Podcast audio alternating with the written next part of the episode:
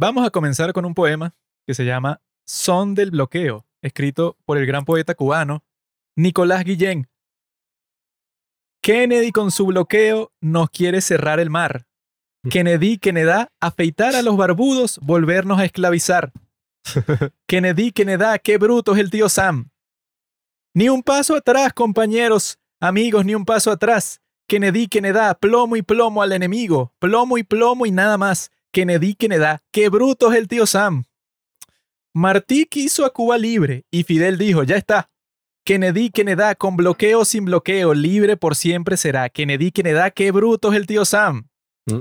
Lárgate, Yankee, de aquí. Kennedy, déjanos Kennedy en paz. Kennedy, porque si no vas a ver, vas a ver el plomo que lloverá. Ay, vas a ver el plomo que lloverá, Kennedy. Terrible forma de recitar un poema. Sí, terrible forma. Terrible forma El tuya peor poema de la historia. de existir. Kennedy. Ese poema yo creo que encapsula completamente lo que nosotros queremos conversar aquí el día de hoy, que es determinar qué es lo que significa, por eso el título, qué es lo que significa revolución, que es una palabra con cientos de significados, porque los pueblos oprimidos, como nosotros y el de Palestina, hemos estado luchando desde el principio de los tiempos, un camión de mierda. Hemos estado luchando desde el principio de los tiempos contra los opresores, que suelen ser los países con mucho poder, como los Estados Unidos. Y por eso nosotros aquí el día de hoy vamos a conversar sobre todas las cosas que tienen que ver con las revoluciones más importantes de la historia. Y para eso, como siempre hacemos, hemos escogido dos películas que tienen mucho contenido. O sea, que podemos conversar sobre esas películas por muchísimo tiempo, pero que ilustran qué es lo que nosotros queremos decir, que ese es todo el punto de este podcast, que nosotros siempre queremos conversar sobre varios temas, pero la mejor forma de hacerlo es si lo haces con suficientes películas geniales que puedan ilustrar tu punto mucho mejor de lo que tú lo puedes comunicar simplemente al hablar. Y por eso el día de hoy hemos invitado a dos amigos que, bueno, que no tienen mucho conocimiento particular, pero como son nuestros amigos, podemos conversar con ellos por mucho tiempo. Y como decía Sócrates, así tú estés conversando con un esclavo, en el caso de Arsenio, un tipo que no sabe nada de nada, si tú usas el método dialéctico, al final, así sea una persona que no sabe nada, puede llegar a la conclusión correcta, ¿verdad, Arsenio? Sí. Te vamos a hacer recordar, en serio. A ti vamos a hacer que rememores cuál es el significado, la esencia de la revolución. Exacto. Y por eso traímos a dos combatientes, dos hombres que, bueno, Ustedes dos son han así. hecho de todo así. Ustedes dos no saben nada, pero a, a través de nuestra intervención, de la de Pablo y la mía, van a llegar a la verdad sobre la revolución. Pero primero pueden introducirse ustedes mismos, preséntense. Empieza tú, Arsenio. Yo soy Arsenio Enríquez, amigo de Juan Pablo, de Juan Carlos y de Andrés. Eso es lo más importante que has hecho en, en tu vida. Hasta ahora sí, weón. Ah. Por algo estoy acá, solamente por esa razón es que estoy aquí. Claro. por otra razón no. Es verdad, él sabe que es así. Estudiante, graduado de filosofía, Tú- profesor. Eso es mejor, que me hagas una presentación. Tú ya, tú, Se siente mejor. tú ya no eres profesor en la escuela de filosofía. Eso es lo que tienes que decir. Sí, bueno, actualmente soy profesor Exacto. de la Escuela de Filosofía Eso es lo que le tienes que decir a todo el mundo siempre. Actualmente soy profesor. Suena bien. y de la Escuela de Filosofía. ¿Y tú qué eres, Andrés? Bueno, yo me dedico a la trata de blancas. Eh, pero nada más para países comunistas. Hago, hacemos la extracción ahí y lo llevamos a países capitalistas. Eso es lo más importante que tú has hecho en toda tu vida. Bueno, no, lo más importante fue haberme dado cuenta de que el negocio era bueno en Atlanta. Pero no vale. Este, Este tipo está claro. no vale. Este, ¿Qué tienes en contra del capitalismo? Exacto. No, bueno, yo soy eh, productor audiovisual, me dedico a, a intentar salvar archivos audiovisuales. Realmente ese es mi, mi dedi- a lo que me dedico. ¿Por qué harías eso? cine. Sí, la verdad también me lo pregunto, todos los días me lo pregunto, ¿por qué lo hago? Me encanta, pero no sé por qué. A veces creo que lo más importante es conocerse uno mismo. Yo todavía no lo logro. Bueno, si, Pero no, bueno. si no fuera por esa labor, una de las películas, o incluso las dos películas que vamos a comentar hoy, quizás sí se verían, pero se verían de la mierda. Se verían en calidad VHS. Pero las dos películas que vamos a comentar hoy, que son Farewell My Concubine, de 1992, aunque bueno, esa se vería mejor, porque esa es más moderna. Y la adquirió Miramax, además, la empresa de los hermanos Weinstein, los mejores productores del cine. Y feministas. Claro. Y eh, Memorias del Subdesarrollo, que es de los años 60. Esa fue restaurada gracias a la fundación de George Lucas, Martin Scorsese, todos estos tipos. George Lucas. Y ahorita la puedes ver en 4K. Ambas películas las pueden ver en YouTube. Así Aunque que no excusa. la de Farewell My Concubine la quitaron de YouTube mientras yo le pasé el link tanto a Arsenio como a Andrés en ese proceso las quitaron las dos, no sé por Y qué. qué raro. Quizás que yo soy una persona tan influyente de cuando vieron y que no, si este tipo comienza Y a compartir tiempo. ese link. Tenía tiempo montado, ¿no? No, es que tenía tanto tiempo que yo vi, o sea, yo tenía ese link como favorito para ver esa película. Algún día, como era tan larga, yo dije, bueno, la tenía ahí por mil años, bueno, algún día la veré. Pero desde hace, no sé, como ocho meses. Mierda. Y cuando se lo pasé a Arsenio, la quitaron. ¿Qué pasó, bro? No les recomiendo ver películas por YouTube, amigos. Pero en el caso de esa la pueden descargar por torrent, es decir, ilegalmente se pueden meter en problemas con el FBI. O la puedes ver en una página que se llama Cinemateca Gay, Ah, ¿verdad? Que fue donde yo la vi. Ahí fue donde Arsenio la terminó de ver, porque cuando la quitaron de YouTube, él dijo, bueno, yo la tengo que terminar de ver de al- alguna forma y la buscó en la página Cinemateca Gay. Muy No buena, bu- muy buena página. Nuestros Poca aliados de publicidad. Cinemateca Gay siempre llevando el buen cine a nuestra comunidad. Y ¿Cuál? bueno, la comunidad LGBTIQ obviamente. Y bueno, como estamos comenzando con este capítulo, quiero darle las gracias a la persona que nos prestó el micrófono y está usando Andrés, porque nosotros normalmente solo tenemos tres, pero ahora tenemos cuatro. Y este amigo, que se llama Will DJ, así lo tengo en mi teléfono, y el tipo tiene una cuenta de Instagram en donde alquila todo tipo de productos, o sea, de equipos para que tú puedas grabar el audio o puedas hacer el audio de cualquier evento que tú quieras hacer, como este, que es un evento de audio en cierto sentido. En Instagram está como pro.yectate.bzla, como decir Proyectate Venezuela. Ese es su Instagram. Entonces lo pueden buscar por ahí y bueno, cualquier cosa, si tú estás en Caracas que necesites de audio, él te la puede alquilar a un costo bastante accesible para cualquier miserable como yo. Nuestro primer sponsor en la historia del podcast. Por un No, micrófono que nos prestaron. Qué arrecho. No, prestó un micrófono. Bueno, ¿qué, ¿qué persona te presta un micrófono? Estamos Casi en la nadie. mierda. La mayoría de las personas te van a decir, no, bueno, me tienes que pagar 100 dólares como seguro y luego 100 dólares más para alquilarlo. Nah, huevona. Yo Pero creo, en este caso fue simplemente eso, como amistad, un gesto de amistad. yo creo que quizá dar una buena conversación. Eh, vamos a hablar de muchos temas porque, bueno, Arsenio estudia Derecho también, profesor de Filosofía, Andrés Pripchan, graduado de Arte y Mm, Cultura. no. Y qué revolución que sea tan exitosa como la revolución cultural de Mao. Por cierto, he estado tres veces, no, cuatro veces en Cuba. Y he vivido, seis- de mi vida he vivido seis meses en Cuba. Así que puedo decirles que conozco la revolución Exacto, cubana. por eso. También Tenemos conozco a las experiencia de cubanas campo. muy de cerca. Y puedo decir que son muy fogosas, pero no por el motivo que todos creemos. Realmente es porque quieren que las saques de Cuba. Mm. Mm. Eso es lo que da es miedo cuando este enfermo dice, no, he estado cuatro veces en Cuba. Eso suena que tú vas para Cuba y te dan unas instrucciones y vuelves a tu país y haces lo que vas a hacer, te vuelves a dar instrucciones así. Te puedo decir la vaina más oscura que vi en Cuba. Mira, cuando llegué para allá, eh, fui con un mexicano, ¿no? Entonces el mexicano le, le tocó, no- nos dieron una habitación compartida en la escuela de cine. Y el tipo, no voy a decir quién es, pero él sabrá quién es. abre la maleta. Y entonces estábamos en el cuarto hablando paja y tal. Y el pana abre la maleta y adentro hay una, una caja, una caja completa con 24 pinturas labiales. Yo le pregunto, coño, ¿qué pasó, marico? ¿Qué tal? Mira, aquí a pintorreteate de jeva porque aquí nadie te va a venir a joder de vaina. Y el pana me dice, no, brother, cada uno de estos es polvo gratuito. Ah, bueno. ¿Cómo es eso, weón? Ah, bueno. Bueno, y no, no, no, no, yo, lo, yo presencié que eso es verdad. O sea, fuimos al malecón, que hay en Cuba, que es como, bueno, el malecón, pues, donde está la playa y la vaina. El malecón tiene como su lado turístico lleno de luz, iluminación y belleza, y tiene un lado menos turístico que se va poniendo cada vez más oscuro. Y cuando llegas al lado más Ese es oscuro, el bueno. hay un poco de gordos sentados hacia el malecón con distintas cosas puestas hacia el ladito, weón, que sí que uno tiene ropa, el otro tiene lápiz labial, el otro tiene Ah. caña, el otro tiene droga, el otro tiene vaina, el otro tiene... Y marico, llegan las niñas de 12, 15, Ajá. 13. Y bueno, el negocio es así, weón.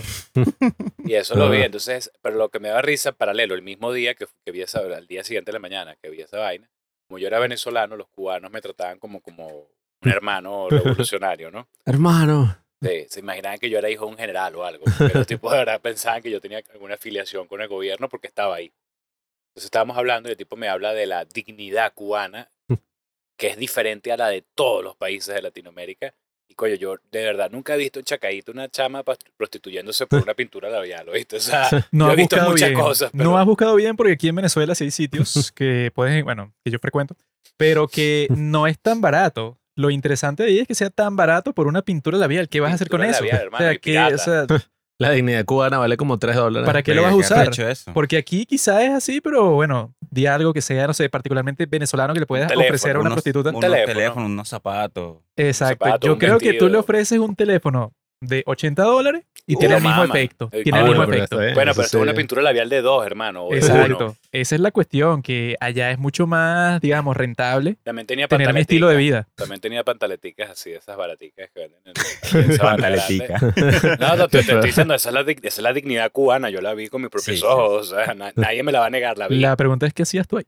Tú no deberías ver eso. Tú eres turista. Yo tú- estaba tú- controlando tú- con Gabriel. Sí, este- esto está raro. Tú solo viste, tú no hiciste nada. Así No, son no todas hacía las historias así. No, bueno, yo Claro. te voy a contar que hay un hotel particular en las Filipinas en donde pasa toda esta cosa, pero bueno, yo fui a, a ver porque me interesaba El para un artículo que yo estaba escribiendo para, Para el un periódico. documental, para un documental que Eh, estás haciendo. Sí, bueno, yo creo Así que... es cada vez que uno busca vainas turbias en Google y tal. Y que bueno, yo estoy investigando sobre este tema, pero ajá, si el FBI está viendo todas mis búsquedas en Google, Esto es no para es una que yo tenga el pene pequeño. O sea, yo Exacto. simplemente estoy investigando, Solamente estoy investigando. cómo es la vida de la gente así. ¿Cuál es la anatomía? Exacto, causas, soluciones. A mí siempre me ha dado curiosi- curiosidad cómo bien esas personas, aunque tienen el pene que les mide menos de 20 centímetros. ¿no? Qué raro. Claro. Verga, qué recho. Debe ser, debe ser una, una vida miserable, ¿no? O sea, Sí, Eso ya es micropene. ¿Ah? Eso ya es micropene. para mí sí, ¿no? Yo siempre Ah, preguntaba menos de cómo 20 viven centímetros. los de menos de 25. Pero bueno. Ah, Verga. Tema arrecho todavía. Ninguna conversación entre hombres puede empezar sin que se hable de, ajá, del palo. Ahora, Claro, ahora. falocentrismo Ahora la- absoluto. Sí. Ahora, Andrés, el rango de edad era ese, 14, 15. Esa es la parte más importante. Yo la- no, habían unas más grandecitas, pero las más grandecitas, las- los tipos que estaban en el malecón, como que las rechazaban. weón. Miércoles. Te Pero lo ajá, juro, eran todos una- turistas. Todo, no, había unos bichos que se veía que eran, que eran como locales, que estaban como haciendo vainas. Yo no sé si la impresión que me dio es que como que les daban la vaina, pero era como que compraban una ficha. O sea, era así como que, Ah. te di esta vaina, me debes un polvo. Coño. Y yo me imagino que se lo vendían a los extranjeros, marico. A mí me llegaron a decir así en el malecón y que culo por 10, así culo, por 10 dólares. Culo por 10 dólares. ¿Qué tienes así. en contra del capitalismo? Está Así, bien, ¿no? por 10 dólares. Marico, bueno, no, no, no 10 barato. dólares, 10 cook. Porque allá hay una moneda, allá, allá la vaina Cuba tiene una particularidad. Hay dos monedas de curso. La moneda nacional, que no vale nada, es como el bolívar aquí y siempre se está devaluando y peo. Y tienen una que se llama cook, que significa convertible unitario cambiario, que es el equivalente a un dólar más un 10%. Mm. O sea, un cook vale 1,10 dólares. Coño. Está anclado al dólar. Y ese anclado al 10% dólar. se lo agarra el, Se lo agarra el Estado, gobierno. Es como el Una petro aquí en Venezuela. multa. Cuando tú compras con 10 dólares, compras 10 cook, te dan 9, Ah, bueno. Es uno. algo similar al impuesto que ponen acá cuando compras en dólares. Exacto. Lo más loco vuelta. que yo escuché hace una vez fue una vez de vacaciones en un lugar ahí escuchamos a una tipa y que I'll suck your dick for a cigarette. O sea, y te mamas Eh, un es cigarro. Yo, posible, coño. weón. Dije, no, ¿Y no. dónde eres eso? Eso era, eso era en Barcelona, España. Ah, bueno. pero- ¿Y tú qué te llevaste? No, una no. caja. No, yo tenía... Exacto. En el bolsillo yo tenía como 100 cigarros individuales. ¿no? Pero imagínate, esa vaina se te pega ahí, no sé qué coño. No, por. ¿Te pega qué? no, mamá, huevo, no, no tiene nada. Creo que sí. Yo creo que no afecta tanto, ¿viste? Oye, yo no voy a experimentar. Ay, Tienes que tener la- te pega una carie. claro. Tienes que tener la mala suerte de que la chica tenga que sí una cortada en la boca y tal, pero eso casi nunca me ha pasado. Solo una vez.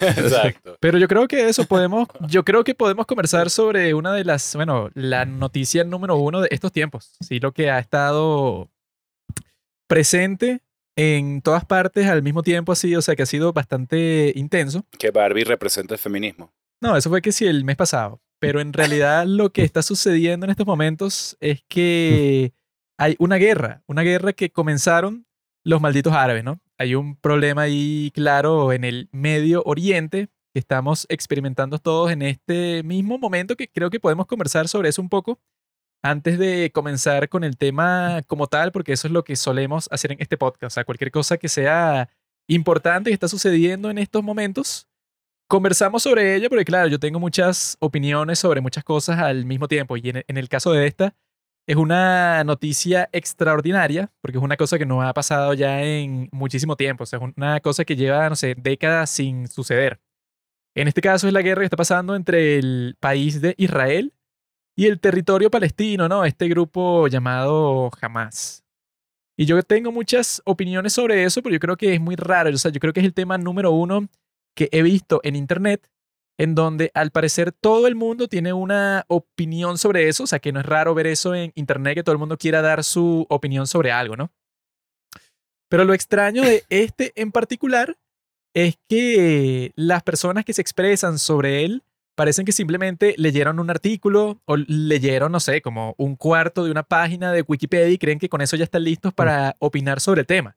Porque la opinión más mainstream, la más popular del día de hoy que yo he visto en todas las redes sociales, como la que tiene, no sé, el 70, 80% de la gente, es que simplemente es un conflicto entre Israel, que es un poder súper eh, fuerte, o sea, que tiene todo para destruir a los palestinos el día de hoy, que sí es verdad que los tipos tienen una superioridad en su ejército grandísima. Y los palestinos que simplemente no tienen nada y son como que unos bebés que se están defendiendo del gran hombre poderoso como si fuera una historia de David y Goliat, ¿no? Esa yo, esa yo creo que es lo más popular que se comparte el día de hoy. Que claro, o sea, tú tienes que estar del lado de los palestinos, que son los más débiles, como si la vida fuera una película. O sea, que si tú estás viendo una película, no sé, de básquetbol, tú, tú tienes que estar del lado del equipo más débil porque ellos son los que se van a transformar durante toda la película para ir practicando y convertirse en el equipo más fuerte. Aquí se van a transformar en cenizas los palestinos, lamentablemente. En eso estábamos. Pero la perspectiva de eso que yo he visto que ha tenido muchísimas personas es exactamente esa, que no, bueno, es que yo apoyo a Palestina 100% porque son los que tienen menos poder y no voy a investigar nada más sobre el conflicto, no me importa, porque son los que el día de hoy tienen poder. Y yo creo que es muy simple. Son como los negros.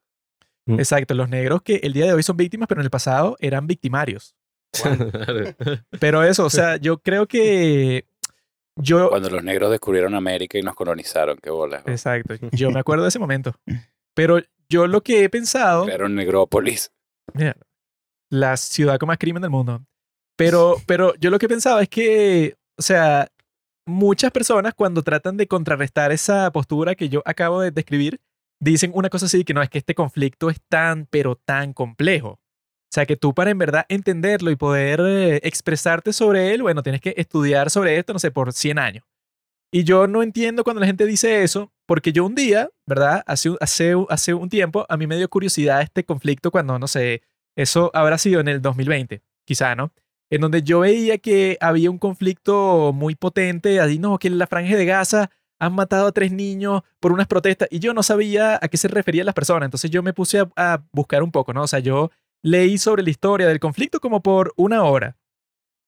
Y fue tan simple, ¿verdad? O sea, ver de qué lado me podía poner yo, que yo estaba pensando, bueno, no sé qué tan difícil es este conflicto. Porque yo lo que medio investigué, o sea, que fue súper rápido, o sea, desde entonces he investigado mucho más, pero cuando comenzó mi interés por ese conflicto, fue bastante simple, porque yo lo que pensé, mira, o sea, en 1948, que fue cuando se formó el Estado de Israel, porque los tipos declararon su independencia, lo que pasó ahí es que ellos dijeron, bueno, esta es la nueva nación judía en esta zona, ¿no? Y nuestros límites son estas, estas son nuestras fronteras. Lo que pasó en ese momento es que los tipos fueron invadidos por cinco países al mismo tiempo. Egipto, Jordania, o sea, varios países distintos que los invadieron porque no iban a aceptar en lo absoluto que hubiera un Estado de Israel en el Medio Oriente cuando está rodeado de países árabes. Entonces los tipos dijeron, bueno, ustedes viven ahí, han estado emigrando hacia allá desde antes del holocausto en la Segunda Guerra Mundial, pero luego del holocausto que todo el mundo dijo, bueno, yo, yo me voy para allá, porque claramente no estoy seguro en cualquier otra parte del mundo porque ya acaban de matar a 6 millones de judíos. Entonces eso, pues, o lo que me parece a mí muy extraño es que tú ves que el argumento principal de muchas personas el día de hoy cuando dicen, no, es que eh, yo estoy del lado de Palestina, o sea, que Palestina debe ser eh, libre y tal.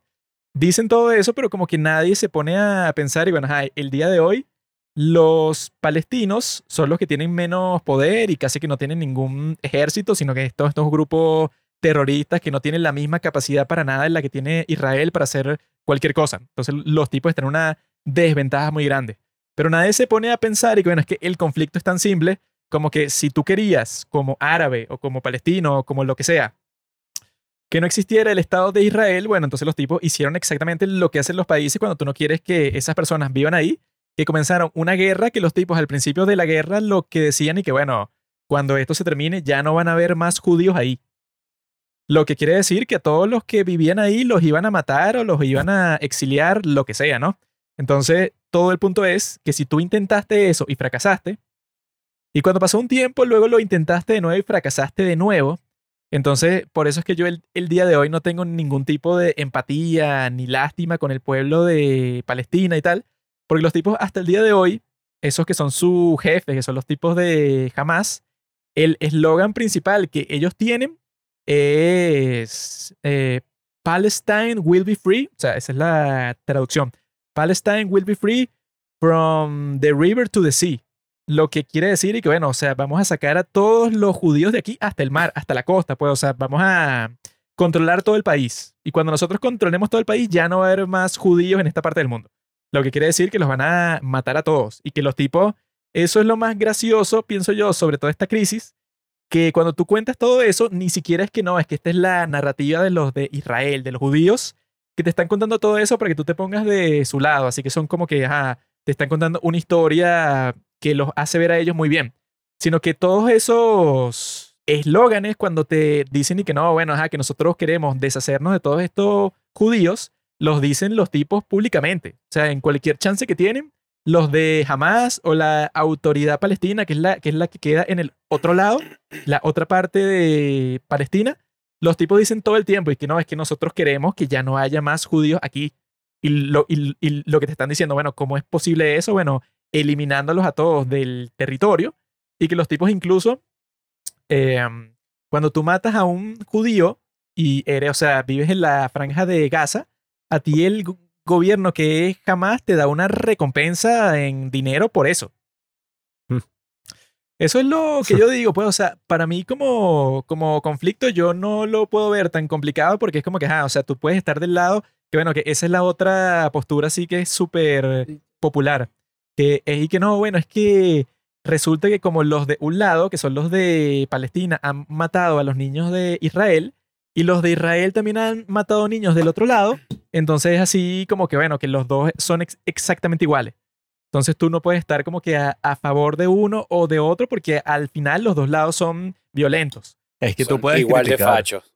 Bueno, es que tú puedes criticar las acciones de Israel sin ningún problema. El tema es que tú, después de lo que hizo Hamas hace unas, unas cuantas semanas ya, tú no vas a salir en ese momento histórico. ¡Ay, Palestina libre! ¡Que viva! Tal, o sea, porque ahí estás apoyando acciones terroristas. bueno, pues, no sé qué opinan ustedes. Obviamente no es el momento para hacer eso exactamente. Yo lo que vi es que el Estado de Israel ahí apeló al principio que llaman el del derecho a la defensa. O sea, si tú vienes a mi territorio y haces tal barbaridad que matas a civiles así a diestra y siniestra, pues yo no me puedo quedar como que, ay, sí, me, me, me crucé de los brazos. no, Te hay voy que a la responder paz. con la más fuerza posible. O sea, eso está totalmente justificado. Y a partir lo, lo, lo, lo- como que lo avala el derecho internacional. O sea, ese ataque es totalmente... Claro, es que esa cosa es injustificable. Hay una película bien cool que se llama Four Lions, que es sobre el terrorismo. No sé si se acuerdan, pero todo el 2010 el miedo era el terrorismo. O sea, bueno, los 2000. Claro. Después del 11 de septiembre Claro. todo era el terrorismo, el terrorismo. Y después ISIS, no, van a hacer un ataque terrorista en todo el mundo y tal. Ese era como el miedo. Y hay una película que se llama Four Lions, que son unos pedazos de verga, o sea, unos estúpidos. Los tipos más estúpidos, pero de la historia, que son que unos hechos terroristas que viven en Inglaterra. Y es los tipos como cuadrando cómo van a hacer los ataques y los bichos son unos idiotas, unos incompetentes y es, no, yo tengo una idea, hay que volar una mezquita. Volamos una mezquita para decir que fue culpa de los otros y entonces así eh, vamos a echarle culpa a Occidente.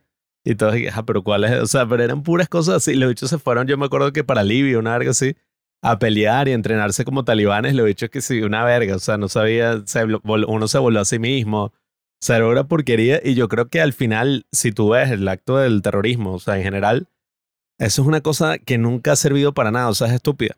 Porque a largo plazo, si tú haces una acción así, te van a joder completamente como pasó con Bin Laden. O sea, y que no, qué arrecho, le tumbé el edificio, vaina. Invadieron Afganistán, mataron a Bin Laden, le metieron al huevo a todas las bueno, personas es que relacionadas. lo, lo- Yo termino creyendo que todo eso que ocurre siempre está cuadrado desde el lado Que lo recibe. Claro. O sea, yo, Verga. yo- yo siempre he creído que todo ese tema de, del 11 de septiembre y todo ese pedo, eso tuvo que haber sido It cuadradísimo was an entre, inside job. No, bueno, pero, pero no es mentira que Bin Laden estudió en la CIA y Bin Laden fue un oficial de la CIA y se educó con inteligencia Sí. americana y tenía toda una red de Eso contactos. es mentira. Hay gente que dice que inclusive fue por el seguro de las torres, que el seguro eran como 40 mil millones de dólares y nada más tumba esa mierda ya era un negocio. Entonces, No, no, no, no. no. Te explico. Bin Laden no estudió en la CIA. Bin Laden fue financiado por la CIA cuando la Unión Soviética invadió Afganistán. El tipo tenía su grupo de mujahidines, que lo llaman así como que los guerreros santos y tal. Y entonces el tipo como e- tenía su propio grupo, entonces le dieron un montón de plata para que él comprara armas y municiones y tal. y, lo- pero- y los equipara, pues. Sí, o sea, le estaban dando plata a todo el mundo que estuviera peleando en Afganistán porque cualquiera, bueno, que le hiciera la vida más difícil a la Unión Soviética, le daban plata Era a los bienvenido. gringos. Pero de que el tipo era un empleado de la CIA como tal, no era así, porque es así que, bueno, que el tipo No, no, eh, no un empleado. siempre se mantuvo en esa parte del mundo. pero que tenía contactos con toda esa gente. O sea, yo, termino creyendo que todo lo que ocurre en el mundo, el trasfondo es un business. Y de hecho creo que la franja de Gaza es un business. O sea, esa mierda está repleta de petróleo, Ah. se dice que hay diamantes, se dice que hay un montón de cosas que, bueno, evidentemente estos carajos están viendo quién se queda el pastel. Creo yo que es eso, más allá de la religión y de la Tierra Santa y de la paz y de la Virgen María. Sinceramente creo que en el fondo es un tema de... No, bueno, Claro, es que yo no, lo, yo no lo veo como un conflicto religioso en el sentido de que los judíos no es que tienen una guerra contra los árabes. O sea, no es que dicen, no, es que odiamos a los árabes, hay que No, terminar no, con ellos. nada. O sea, es Para más este grupo terrorista y Y, y que también- esos y- y acuerdos también- se y a también la es más como esa franjita que tiene petróleo. ¿Sabes? Sí, ese, es como el peo. No, es que eso, pues, o sea, que no tiene sentido cuando se ponen a decir y que no, es que claro, lo que está pasando es que los de Israel quieren hacer un genocidio a los de Palestina porque ellos tienen el mismo odio que tienen los árabes contra ellos, e- ellos tienen ese odio pero contra los árabes. Y no tiene sentido porque el 20% de la población de Israel, todos son árabes, ese 20%.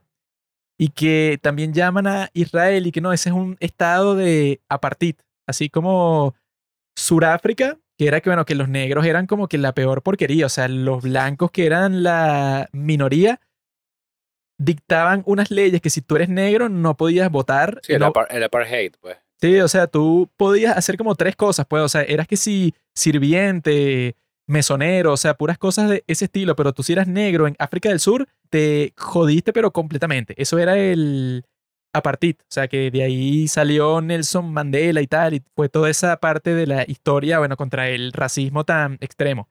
Y llaman a Israel el día de hoy la gente de izquierda y que no es que ese es un estado de apartheid. Pero no sé en qué sentido puede serlo, porque los árabes que viven ahí eso, los tipos tienen su propio partido político, los tipos tienen lugares en la Corte Suprema, los tipos viven su vida normal ahí como la viven en cualquier parte del mundo. Mientras tanto, en los territorios de Palestina no hay ni un solo judío, porque si tú eres judío y por la mala suerte del mundo te en- encuentras ahí, te van a matar. Entonces eso puede, o sea, como que existen todo tipo de argumentos que yo los veo bastante estúpidos contra Israel, porque yo creo que todos surgen de exactamente lo mismo, que era lo que le estaba diciendo a Pablo en estos días. Que yo le estaba diciendo que si tú te pones a juzgar a los países que, es- que están en guerra, y entonces tú estás como que constantemente buscando cuál es el comportamiento moral dentro de la guerra. Sí. Y de ahí es donde surgen todos esos conceptos raros y que no, crimen de guerra, que hacerle una cosa a los civiles en este contexto es un crimen de guerra, que era lo que estaban diciendo en estos días que era y que no, es que tú cuando le cortas el suministro de agua a un territorio, eso es un crimen de guerra. Y yo estaba pensando, y bueno, como, o sea, primero que no entiendo que es un crimen de guerra. Segundo, que si unos tipos, eso, entran a tu país y matan a 1500 personas, no entiendo cómo puede Sí. ser un crimen de guerra que tú le cortes el agua. Y la pregunta es, si tú eres el, el que controla el territorio, ¿cómo otro territorio que es Israel te corta el agua a ti? Porque tú no tienes agua. Y, y la, y, la, y la respuesta a eso es que los tipos de Hamas incluso han sacado unos videos en donde los tipos están sacando los tubos de agua de la tierra y con esos tubos hacen misiles, weón. Entonces, esa Ah, es la claro. respuesta real por la cual los tipos no tienen agua, porque los tipos han recibido millones de millones de dólares de muchos países del mundo y que, y que para los palestinos. De ayuda humanitaria. Exacto, entonces se, se los transfieren a ellos desde Europa, incluso desde los Estados Unidos, porque Biden es medio estúpido, y le, eso, le- les da ese dinero como si los tipos lo fueran a gastar en comida o en construir infraestructura para de hospitales o de puentes, caminos, lo que sea, los tipos obviamente no construyen un coño porque los tipos no tienen suministro de agua en esa parte del mundo. O sea, es como que eso es lo que yo critico principalmente, que tú no puedes ver una guerra y estar pensando, o sea, yo creo que en ninguna guerra del mundo tú puedes decir que los buenos son estos Sí. y los malos son aquellos. Por lo tanto, vamos todos contra aquellos y cualquier cosa que nosotros les hagamos a ellos, bueno, listo, está 100% justificado. Bueno, yo me di cuenta de eso en estos días. Yo caí en cuenta de que, oye, estamos viviendo en un mundo totalmente distorsionado. Porque, nada, me apareció esta noticia, esa que tú estás comentando en YouTube, de que uno de los líderes de Hamas había dicho que Israel estaba cometiendo crímenes de guerra. Y dije, wow, crímenes de guerra, te están cometiendo crímenes de guerra cuando tú hace una semana entraste y A matar mataste puros a civiles. 1500 civiles. O sea, yo dije, ¿qué es esto? O sea, y a niños, a abuelitos, o sea, gente que ni siquiera está formando parte de ningún conflicto. Tú entraste a sus Sí. casas y los mataste a todos. Exacto. sea, Entonces tú caes en cuenta de que pareciera que toda esta terminología de que se usa de derecho internacional humanitario, de derechos humanos, todo el mundo lo puede usar a su favor y queda limpio, se limpia la cara a partir de ellos. Y yo vi la noticia y dije, "Verga, qué arrecho esto. Bueno, es que, es esto. que eso es interesante la, la historia de esos términos y todo, porque, eh, a ver, se supone que hay ciertas nociones que tiene todo el conflicto y tal, que es que, bueno, ajá. O sea, hay ciertos tipos de abusos que ya todo el mundo reconoce que going too far, o sea, fuiste muy lejos. No sé, o sea, y- pero claro, si tú te pones a ver todos los conflictos que han ocurrido en las guerras y todos, en todos ocurren. O sea, pueden ser violaciones, pueden ser torturas, pueden ser todas esas cosas que son crímenes de guerra, que mueran civiles, todo eso. Pero bueno, esto también tiene como esa visión quizás buena intencionada de decir, bien intencionada de decir como, mira, ajá, eso está mal. Eso es lo O sea, lo raro es que- de usar ese término crimen de guerra, porque en la guerra no hay crimen, no Lo, hay lo- ley. Lo, que- lo que pasa es que en teoría ahí- ahí, es debatible, ¿no? Porque, por un ejemplo, em, en, en, el, en un deporte como el boxeo, se sabe que es un deporte que se pega con las manos, no con los pies. Entonces, si un boxeador agarra y noquea a otro con una patada, eso no vale. Eso está mal. Eh, hay un acuerdo, mira, la vaina es así. Entonces, el crimen de guerra, por antonomasia, se supone, o sea, por, por, por- por cuando se constituye ese fenómeno, es como, por un ejemplo, no vamos a usar armas biológicas. O no Mm. vamos a. ¿Por qué no? eh, Sí, pero es como No, no, regla- pero- pero- reglar pero- la guerra, o sea, Bueno, pero, pero yo creo No, que, y la- que la- eso, las o sea, reglas- la- la- las guerras siempre, siempre- han sido regladas. Por un ejemplo, eh, la Primera Guerra Mundial no tuvo reglas. Entonces usaba gas mostaza. No, es que Ujú. El siempre gas mostaza, existen marico, reglas. Es una vaina realmente inhumana. O sea, tú ves lo que el gas mostaza le hace a un ser vivo y es demasiado, demasiado pasado. O sea, eso es demasiado pasado.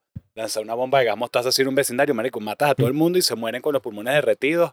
Una vaina así como terrible. No, bueno, es que, es que Entonces, yo- bueno, se llegó a la conclusión, eso no lo vamos a hacer. Puedes coger, puedes matar, puedes violar, puedes explotar, puedes... Pero eso no. Entonces, en teoría, pero eso es como el origen lo del hacen de antes guerra. de la guerra. O sea, tú escribes y que, bueno, esto ya para la próxima guerra no es legal. Pero cuando llega la próxima guerra, si te conviene, lo haces igual.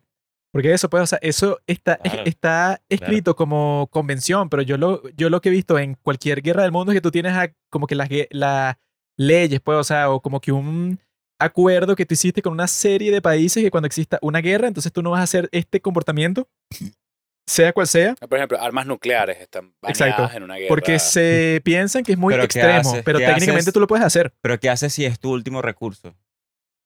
Lo que, usas, deja Juan, que, lo te, usas. que te maten. O no, sea, es lo que usas. nadie lo usas hace y eso, ya. nadie va a dejar que lo maten, entonces no usa las armas químicas sí, porque, es muy está cruel. prohibido. Que Bueno, eso, es que es- con eso las armas nucleares al menos ah, no aplica tan así porque también aplica, bro, o también sea, aplica, no- todo aplica, todas las armas. no la usas porque... Antes que me mates, yo te lanzo una bomba no, nuclear. no, Oh, porque no, es tienes que la destrucción eso- mutua asegurada. Eso y además- exactamente además de eso, que eso, que cuando tú le lanzas la bomba nuclear a Japón, pero esa mierda se mueve y jode a China, jode a Taiwán, jode No, al no, otro, o jode sea, al otro. No, si es tú lanzas una bomba nuclear a un estado que tiene otra bomba nuclear, él te la va a devolver Exacto, inmediatamente pero- y se destruyen los dos. Pero Y- si y ese estado no tiene una bomba nuclear. Obviamente se va a destruir el mundo. pero si es ese estado no tiene una bomba nuclear y tú sí, se la lanzas. Que e- eso, eso, No, es, no. eso es lo que iba a pasar en la guerra esta del Yom Kippur, que fue la en donde también se unieron todos los países árabes contra Israel. Yo lo que digo es que hablar de la guerra y hablar de estos temas así, evidentemente nos llevan a hablar de, bueno, qué significa el derecho internacional, si debería existir, eh, los crímenes de guerra, Sí. qué es eso de las armas nucleares, o sea, todos esos temas que claro, aquí nunca nos va a dar tiempo de, de abordarlos porque necesitaríamos que sí, un episodio para cada uno de esos temas. Pero yo sí quisiera como concluir un poco así, para pasar al otro tema y todo eso, que cada quien podría dar una conclusión al respecto. Yo lo que concluiría de eso es que, bueno, hemos visto que los conflictos y las guerras históricamente son las peores situaciones que pueden haber así entre dos estados, ¿no? Van a pasar abusos de ambos lados, va a ser horrible. Pero hay que entender que, bueno, las cosas no son tan sencillas como que, ay, que se sienten a negociar y que haya paz. Porque al final, si tú recibes un ataque terrorista de esa magnitud, eh, las consecuencias van a ser esas. Eso más bien es un mensaje para los terroristas. Es como que, marico, tú te estás disparando a ti mismo. O sea, tú quieres darte la derecha haciendo eso y vas a terminar jodiendo todo tu territorio. Es que si, Entonces- si, si no pasa eso, sino que tú dices, bueno, es que yo no quiero matar más, más, más niños. Y como ellos se esconden detrás de sus niños, entonces yo no los voy a matar a ellos. Entonces los tipos van a hacer eso todo el tiempo. Y que bueno, si yo mato a todas las personas que yo quiera en Israel y luego me escondo detrás de todos los civiles que viven en la franja de Gaza, y no me hacen nada porque los tipos les da miedo disparar los misiles y pueden matar a civiles, entonces van a hacer eso todo el tiempo. Yo bueno, lo que creo es eso, pues, o sea, van a haber abusos de parte de Israel, obviamente, porque ajá, después de algo así, y sobre todo yo vi que Palestina no está dejando que los civiles salieran, porque les habían dicho, mira, va- váyanse todos por Egipto, los ayudamos y dijeron que no. ah, sí. Entonces, bueno, ya después de algo así, oye, yo no podría apoyar a una broma así terrorista. Y nada, o sea, para mí también hay un conflicto ideológico detrás de eso que es de la izquierda, de la derecha. La mayoría de gente de izquierda apoya a Palestina y tiene todo este discurso de país sancionado, bloqueado, de víctimas y todo. Yo que vivo en un país así, puedo decir que cada vez que alguien se lanza con un lenguaje así es pura y simple propaganda. O sea, ningún país está bloqueado completamente o, o sea, ah, sancionado. O sea, a ningún país lo, van a joder así porque sí. O sea, siempre hay razones detrás, siempre hay, oye, un régimen represivo que no toma ningún tipo de acción y le sabe a culo lo que le pasa a su gente. Entonces, claro, es como eso. A ti te ponen sanciones con condiciones. Y las condiciones nunca suelen ser cosas muy racionales. Siempre es como, mira, no hagas elecciones, no mates a estas personas, no hagas esto. O sea, es como lo que hemos visto en nuestros países. Y el tipo que está dice, no, no, no, mámalo. O sea, yo voy a hacer lo que me dé la gana. Bueno, La que soberanía de los pueblos. Si verga. en este caso, si tu jefe, o sea, los, los tipos que tienen el poder político en ese sitio, literalmente es un grupo terrorista. Entonces, si literalmente es un grupo terrorista, entonces no sé de qué tanto te puedes quejar que no son justos contigo. Bueno, Mm. si tú los escogiste a ellos y los tipos luego tuvieron la brillante idea de hacer un ataque terrorista que fue tan mortal que fueron 1500 civiles los que mataron. Eso pues, o sea, tú puedes hacer eso si tú quieres y obviamente puedes porque lo hiciste. Pero lo extraño es que luego de que pase eso, ponte que eso, o sea, en cualquier conflicto del mundo, si en cualquier país del mundo cualquier grupo entra y mata a 1500 personas, luego tú no puedes decir y que no, es que esta respuesta es muy cruel. O sea, porque yo solo maté a 1500, pero resulta que cuando estos tipos se quieren vengar de mí y quieren hacer algo, pues, o sea, para que yo sienta el dolor que ellos sufrieron en su país, entonces no fue que entraron a mi país y mataron a 1500 personas, sino que mataron a 5000. Bueno, es que. Obviamente que eso es lo que va a pasar y no tiene sentido de que tú luego de que hiciste esas cosas, que bueno, que son las peores atrocidades que tú puedes hacer en todo el mundo, o sea, tú las hiciste sin que te importara nada. Pero lo raro es que tú luego de eso te quejes que la respuesta del otro lado es injusta contra ti. ¿Y cómo puede ser injusta contra ti si ya lo que tú cometiste es que si lo más enfermo que tú puedes hacer en toda la historia? Yo particularmente sí estoy a favor de, de esas conversaciones que se tienen de, bueno, crímenes de guerra y todo esto por varias razones personales, pero también porque digo que cuando hay una guerra o algo así, Personales. claro, sí, o sea, que nos vamos a lanzar aquí un discurso de todas las razones, pero nunca Mm. terminaríamos el, nunca iríamos el tema. Eso Pero... traducido es que no puede decir que no tiene la razón, sino que No, él o sea, tiene razones, pero, pero no, la razón lo va a decir No, no, la no. La razón principal detrás de eso, para mí, o sea, que Pero yo sí ¿Es creo- personal o no? Eh, claro, tiene que ver con mis valores. O sea, no tiene que ver con que, no con sé. experiencias personales. eh, o sea, tiene que ver con una cuestión de no valores estado en guerra. que yo Ni digo. con encuentros del tercer tipo. Exacto, no, no. No he estado todavía ahí. Ojalá algún día. Puede ser. Pero yo sí digo, mira, eh, ¿qué pasa cuando nosotros vemos la guerra eh, como algo abstracto? O sea, cuando decimos, no, mira, es que eh, Gaza, vuelen toda esa mierda y tal, porque, ajá, o sea, los tipos hicieron un ataque terrorista. Ok, entonces dos millones de personas hicieron un ataque terrorista y tenemos que matarlos a todos. Evidentemente que no. O sea, si uno tiene esos pensamientos que, Es que eso no es lo, lo que están haciendo. claro, pero si nosotros decimos que la guerra no tiene ningún tipo de, de límite, por ejemplo, ahí no es lo que sabemos- nosotros decimos, es así. O sea, Yo sé, yo tú sé, puedes ponerle límites antes o después, pero tú lo haces como que para verte bien porque nadie se quiere ver como el enfermo que dice, o sea, que es la verdad, pero tú no lo quieres decir en público. Decir y que no, bueno, es que la guerra no tiene límites y cuando venga el momento en que ponte que no sé, que la existencia de tu país y de tu familia y de tus hijos y, y tus nietos, si eso está en peligro y ponte que tú tienes guardado ahí armas químicas, o sea, que tú tienes gas mostaza, tienes como tres toneladas de eso y tú estás viendo que te vienen a invadir. Tú en ese momento lo vas a usar todo, o sea, para salvarte tú. Pero la gente no quiere decir eso en público, sino que lo que dicen es, no, es que claro, es que existe eso, pues.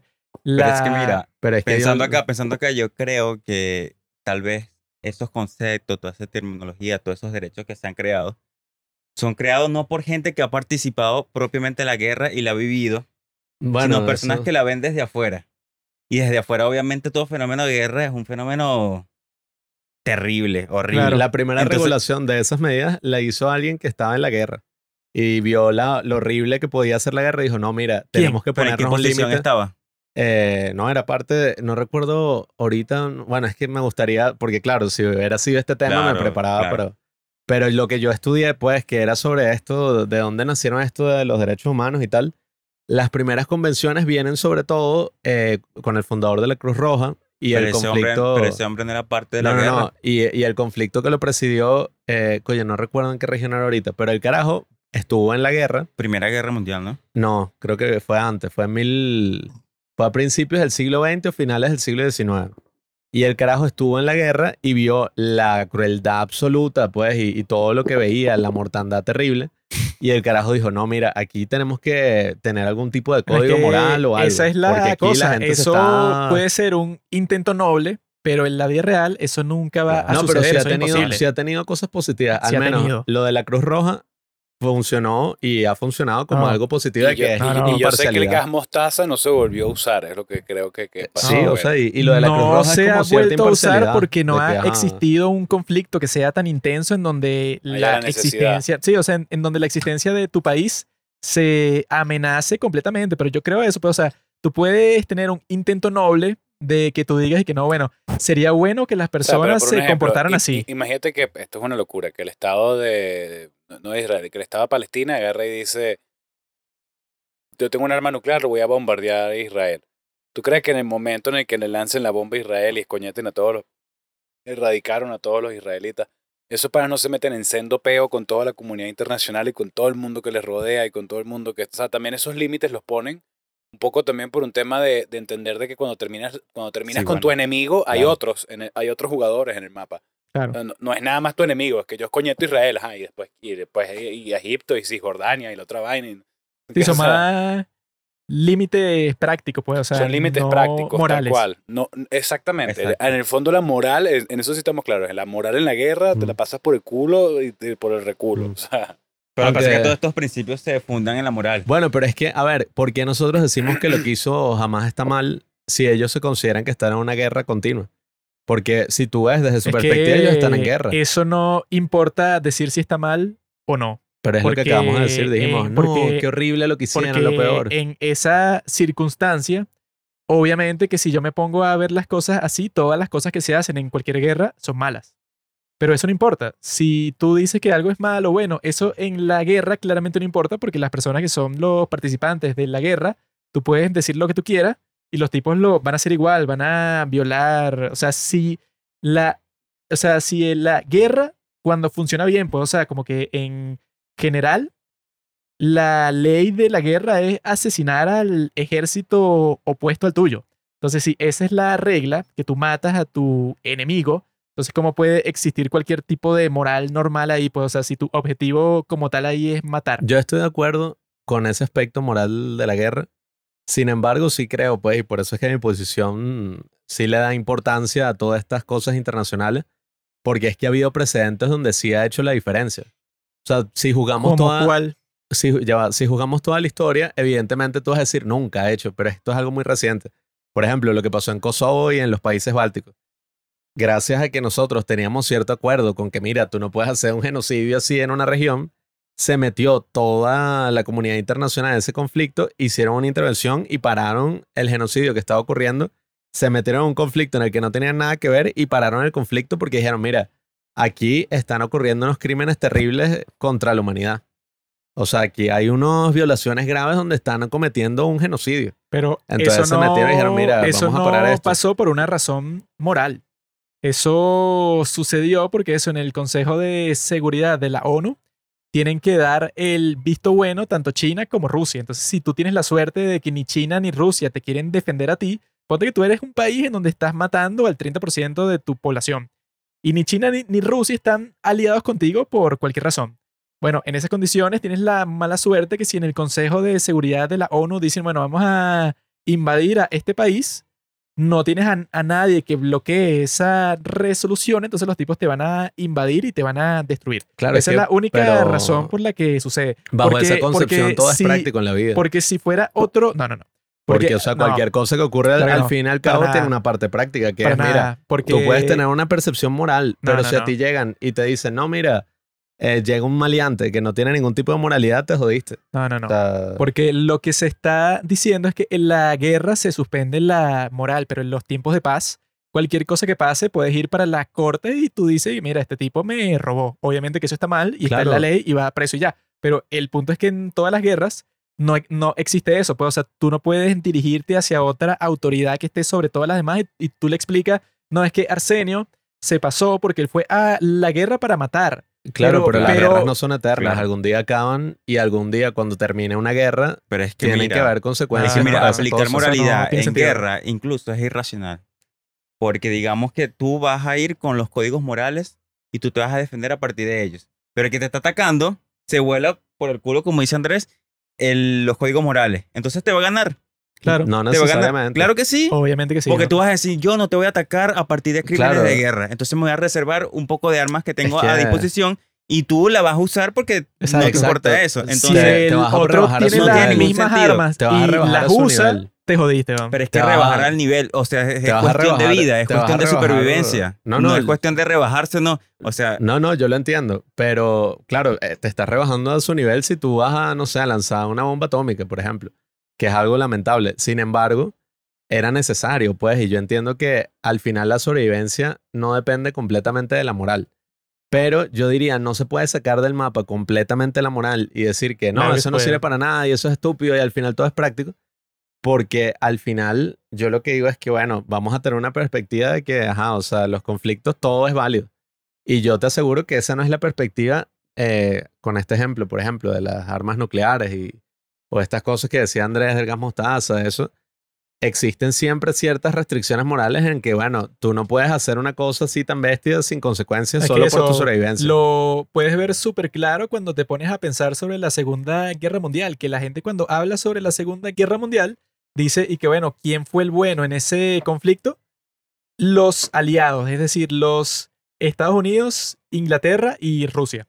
Y al mismo tiempo en ese conflicto, los Estados Unidos lanzó dos bombas atómicas en Japón y las lanzó justamente en el medio de dos zonas que solo estaban pobladas por civiles, o sea, porque ese era todo el conflicto. Bueno, en la película de Oppenheimer conversan de eso, que todo el conflicto era, bueno, es que tú tienes esta bomba que el efecto es tan grande que no hay ningún objetivo militar que tú puedas tener porque es muy grande, pues, o sea, la lances en donde la lance va a cubrir zonas en donde, so- en va donde a solo hay civiles. A todo el planeta que Exacto. cerca. No puede ser que la lanzas en un ejército porque al destruir en ese ejército vas a destruir a mil madres y niños y tal. Entonces, el lado supuestamente bueno de la Segunda Guerra Mundial es los Estados Unidos que fueron los que lanzaron dos bombas atómicas. Entonces, ahí es que la moralidad pierde todo el significado porque, bueno, ¿cómo tú vas a ser bueno si en ese proceso de ser bueno y salvar el mundo o lo que sea, mataste no sé a cuántos niños, mujeres, gente que era completamente inocente? Claro, Por pero eso es que- también, tam- ¿por qué? también, O sea, también hay que entender quiénes eran los, los japoneses, quiénes eran los alemanes. que- que también hay que entender quiénes eran los japoneses, quiénes eran, quiénes eran los alemanes y quiénes eran los italianos. Sobre todo los japoneses y los alemanes. Eran unos monstruos. O sea, esos carajos de verdad, eh, uno, uno no, no entiende la, la potencia que tenían, pero se tuvieron que unir Rusia, el Commonwealth Mm. este, y, y, y Estados Unidos para poderlos frenar y de vaina y lo frenan. Claro. ¿Me entiendes? Entonces eso te hace entender de que lo que tú dices, hay un tema moral, sí, pero también hay un tema de supremacía. O sea, Estados Unidos tuvo que volarse la moral para demostrarle al mundo, mira, nosotros lo tenemos más grande que todos los demás. De verdad que lo tenemos más grande. Entonces Claro. no, no, queremos, no queremos tener problemas, pero si siguen, le vamos a lanzar seis más así. No, No, sí, y, y a que- ver, y yo lo que que- pienso es que dentro de todo, o sea, uno sí puede decir, o sea, al fin y al cabo, las intenciones de Estados Unidos no eran, o sea, son mejores moralmente que las intenciones de Alemania, en principio. Sí, bueno, yo, yo creo que si, Pero- si Alemania hubiese ganado, nosotros estaríamos hablando alemán hoy en día, ¿me entiendes? Aquí. Sí, o sea, No, No, bueno, es que ellos ahí, querían el dominio ahí- total. ahí es que yo creo que todo eso de la moral pierde el significado cuando tú dices, no, bueno, est- estos tipos, eh, en el caso de los Estados Unidos, mataron eso, pues, o sea, pero aniquilaron, pues, con la bomba atómica, cuando eso cae en tu país, bueno, eso, ajá, o sea, en tu ciudad, Sí, de- pulveriza destrozas a- la ciudad, además, sí, la vuelves a- inservible. a Sí, decenas hay- de hay miles una de razón. personas. Entonces, si tú hiciste eso, yo creo que ya no existe ninguna moral en este mundo que te pueda decir que, ah, ok, tú mataste a No, cientos de miles de lo, niños. Lo que ocurre ahí es que yo soy la supremacía moral. Exacto. Eso es lo que ocurre. O sea, la, que- la es moral que- es la mía. Y si, Exacto. te, y si te la comes, te destruyo. No, bueno, y que está. eso era lo que decían los tipos, o sea, que in- incluso antes de las bombas No puedes matar a los niños que yo diga que no mates. Exacto. Es- esa es la moral del no, mundo. bueno, que eso, pues, o sea, que los gringos en Japón, incluso antes de las bombas atómicas y todo, los tipos estaban lanzando todo tipo de bombas, así que incineraban toda la ciudad. En muchas ciudades de Japón ya las habían quemado completamente, mucho antes de la bomba atómica y todo. Y que hay uno de los comandantes, o sea, de la Fuerza Aérea de los Estados Unidos, que le hicieron un comentario durante uno de esos combates, que era que los tipos pasaban por la noche y lanzaban todas las bombas, que las casas de las ciudades de, de Japón estaban hechas de Madera. madera. casi todas. Entonces cuando tú echas una bomba que está hecha para quemar todo, las casas esas, bueno, las quema como en cinco segundos. Queda y que un-. Hay un general de la Fuerza Aérea en esa situación que alguien le dijo que mira, quizá lo que estamos haciendo no piensas tú que es como que demasiado extremo porque estás quemando viva cada noche como a 10.000 personas. Y el tipo dijo, bueno, si nosotros ganamos la guerra, todo chévere, pero si perdemos la guerra vamos a ser juzgados como los peores criminales de guerra de toda la historia. Y La, la- la- la historia la escriben los vencedores. Sí, o sea, yo creo que ahí está la cosa. O sea, si, si tú ganas, obviamente que cuando tú vayas a juzgar a las personas que cometieron los crímenes de guerra que son de tu lado, tú vas a ser mucho más eh, permisivo. Cuando son, y bueno, estos fueron miembros de tu propio eh, ejército. Pero cuando son los del otro ejército, ahí es que sí vas a ser como que súper drástico. Y no, es- estos tipos llegaron Claro, a, pero- un, a, un, a un nivel tan cruel que, que mataron a- todas estas personas. A mí me gustaría agregar, bueno, para finalizar, pues, para pasar al, al otro tema que nos- empezamos por Israel y ahorita ya vamos por la Segunda Guerra Mundial. Bueno, vamos a terminar hablando de los conflictos de la historia. Eh, pero para terminar, porque bueno, así son las conversaciones entre Cuando hombres. Vamos a terminar la con la antigua. Cuando pasó la perestroika en Rusia. Sí, que la antigua Roma, cuando César fue apuñalado, siempre las conversaciones, me da risa, las conversaciones así entre hombres y vaina, siempre tenemos que ir a la Segunda Guerra Mundial, a vainas así, Hitler. Son temas impelables. Sí, Las mujeres sí. no hablan así. Grandes clásicos. Bueno, no sé, no, no he hablado con tantas mujeres, pero Para nada. Una solamente. Yo nada más he hablado mamá. con una. Las mujeres solo hablan de maquillaje, de vestidos, de cosas así. chico, Ah, vale, vale. ¿qué es eso? Vale. De pinturas de labios, como dijo el Yo compañero que digo es ¿no? también de los huevos que se han mamado. ¿viste? No, No, vayas a creer que no. pero Eso bueno. yo A ahí- partir de las pinturas de a labios. partir de las pinturas de labios. Eso yo la hay misoginia. veces que lo converso también, pero... yo lo que digo para como eso, puedes concluir mi argumento, quizás no es la moral. La moral en la guerra, yo sí considero que no, no existe una moral así como la, la que uno tendría en tiempos de paz. Evidentemente no hay lo que llaman rule of law. O sea, no hay un sistema legal, pues no es como que, ay, la cuál- vamos a leer el manual de la guerra. O sea, o el arte de la guerra. O sea, eso no existe. Bueno, eso es todo. Si no existe, no existe. déjame- ajá. Entonces, lo que yo sí opino es que existe algo mediante lo cual tú puedes decir, mira, yo apoyo a este bando y este no. Y ese, ese algo por el cual, no sé, tú no apoyaste a los nazis, o la gente, pues, de Estados Unidos no apoyó a los nazis, o eh, toda esta cosa, sí tiene cierto vestigio de moral en el sentido de que tú ves cuál es la intención de, de un régimen, pues, o sea, si la intención, por ejemplo, de Palestina es matar a los judíos y la intención de Israel es defender su territorio, tú entiendes como, mira, uno tiene una casta y una, una lucha que es de aniquilación del otro y no solo aniquilación, sino que tiene un pocotón de cosas fundamentalistas religiosas, cosas así, por eso yo no voy a apoyar a Palestina o al menos a Hamas. O sea, a Hamas yo nunca lo voy a apoyar por eso.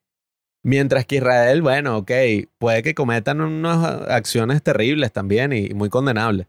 Pero sin embargo, hay una diferencia. O sea, yo creo que Pero decir, la ya va, ya va. diferencia no es moral. Decir- es distinta. exacto, pero esa es la cosa. O sea, decir que en la guerra al final todos son iguales, yo digo que eso es mentira. Iguales Porque moralmente, si- no prácticamente. No, pero es que al final. Prácticamente, si los final, que es un juicio Estados práctico Unidos en sí. no, o sea, todos los no son querían prácticos. dominar todos los países que conquistaban, por eso es que tú dices, bueno, las intenciones de estos tipos no eran tan salvajes que querían tener el poder de todo el mundo. O sea, Pero es que esa no una, era, no era ni la eh, intención desde el es principio. una razón política. Y que bueno, yo digo que ellos son mejores porque por lo menos los tipos, bueno, no querían esclavizar a todas las, las personas de los países, bueno, que ellos estaban apoyando. Pero lo raro es decir que, bueno, que tú en esas condiciones puedes decir quién es el bueno y quién es el malo. No sé cómo va a existir un bueno y un malo cuando de, de un lado mataron un montón de civiles y del otro lado también. O sea, si tú ya mataste, a, ponte, no sé, a 100 civiles y el ejército contra el que tú estás combatiendo mató a 150, eso no quiere decir Pero que tú seas me- mejor que ellos, porque al fin y al cabo, bueno, si, si tú mataste a 100 personas que no tenían nada que ver con la guerra, no sé cómo tú puedes decir que eres el bueno de la guerra. Esa es la pregunta que yo me hago también. Si la moral se reduce, o sea, al final, ¿qué es la moral? ¿Quién es bueno y quién es malo?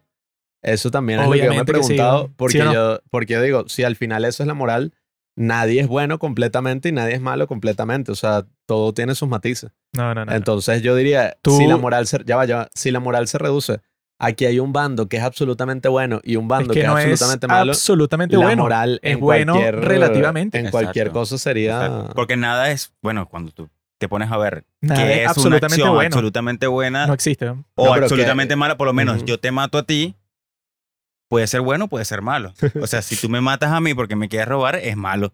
Pero si me matas a mí porque yo te estoy atacando y te quiero robar, ahí relativiz- relativizamos No, la, eso- la moral y entonces es como una acción buena, o sea, es permitido, o sea, absolutamente moral, moral sería que una acción por sí sea Claro, mala en todos los cuando no son cosas Es- tan eso directas. depende mucho del, del observador, evidentemente. Por eso digo, O sea, cuando sí. no son cosas tan directas, sino que es un conflicto ideológico que lleva a una guerra, tú no puedes decir que al final es una cosa, ay no, él me atacó y yo me estoy defendiendo. o sea, por, Cada lado va a decir eso. o sea, por un ejemplo, yo emocionalmente siento como más filiación a apoyar a Palestina, tal vez por lo que dice Juan, de que el patito feo Mm. es lo que están jodidos, es El lo tienen- underdog. es los que tienen menor poder bélico, es lo que tal, ok. Pero también hay una realidad. Yo, yo no, no estudié tanto como ustedes el tema y tampoco siento que, que sea un conocedor, pero sí creo que en el fondo son culturas súper antiguas y que hay una pelea por esos territorios súper antigua y también creo que hoy en día la modernidad se juntan intereses capitalistas, intereses de corporaciones, intereses presidenciales, intereses, bueno, weón, de, de, de Sexuales. businesses, pues de sexuales también, sin duda alguna, pero también hay un tema de business de qué hay en ese desierto y por qué se pelean tanto por él. Sí. Entonces, eh, finalmente que si la Tierra Santa, que si no es la Tierra Santa, yo creo que es la tierra de los billetes. Y por eso, y por eso es que todo el mundo está que se mata por ella, ¿me entiendes? Eso es lo que yo creo, pero... Pero bueno, yo creo que ya podemos pasar al otro tema porque si no vamos Porque- a capitalizar todo el tema del, del capítulo en esto. Entonces, el siguiente tema es transexualidad en China, a Ajá, través de la exacto. ópera. En la ópera de Pekín la transexualidad empezó. Vamos a buscar las otras cervezas primero, que ya veo que casi todo el mundo está, Out. está libre. Ya vengo. la salsa después. Ya buscamos eso, la cerveza, y ya estamos aquí. En este momento sí estamos grabando para que sepan todos así al mismo tiempo. Pero la idea es conversar sobre qué es lo que es una revolución como tal, para después conversar sobre las revoluciones en particular. Y Arsenio fue el tonto que dijo que le estaba buscando cuál era como que el origen filosófico del concepto. Entonces él es el que tiene que decir qué es lo que considera él que es. Arsenio va a hacer su labor filosófica que es buscar la esencia, el qué es. Bueno, pero no tanto como el tonto que lo buscó. ¿Me entiendes? Como y no tanto. Sino el que lo buscó. No, es que para qué ya. lo buscaste, ya tú, tú mismo te pusiste esa carga encima. Tú tenías Bueno, que tampoco dejar lo eso. busqué. Ah, me no, encontró. entonces, Lo, pe- coño. lo pensaste. Él te estaba buscando a ti. Lo no, recordaste, no. lo recordaste. Esto es, es algo bastante simple que yo vi hace tiempo en una, como una conferencia acerca de la Revolución Francesa y la Revolución Estadounidense. Coño. La estaban comparando.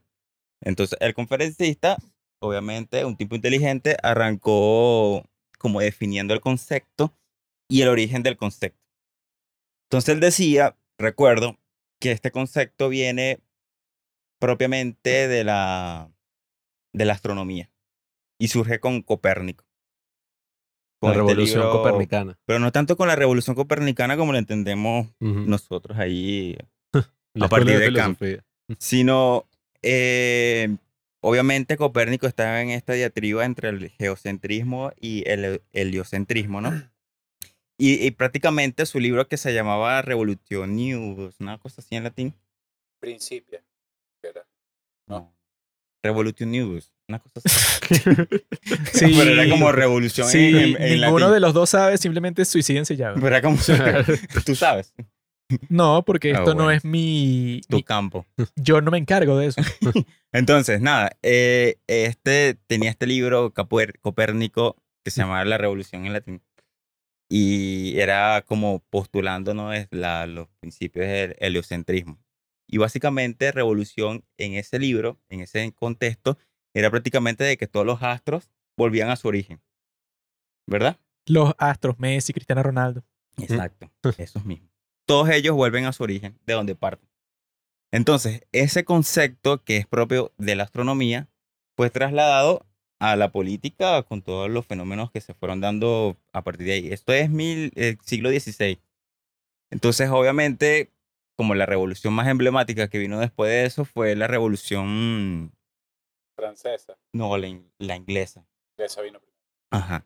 Entonces, ¿cómo tú haces como el, el paralelismo entre lo astronómico y lo político? Resulta que en la Revolución Inglesa, ¿verdad?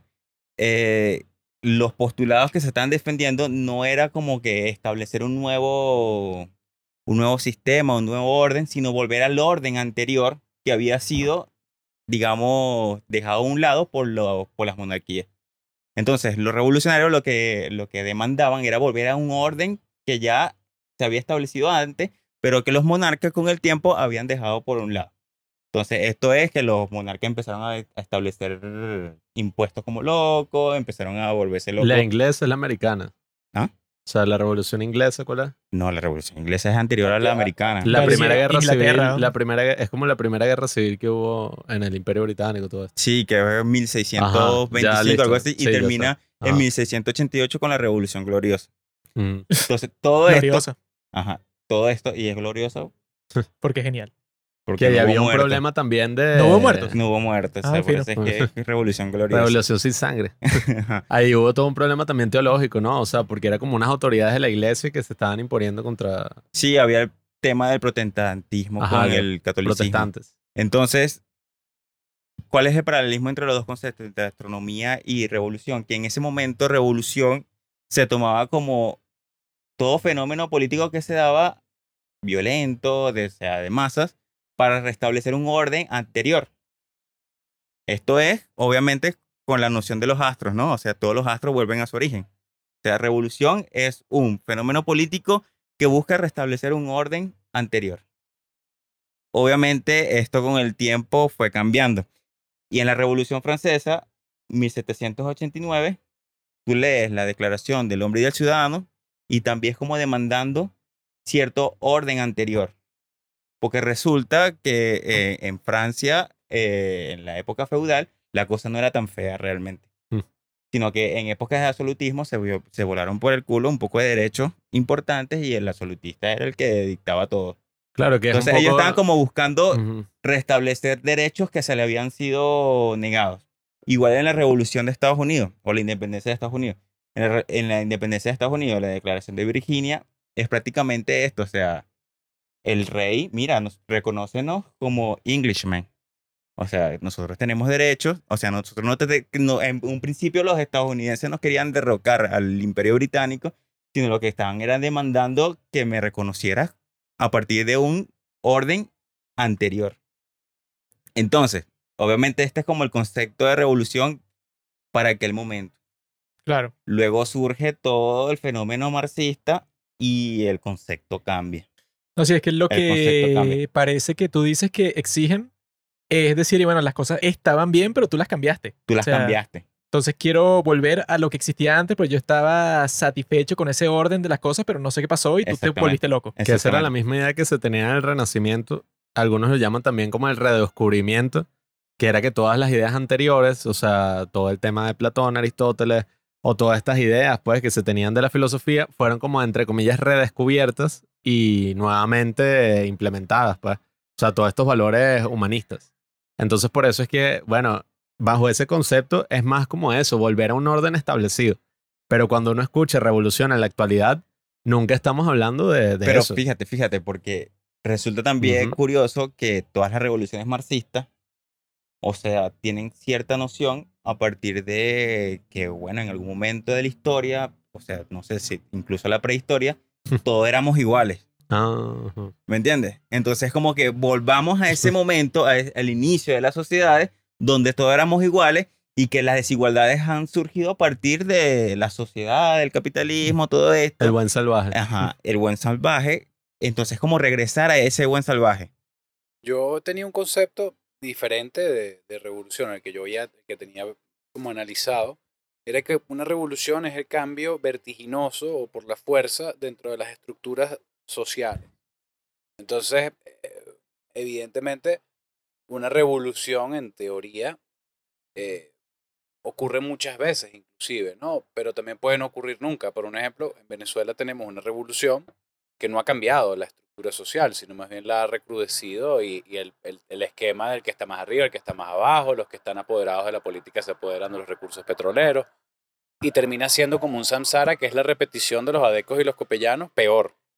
O sea, de- de- desde, un mayor libertinaje y desde una mayor, eh, hago lo que me da la gana, eh, irreverencia total ante todo el sistema político, eso lo, lo tenemos al frente, pero ese concepto de que es una revolución, es un cambio en la estructura social, tal vez una revolución que yo no estoy diciendo que se dio para bien, pero que sí hubo un cambio en la estructura social fue en Cuba. Por un ejemplo, siento que fue una vaina como de sopetón, o sea, de pronto Mm. eran la rumba, eran Las Vegas, eran las jodederas, era la vaina, Puerto Libre, eh, se- tratado de doble tributación, tratado de comercio, estos carajos tenían productos gringos, era una extensión de Estados Unidos en la que no se pagaban los impuestos estadounidenses ni los cubanos tampoco. Entonces, evidentemente ahí, cuando llega Fidel, vaina tal, se tranca el serrucho, no sé qué, hubo un cambio en la estructura social vertiginoso además, porque se supone que una revolución no es algo progresivo y lento, sino es algo rápido. En nuestro caso, Venezuela, lo que hubo fue un cambio en la estructura de poder, no, no en la estructura, hubo un cambio en el mandatario. Un quítate tú para ponerme yo. Pero al final la estructura de poder quedó intacta. Entonces, ah, me voy más allá de- del concepto de, del origen, sino de qué es una revolución. ¿Es un cambio en la estructura social? ¿Es un cambio en la estructura social con una característica específica o puede haber una revolución capitalista? O sea, pudiese ocurrir que Venezuela en algún momento vuelva un capitalismo hiper mega salvaje donde Estados Unidos nos coloniza y pase algo parecido a lo que está pasando en El Salvador o en Ecuador, donde la moneda de curso es el dólar. Bueno, es que eso es así como muestran en esa gran película que vamos a estar conversando el día de hoy, la de Farewell My Concubine de China, que muchas personas dicen que a partir de esa película o de los desarrollos que ha tenido China y tal, es que tú cuando ves esa película que dura tres horas y estás viendo técnicamente como que revoluciones dentro del país porque hay personas que lo están controlando, luego esas personas las matan y entonces las controlan otras personas y entonces esas las matan también, entonces es como que eso, o sea, es revolución porque está dando vueltas a esa rueda y los que están abajo están arriba, los que están arriba se ponen debajo. Pero lo que dicen, que yo creo que por eso es que esa película es perfecta para esta conversación, es que eso que tú estás diciendo, que bueno, que en realidad cambió el poder o cambió el sistema. Y aparentemente en China como que cambiaron las dos cosas, ¿no? Pareciera que cambió tanto el poder como el sistema porque estaban los tipos que eran, bueno, está Yo sigo creyendo que el- sistema quedó como parecido, cambió Exacto, el poder, o sea, ¿no? exacto, O no, sea- es que eso, o sea, yo creo que lo que dicen muchísimas personas, bueno, que fue lo que dijo mi profesora de coreano en estos días, que ella dijo que el día de hoy Corea, ¿verdad? sigue teniendo el mismo sistema de gobierno que hace mil años. La diferencia es que el día de hoy al rey lo llaman presidente. Y cuando ella dijo eso, está de coño, o sea, No, no. por eso es que yo creo que en esta película esa de la que vamos a estar conversando después, ahí es que muestran lo que tú estás diciendo, porque en esa, al principio ves que como que la estructura social que te muestran es la de una ópera, o sea, que es así como que un contexto artístico que tú piensas que Y no va a ser casi- como que... Y casi burgués, por decirlo así. Sí, o sea, que tú piensas que no va a ser como que tan autoritario, pero cuando te lo muestran ves que el, el contexto es totalmente autoritario 100%. Entonces lo que te dicen como que suele pasar con muchas revoluciones todo el tiempo es que dicen y que no, es que yo voy a cambiar todo el sistema. Pero cuando los tipos toman el poder, mágicamente se comienzan a comportar como se comportaron los líderes anteriores, pero claro, simplemente le cambian el, norme, el nombre a las Y cosas. comienzan a castigar lo contrario a su ideología. Exacto. Ya O sea, como que dicen, no, es que yo soy completamente distinto en todo sentido. Claro, Y, y- y entonces yo esta práctica yo no, no la llamo tortura, sino la llamo interrogación forzada, por ejemplo. O, ajusticiamiento. Exacto. Entonces yo estoy tratando, bueno, que eso es lo que dicen que también pudo haber pasado en la Revolución Rusa, porque dicen que los tipos, bueno, pasaron de ser como que no, este partido que, bueno, ajá, que quiere como que los derechos para todos, pero sobre todo para los trabajadores que son oprimidos en este sistema imperial. Pero cu- cuando los tipos ya tienen el poder total, cuando tú te pones a ver las cosas que hicieron al principio de la Revolución Rusa y de la Unión Soviética y eso, ves que los tipos, bueno, se estaban comportando como zares, o sea, como los líderes de todo este sistema que es tan grande. supremos.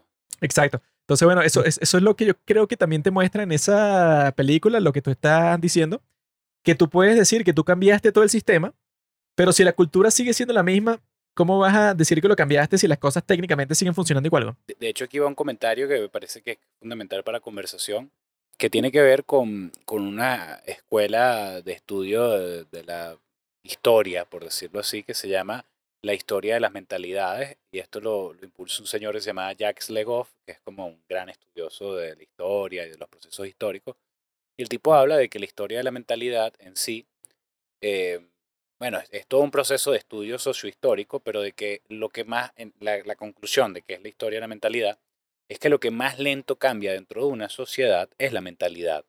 O sea, por un ejemplo, el machismo es una mentalidad que está vigente hoy en día, tan o más vigente que cuando nació, no ha cambiado. ¿Me entiendes? Hay una conciencia, hay una cosa, se sabe que bueno, que esto es malo, pero está, está presente, está hoy en día. Y lo mismo creo que termina ocurriendo respecto a toda la mentalidad que rodea toda esta revolución, ¿entiendes? O sea, toda la idea de una revolución se fundamenta en una, en una, en una mentalidad que no cambia.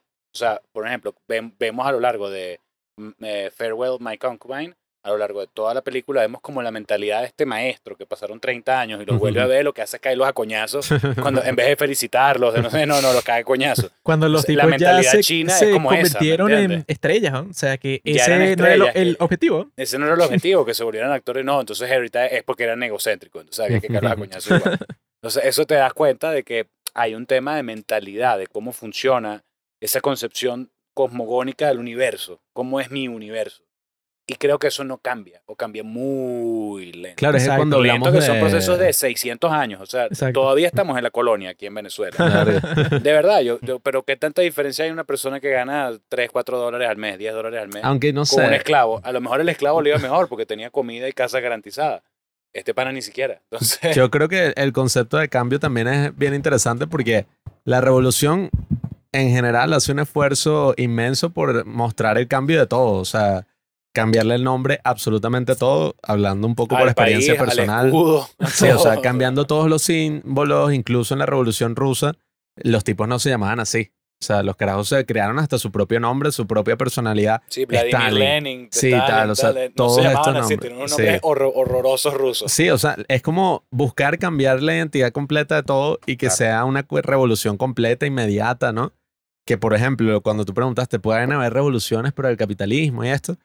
Eh, también en, alguna medida se habla de las medidas eh, gradualistas, que eso fue lo que se le criticó mucho a Argentina, y otras medidas como las que han tomado en Polonia, que Polonia después de la dictadura comunista y todo lo que tenían, cuando cayó la Unión Soviética, ellos tomaron una acción inmediante y fulminante a tumbar todo ese sistema y crear una nueva economía, algo basado así en el mercado, todo. Y claro, ¿qué pasa? Eh, en Argentina tomaron una visión más gradualista, Macri. Macri dijo, no, eso no se puede hacer así de un día para otro, porque sería una catástrofe. Pero bueno, ya sabemos que no funciona en Argentina, pero sí funciona en Polonia.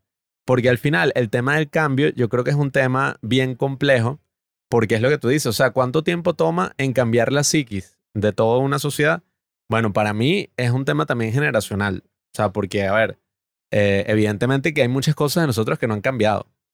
Pero en el momento de aceleración social tan grande que vivimos, o sea, yo creo que alguien de, no sé, hace 100 años viene y ve cómo pasamos el día a día, no va a entender un carajo. El tipo no va a entender absolutamente nada porque, imagínate, o sea, al principios del siglo XX estábamos inventando las máquinas voladoras, los aviones. A finales del siglo XX estábamos aterrizando en la luna. Entonces también en un momento de tanta aceleración social, yo creo que todas estas ideas, o sea, eso se trasladó un poco a la política y esas ideas de revoluciones que se dieron en el siglo XX estaban unidas con esas ideas de utopías. O sea, que era como que no, queremos crear, o sea, lo mejor. Lo o que no existe. Sí, o sea, la ciudad perfecta, el país perfecto, que fue lo que pasó después de la Primera Guerra Mundial. Después de algo tan horrible, o sea, de ver la muerte en masa como nunca se había visto, un conflicto de, de tal envergadura. Salió la Upa. música gringa más hermosa. eh, después de tanta envergadura el blues. que, que ellos vivieron, llegaron todas estas ideologías también revolucionarias en cierto sentido. Eh, oye, se afianzó el marxismo, se afianzó, al menos en Rusia, se afianzó esta ideología nazi, se afianzó el fascismo, todas estas cosas que eran como miradas utópicas para que no se repitiera la Primera Guerra Mundial, ¿no? De cierta forma, o ni siquiera para que no se repitiera, para Para hacer un mundo mejor según Sí, el patrón exacto. moral de quien impone su moralidad. Sí, o sea, como a partir de esta tragedia tenemos que cambiar. O sea, no podemos volver a esto que pasó, vamos a hacer algo nuevo. ¿Qué pasó? Terminaban siendo una guerra muchísimo peor. Hicieron algo peor. Sí, o sea, muchísimo, muchísimo peor. Y ahí es que entra, eh, si no me equivoco, era el gran escritor del Leviatán, ¿no? Hobbes. Él tenía como esta cierta mm, eh, reserva hacia las revoluciones y Yo los nunca lo leí, políticos. pero todo el mundo dice que es deprimente. Sí, no, eh, claro, uno leyendo esa mirada del Estado, uno puede decir así a primera vista como, "Verga, este tipo es un loco, un autoritario. O sea, el tipo está en contra del derecho a la rebelión, por ejemplo. Él dice, no, aquí, o sea, aquí lo que prima es la construcción del Estado. El leviatán que sea lo que va encima de todo, de la sociedad civil, de todo. Todopoderoso. Aquí no puede O sea, haber ninguna eh, esta- rebelión. Estados Unidos es el Leviatán, pues. por No, bueno, sí, aunque Estados Unidos, como uno lo ha visto, pues ellos, su sociedad civil sí está un poco por encima o al menos nivelado con el Estado. O sea, mira lo que pasó el Ya 6 te de entiendo, enero. mira- Leviatán es más Rusia. Claro, Leviatán es monarca absoluto. pero claro. ¿qué pasó? Cuando tú ves la historia... una de esas vainas así. pues. Exacto. Pero cuando tú ves la historia de Hobbes, tú puedes entender que el tipo escribió eso en un contexto donde hubo mucha Guerra no voy a civil. decir exacto, pero intentos de revoluciones, de cambios así, que trajeron un dolor inmenso a todo el mundo desastre porque a todo el planeta. era un tema donde nunca había estabilidad social, donde entraban unos como vemos en esta película de Farewell, My Concubine. En la vida de un mismo carajo, bueno, hubo como cuatro sistemas distintos y en cada sistema lo que tú hacías para sobrevivir era tu condena de muerte en el siguiente, en el siguiente como, sistema. como el pana que le tocó cantar para los japoneses. sí, o sea, Y era un maldito porque, bueno, tú- era, era una vaina donde tú no podías ganar. O sea, era como que, mira, para sobrevivir yo me lío con los japoneses. Matan a los japoneses, todo lo que se le da con los japoneses también son unos traidores. están anotados para el que viene, exacto. Entonces, en una situación así, evidentemente que tú quieres estabilidad, tú quieres orden, tú quieres que haya eh, derechos, pues, o sea, tú quieres que haya una ley fuerte, incluso si eso te está a ti oprimiendo y condenando. Porque esa es la cosa, ¿no? Por eso es que mucha gente habla del peligro que puede tener una revolución. O sea, porque, a ver, yo sí considero que los cambios políticos son cambios que tienen que tomar mucho tiempo. O sea, si tú lo quieres hacer bien. Claro, si Eh, hablamos eh, de la eh, economía, ese, bueno. ese es el fracaso, yo creo que del sistema político, de todos los sistemas políticos que hay en la humanidad, que en cinco Sí. años es imposible, Sí, imposible, sí, de toda imposibilidad que haya continuidad en nada. O sea, hacer una vía de tren toma 20. Exacto, sí. O sea, O sea, y en general, o sea, tú lo que necesitas es tener un sistema donde las reformas y, y todos los cambios que quieras hacer, ok, sea lento, tome tiempo, pero, pero, pero haya una continuidad. claro, a ver, el cambiar una cosa tan profunda en una sociedad como, no sé, o sea, imagínate, ah, pueden ser hasta cosas estúpidas, o sea, leyes como lo del aborto y todas estas cosas. Eso se fundamenta en precedentes legales, en que, coye, la gente vaya aceptando las nuevas generaciones y quieren transformar las cosas. Eso va incluso a nuestra propia forma de, de organizarnos como sociedades, todo, de que cada nueva generación se diferencia de sus padres. O sea, Ah, y, y asuma sus retos, pues, como Ujú. propios. cada generación tiene la necesidad de transformación. O sea, dice, no, mira, yo te voy a transformar el mundo en el que estoy y tal. Yo no soy igual a mi papá. Yo Pero- soy mejor. Sí, yo soy mucho mejor y tal. Pero ¿qué pasa cuando esa actitud a veces inmadura del adolescente que lo quiere negar todo? O esa cosa así que es como que no. O sea, no podemos ser en lo absoluto como hemos sido. Hay que hacer una revolución, hay que cambiar todo. Del día, o sea, no sé, de la noche a la mañana.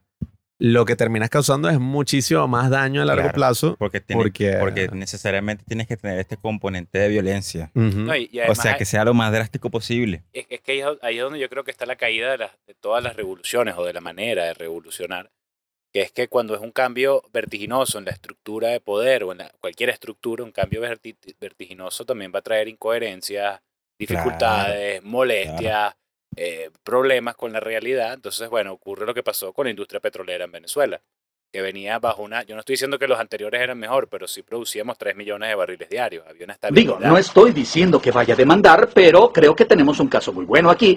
Pero lamentablemente, una vez que ya llegó toda esta revolución, eh, bueno, evidentemente también se revoluciona la manera de sacar el petróleo y lo que terminó ocurriendo es que hoy en día estamos en 600 mil barriles Mm. el día bueno. ¿Me entiendes? Claro, es que, ¿qué pasa? Para mí también es un tema de cuando tú centralizas el poder, o sea, cuando le das demasiado poder a alguien. O sea, porque, ok, tú quieres hacer una revolución, pero una revolución tiene que tener líderes. Y los líderes de la revolución son el ancla que va a dirigir todo el cambio político. Y tú no le puedes poner el cambio de millones de personas de todo un país en la mano de unos cuantos y ya. O sea, de cinco tipos que tienen Lo que una van a hacer ideología. es una guisadera loca y ya, pues. El poder corrompe, o sea, yo creo que esa es como la, la máxima universal de, de- de todo, que es eso, pues, o sea, el poder siempre corrompe. Por lo tanto, si tú le das poder absoluto, tú le estás dando, bueno, o sea, corrupción absoluta. sí, o sea, todo es absoluto, o sea, cualquier cosa buena o mala puede ser absoluta en ese sentido, o sea, que eh, por eso es que cuando se habla de la teoría de las formas de gobierno, o sea, ok, la monarquía puede que sea lo más, o sea, lo más bueno, si tú lo ves como tienes un rey bueno, arrechísimo. O sea, el tipo aplica todos los cambios que quiere, tiene sus consejeros, todo se hace inmediatamente, no hay burocracia, Claro. todo es arrechísimo. directo. Sí, todo es muy directo, pero también es la peor, porque cuando degenera en una tiranía, tú tienes un Es- tipo es la que, peor sí, tiranía. eh, claro, Es lo o sea, peor que te puedes es lo imaginar. peor. Y claro, ese es el tema, ¿no? O sea, la virtud está en el punto medio. Sea, tú no puedes decir como que no, bueno, sí, o sea, lo más extremista, lo más radical, como una revolución, como hicieron acá, por ejemplo, en nuestro país, la nueva república, o sea, todo va a cambiar. Coño, cuando todo cambia, cambia para bien, pero yo te aseguro que en la mayoría de los casos para mal, o sea, a largo plazo. Pero fíjate que hay algo ahí, un comentario interesante sobre esto que acabas de decir, que a nivel mundial siempre han habido como varios tipos de gobierno, pero fundamentalmente son los gobiernos basados en monarquías, Los gobiernos más antiguos, por decirlo, las formas de gobernar más antiguas. Y creo que una de las cosas que re- realmente diferenció eh, el, Reino Unido, por decirlo así, de España, que era su competidor en ese momento, y después Alemania, y después todos los demás, fue que eh, la monarquía inglesa tenía una característica diferente a las demás monarquías de toda la demás región y de todo el planeta, que era que ellas eran una monarquía eh, parlamentaria. Entonces, al haber un parlamento, al haber una participación civil, al haber una integración, evidentemente el progreso es distinto al de una nación donde la monarquía es absolutista Claro. donde se dice y se hace nada más la voz de un rey. Y cuando eso ocurre, bueno, el desastre, ¿qué le pasó a España? España iba muy adelante, tan muchísimo más adelante que Inglaterra. Pero ese absolutismo que tuvieron destrozó por completo todos los ideales de la corona, porque ¿qué pasa ante el absolutismo? No es como el rey de Inglaterra que le otorga Lord no sé quién y tú vas a ser el dueño de Guayana. Mm. Y el business lo armamos entre tú y yo y tú como el señor Claro. de Guayana me vas a pagar tanto de lo que café que tú vendas y se hace una- un trato donde ese civil tiene una participación. Ante la cuestión absolutista, el civil eh, deja de ser civil, es un funcionario público, ese funcionario público es subpagado y ese funcionario público su único deber va a ser joder al imperio, ver cómo le saca una plata. Claro, porque no tiene ningún tipo de No responsabilidad tiene ningún tipo de- y, ta- y ta- y tampoco de, a- de- de apego ni de Exacto, arraigo. O sea, a exacto. mí no me importa. o sea, si le va mal, rey. si, si esto quiebra, quiebra el Quiebra. Estado, no en, quiebro ca- yo. en cambio, si quiebra, quiebra Lord no sé quién, quiebra la familia y se tiene que regresar pelando bola para Inglaterra. Mm. Entonces, en esa diferencia estratégica, en valorar cómo se hace verdaderamente una invasión del mundo, Inglaterra invadió el mundo Mm. de una forma bien inteligente, o sea, supo cómo darle a sus burgueses su lugar. En cambio, ante el absolutismo, que es lo que vivimos en Venezuela, termina ocurriendo algo que si hay uno que otro burgués puesto por dedo, pero también con un control absoluto del Estado. Entonces ese burgués jamás va a evolucionar por sí mismo, va a evolucionar hasta donde el Estado se lo permita. Claro, ¿Qué y es lo que que ocurre, por eso es que la, la clase media siempre es la, la gran enemiga, ¿no? De, de cualquier régimen absolutista. Porque ellos son los únicos que están en posibilidad de poder ir a, o sea, ascender. Claro. Y de que- y poder que- y subir que además, y poder, que además no tienen una afiliación política ni con el poder ni con el otro. Tienen es Ujú. una afiliación intelectual con su vida que se está agotando día tras día. Claro, porque la, la clase, o sea, baja, pues así, podremos decir así, está Sí, preocupada ya por una cuestión de sobrevivencia. De inmediatez. Está de- de condenada. mañana tengo que comer. Totalmente Exacto. condenada. Y si de paso hace frío y me muero de frío, mañana tengo que comer y echarle leña a esa mierda, porque si no Sí. nos morimos todos. Exacto. entonces, por eso es que nosotros hemos visto esa guerra que hay contra la clase media y con todas esas cosas. Y, oye, esa es como la gran tragedia de la revolución, ¿no? Y de las revoluciones en general. De todas. Eh, explotan esa parte romántica que tenemos todos, que es esa de que, oye, Justicia, sí, redención. queremos cambiar el sistema. O sea, nosotros somos el futuro. Y nosotros tenemos el poder para revolucionar todo. O sea, vamos a cambiar todo, pero somos los más sabios. Claro, Evidentemente eso no funciona así. Claro, Eso es una idea y- y- romántica. Y, y esa idea de que somos los más sabios, o sea, tiene como consecuencia la idea de que hay un hombre virtuoso. Y que lo definimos y decimos, El ese, buen es, el salvaje, hombre, pues. ese es el hombre modelo que todos debemos adecuarnos a él. El buen revolucionario. Bueno, Por como, eso- en- por en eso la que- película, ¿no? Exacto, Eh, por eso es que eh, eh, hay tantas cosas. O sea, en, en Cuba por lo menos los homosexuales los llevaron al campo de concentración. Y los mataban. Hoy en, día, hoy en día es muy diferente, ¿viste? O sea, O sea, yo se ha te- relajado.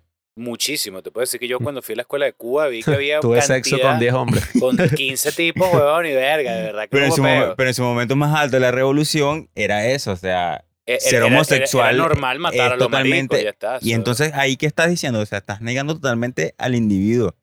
O sea, el No, y- y individuo, y, y o el sea, derecho a la vida. exacto, a tú determinarte, la libre determinación de las personas. Bueno, ese es de los pueblos, ¿no? Eso es cuando. la autodeterminación de los pueblos. Ay, chavo, se te salieron las vainas. Te Cuando. está saliendo la revolución aquí, ¿no? Parece que cuando. Andrés fue para Cuba, a, a ti no te discriminaron por allá por ser como eres, ¿no? No, nadie te- Claro, lo te vivió en digo- carne propia. No, o sea, pero- dijo, no, allá no existe eso. Yo tuve la suerte de que por ser venezolano me jalaban bola. Se imaginaban que yo era No, algo... el único lugar. Sí, el único el lugar, único lugar del mundo, pasa me pasó, a mí me pasó, sí, me pasó. De resto, bueno. Pero también porque se imaginaban que yo era como hijo de un ministro o de alguna vaina, porque no se explicaban, porque este catire misterioso está aquí. Claro. Entonces, había gente que se imaginaba que mi papá era algo de Rusia, o de alguna vaina en Venezuela. O sea, esas eran las teorías de los El cubanos. catire misterioso. Claro, porque decían, porque este carajo está aquí y es venezolano. Mm. No, bueno, es que yo pienso que lo chévere de una revolución es que es emocionante. Entonces tú le puedes decir a alguien que, bueno, Arsenio, ¿qué carajo?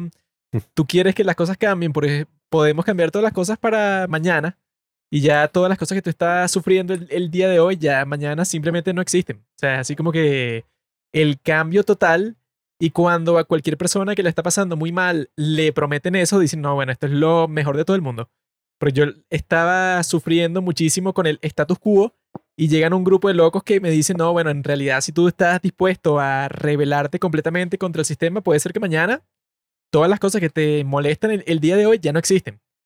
Y yo creo que eso, o sea, que como tú dijiste al principio de tu explicación, Arsenio, que si tú piensas que las únicas revoluciones pueden tener éxito, que suena como una contradicción cuando lo dices, pero las únicas revo- revoluciones que en realidad pueden tener éxito son las que en cierto sentido también son conservadoras. Que eso técnicamente no, no tendría sentido, que tú digas, que, bueno, como Sí, una imagínate. revolución va a ser conservadora si tú entras al poder es para cambiarlo todo, porque se supone que si las condiciones de vida estaban tan mal para que tú quisieras cambiarlo todo, quiere decir que, bueno, entonces, ¿por qué tú vas a conservar? Si todo es tan, tan Esta mierda. Sí, o sea, si todo está en una condición tan terrible que tú quieres cambiar violentamente la situación, ¿qué vas a conservar? O sea, tendrías que cambiar todo. Pero las revoluciones que podemos decir que son exitosas son la inglesa, la americana y ya. O sea, porque Exacto. todas las otras que han existido en la historia han sido que, ah, no, bueno, sí, al Una pregunta principio... ignorante. ¿La, la Revolución Francesa no fue muy exitosa? O... No, lo Bueno, con el terror hay una frase que, Bueno, que sí. encapsula eso. Pregunta ignorante, por eso... Hay Sí, una frase que dice, la película de Napoleón, creo que ahí ya te puede decir que no tuvo éxito bueno, porque si, el, si el tipo eh, tuvo que centralizar todo el poder en él hasta el punto que se convirtió en emperador. Sí hubo una revolución contra los reyes, pero luego de eso fue que no, pero este tipo, Es Tiene- peor, es- era peor que sí, los o sea, reyes, si él tiene el poder supremo, entonces creo que no tuvo O éxito. sea, yo, porque- yo creo Claro, que no, lo único no. que se rescata hoy en día de la Revolución Francesa, y no sé por qué, son los ideales. Sí. sí, es como Pero el realmente todo el no sé qué, fenómeno, fraternidad, la igualdad y la, ¿qué? Libertad, ¿no? Y la liber- Fraternité, igualité y... Igualité. Igualité. Igualdad. Igualdad. Igualdad. Son como los ideales que Lo quedaron en sabemos que no existe eso de igualdad, Exacto. es demasiado valioso. Sí, Pero quedaron como los ideales que, bueno, las sociedades occidentales tienen que entender Claro, ante la ley, ¿no? La, la- esa era la revolución. Ajá, pero... Igual- igualdad realmente- fiscal. Todos contribuimos de la misma forma.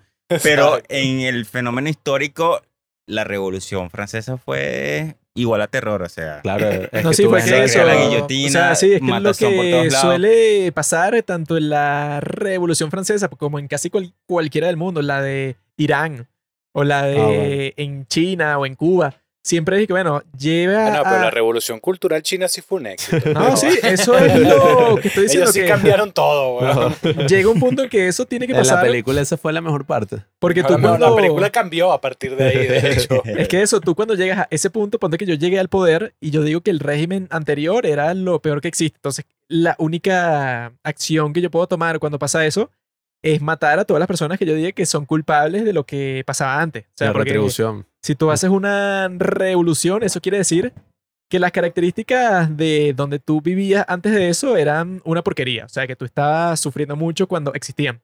Entonces, a ti lo que te queda hacer es decir, y bueno, entonces yo voy a eliminar a los que eran responsables por eso. Entonces, eso pasa en todas, pues, o sea, en Francia, en Irán, en China, en Cuba.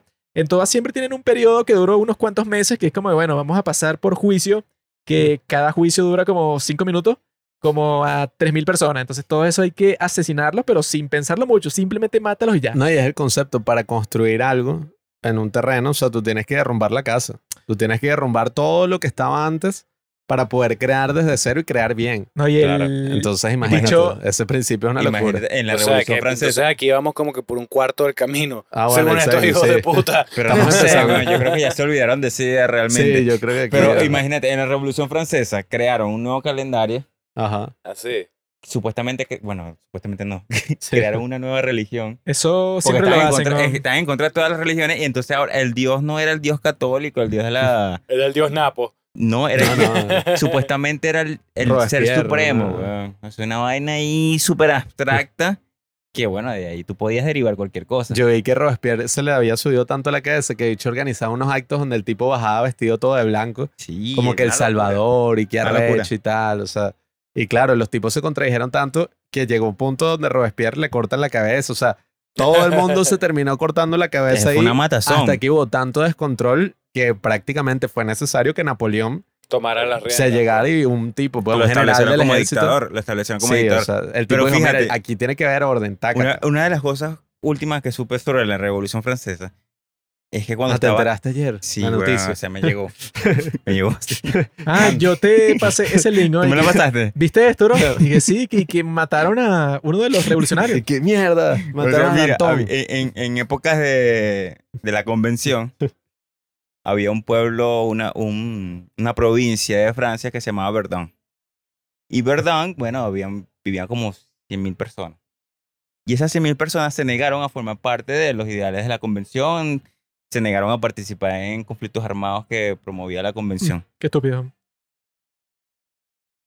La convención, o sea, se conoce, el, el fenómeno de Verdun se conoce como el primer genocidio de la época moderna, porque las 100.000 personas que estaban ahí, que se negaron, fueron asesinadas Bueno, es que si no quieren colaborar, Gon, Pero qué locura eso, o sea, es una idea totalmente... ¿cómo vamos a hacer el proceso si no quieren colaborar? Bueno, pero eso, es- eso es lo que sucede en la revolución. Hay que Ah, matarlos claro. y ya. Claro, o sea, el que se niega, Bueno, es que si no, no puedes la cabeza, Es que mátalo. O estás con nosotros o en contra de Exactamente, nosotros. exactamente. Entonces yo creo que la revolución, habría que agregar eso, la revolución es un fenómeno de guerra. Mm. Y en ese fenómeno de guerra, o sea, todo lo que antes no estaba permitido, Ah. Ahora está permitido. Por eso es que la, por eso es que los hombres tendríamos que hacer una revolución el día de hoy, porque los tienen oprimidos las mujeres. Y que las matamos y todo. Ah, pues. weón. no a Deja- todas, a Deja, unas cuantas. deja que descubran cómo reproducirse sin semen. Ahí, Deja que eso pase, weón. ahí es que nos van a veas. comenzar a matar a todos por bueno, ya legales. sería fino, weón. Desaparecemos, nos erradican, weón. Te, te van a comenzar a matar a ti y a todos los hombres que conocen. Tú vas a ver que No, con el tiempo todos los va a pasar y eso todas las mujeres son y lesbianas. solamente van a quedar unos sementales. O sea, van a, van a ver así como que unos tipos que preñan y esa es tu única función. Como yo, Cristiano Ronaldo, gente así. Exacto, que lo único que vas a hacer todo el día es coger, lo cual es muy bueno, pero coño, va a ser uno de un Claro. millón de hombres. Yo hago eso todo el día, pero conmigo mismo. Claro. ¿Cómo, weón? Qué bueno. La, sexo con él la masturbación. Que él Tienes se coge sexo a sí contigo mismo. Espero. es- no toses en el micrófono. de puta. Yo. Vamos a. Hay forma de toser. va- vamos a hacer Y una. él escogió toser con el El micrófono. micrófono. Vamos a hacer una pequeña pausa la mano, que. Me puse el micrófono. que voy al baño, así que ya vuelvo. Voy a hacer una pausa pequeña. Bueno, pero lo que yo creo es eso, pues. Eh, el sexo es revolucionario en sí mismo. Porque claro, La tienes que... revolución sexual fue la que impulsó la raza humana. No, es que tú, O sea, como, en un principio. como todos sabemos, si tú quieres tener sexo, tienes que luchar. Llega un punto que eso, tienes que... Creas un conflicto porque, claro, la mujer no quiere tener sexo contigo. Entonces, y tú- al tú- principio eso era violento, como dice Arsenio. Las revoluciones son violentas. Entonces tú tienes que luchar porque Sí. ella te deje coger. Y al luchar tú ganas y cambias la situación porque antes no, no quería y al final de tener sexo sí quiere. Qué difícil, weón. Pero yo creo que eso podemos pasar, no sé cuál primero. si- Farewell. Si, la china o la cubana. Por cronología deberíamos empezar con la cubana. Si Eso- se piensa que es anterior. Que eso fue lo que yo les Mm. dije a mi. ¿Cómo se llama? Prostituto. ¿Cómo que se llama el tipo que contrata a las prostitutas? el Proxeneta. chulo. El proxeneta, que yo le pregunté, no sé cuál primero, la china o la cubana. Y él me dijo la cubana, dijo lo mismo que dijiste tú, bro. Claro, marico. Tú sabes que los que trabajamos en esto sabemos de qué hablamos. No, bueno, a mí Como el sueño, el, el trabajo soñado de Sí. Andrés. proxene- eh, tra- tráfico, proxeneta y tráfico de blancas. a mí lo Me que entendería me, muy bien con ellas, de hecho. a mí esa película de Memorias del Subdesarrollo, que es la que teníamos en mente para desarrollarla en este capítulo, estuvo muy cercana ¿no? a lo que yo vivo aquí en mi país de mierda que se llama Venezuela.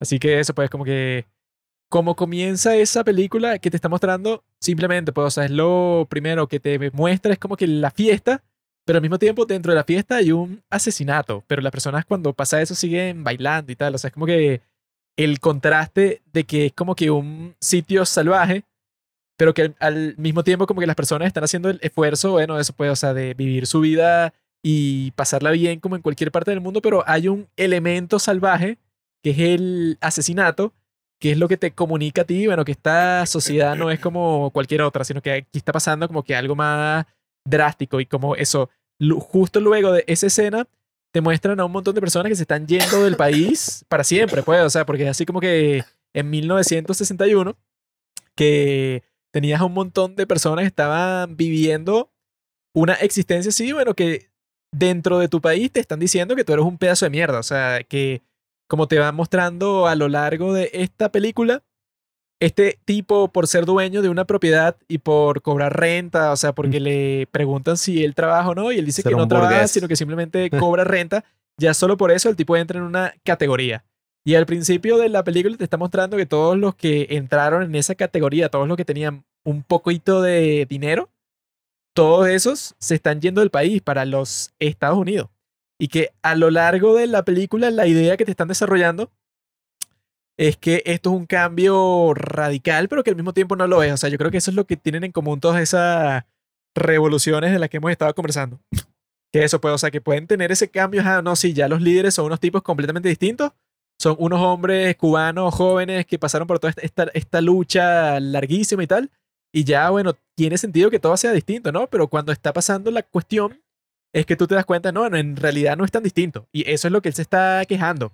Porque al ser memorias del subdesarrollo, el tipo como que está dando su visión de cómo es la Habana en ese momento de la historia, 1961, 1962. Y la perspectiva que él tiene es que todo, a pesar del supuesto megacambio que existió, todo sigue estando igual de subdesarrollado porque obviamente si la revolución cubana pasó en 1959, no pudiste haber dejado el subdesarrollo tan rápido. O sea, tú necesariamente sigues pasando por una etapa de la sociedad en donde las personas que viven eso, bueno, mágicamente no van a cambiar. Entonces, es como que la contradicción de que desde los tipos que hicieron de la revolución, desde los medios oficiales, te están diciendo que no, ya todo es distinto porque este es un país comunista, tiene unos valores distintos, los hombres son distintos, las mujeres son distintas, pero lo que dice el personaje principal, que se llama Sergio, el tipo dice, bueno, aquí no hay nada distinto, o sea, aquí todo sigue igual, y lamentablemente sigue igual porque esta es una isla de mierda subdesarrollada en 1959, que fue cuando pasó la revolución, y el día de hoy, 1961, sigue siendo una isla de mierda subdesarrollada, pero estos tipos están actuando como si el hecho de que ahora ellos están en el poder Cambia todo. cambia todo. Y claramente no cambia todo porque el tipo, el protagonista, que es así un tipo, bueno, que sí de clase media alta, está sufriendo eh, eso, pues, o sea, como que de los mismos pesares y los mismos dolores que él tenía de antes de la revolución no han cambiado mucho. Entonces yo creo que esa es la parte que pasa tanto en esta como en la otra película, que tú podrías decir que no, sí, claro, es que ya cambió todo. Pero cuando, Bueno. pero, pero cuando te- tú te pones a ver el estado de la sociedad, que supuestamente es lo, es, lo, es lo que importa, ¿no? O sea, si la mayoría de las personas de tu sociedad puedes decir que, bueno, que ya pasaron a otro estado, o sea, si tú del día de hoy al día de mañana puedes decir que la mayoría son millonarios, bueno, te tengo que decir que tú en realidad, bueno, si cambiaste la, la sociedad, pero como eso es imposible, en realidad el cambio que él está tratando de evidenciar que había pasado en Cuba en ese momento no era un cambio material, sino era un cambio de percepción y ya. Bueno, yo sí considero que hubo un cambio y es el cambio de todas esas revoluciones que es hacia lo peor, o sea, hacia abajo. Porque evidentemente que pasa esta revolución y la gente dice, no, la pise, yo me voy de acá. Porque la película ilustra muy, pero muy bien ese ideal, o ni siquiera ideal, ese pensamiento que todos los que estamos en Venezuela tenemos, ¿no? En cierto sentido, que es eso de que, bueno, ¿qué coño va a pasar? O sea, la incertidumbre que eso trae, la alienación que eso trae también, que es el refugiarse en una idea de, de incertidumbre, en un escenario en el que tú dices, bueno, tengo dos opciones. O me quedo aquí esperando que pase algo distinto, o sea, que las cosas cambien, que haya una mejora, o incluso que caiga este sistema y venga otro sistema, o me voy, o sea, huyo, porque aquí ya yo no veo ninguna, ninguna puerta para el progreso, ninguna posibilidad. Y entonces, claro, esta película dirigida por Tomás Gutiérrez Alea es una película histórica en ese sentido, porque claro, esta película sale seis años después de que fue escrito el libro, en 1961, ¿no? Está basada en un libro. El director, eh, bueno, el escritor de este libro, después sacó una secuela que se llama Memorias del Desarrollo, que lo estrenó en el 2007, donde habla de qué fue lo que pasó después de esta película, que él en los años 70 él emigró, él se fue. Porque él dice, mira, esto es insostenible. Y llegó un momento específico en él en el que él dijo, honestamente, a mí ya no me importa qué es lo que ocurra con la revolución. O sea, él incluso leí una entrevista actual de él donde él dice, es que ya a la gente no le importan qué es lo que pueda pasar con todos estos ideales porque ya esos ideales dejan de importar. O sea, ya con los años el ideal es la escasez, el hambre, las dificultades. La inmediatez. Exacto, o sea, preocuparse, que es lo que critica pues el personaje de esta película, eh, por su sobrevivencia, por las cosas momentáneas, por lo que está acá, Por pero no las pueden mujeres, conseguir bro. nada, Habla claro. nada y, profundo. y que es por las mujeres. Que eso es lo mismo que pasa tanto en esta película como en la Sí. otra. ¿Cómo? Que en todas las revoluciones, lo más importante, que yo creo que es lo que podemos estar de acuerdo a todos desde el principio, que lo más importante siempre es, tanto en los momentos en donde no hay revolución como en los que sí hay, Las mujeres. es donde consigues las nenas. Y eso es lo que muestran las dos películas. O sea, en esta, todo el problema del tipo que está buscando zorras, pero bueno, que sean como que de su estándar. Y en la Sean película de los chinos, es la que- el problema es el estándar, es verdad. exacto, que es la que vamos a conversar después en la película de los chinos. El problema es que, bueno, ajá, la china es Sí. prostituta, pero yo sí estoy no buscando en realidad.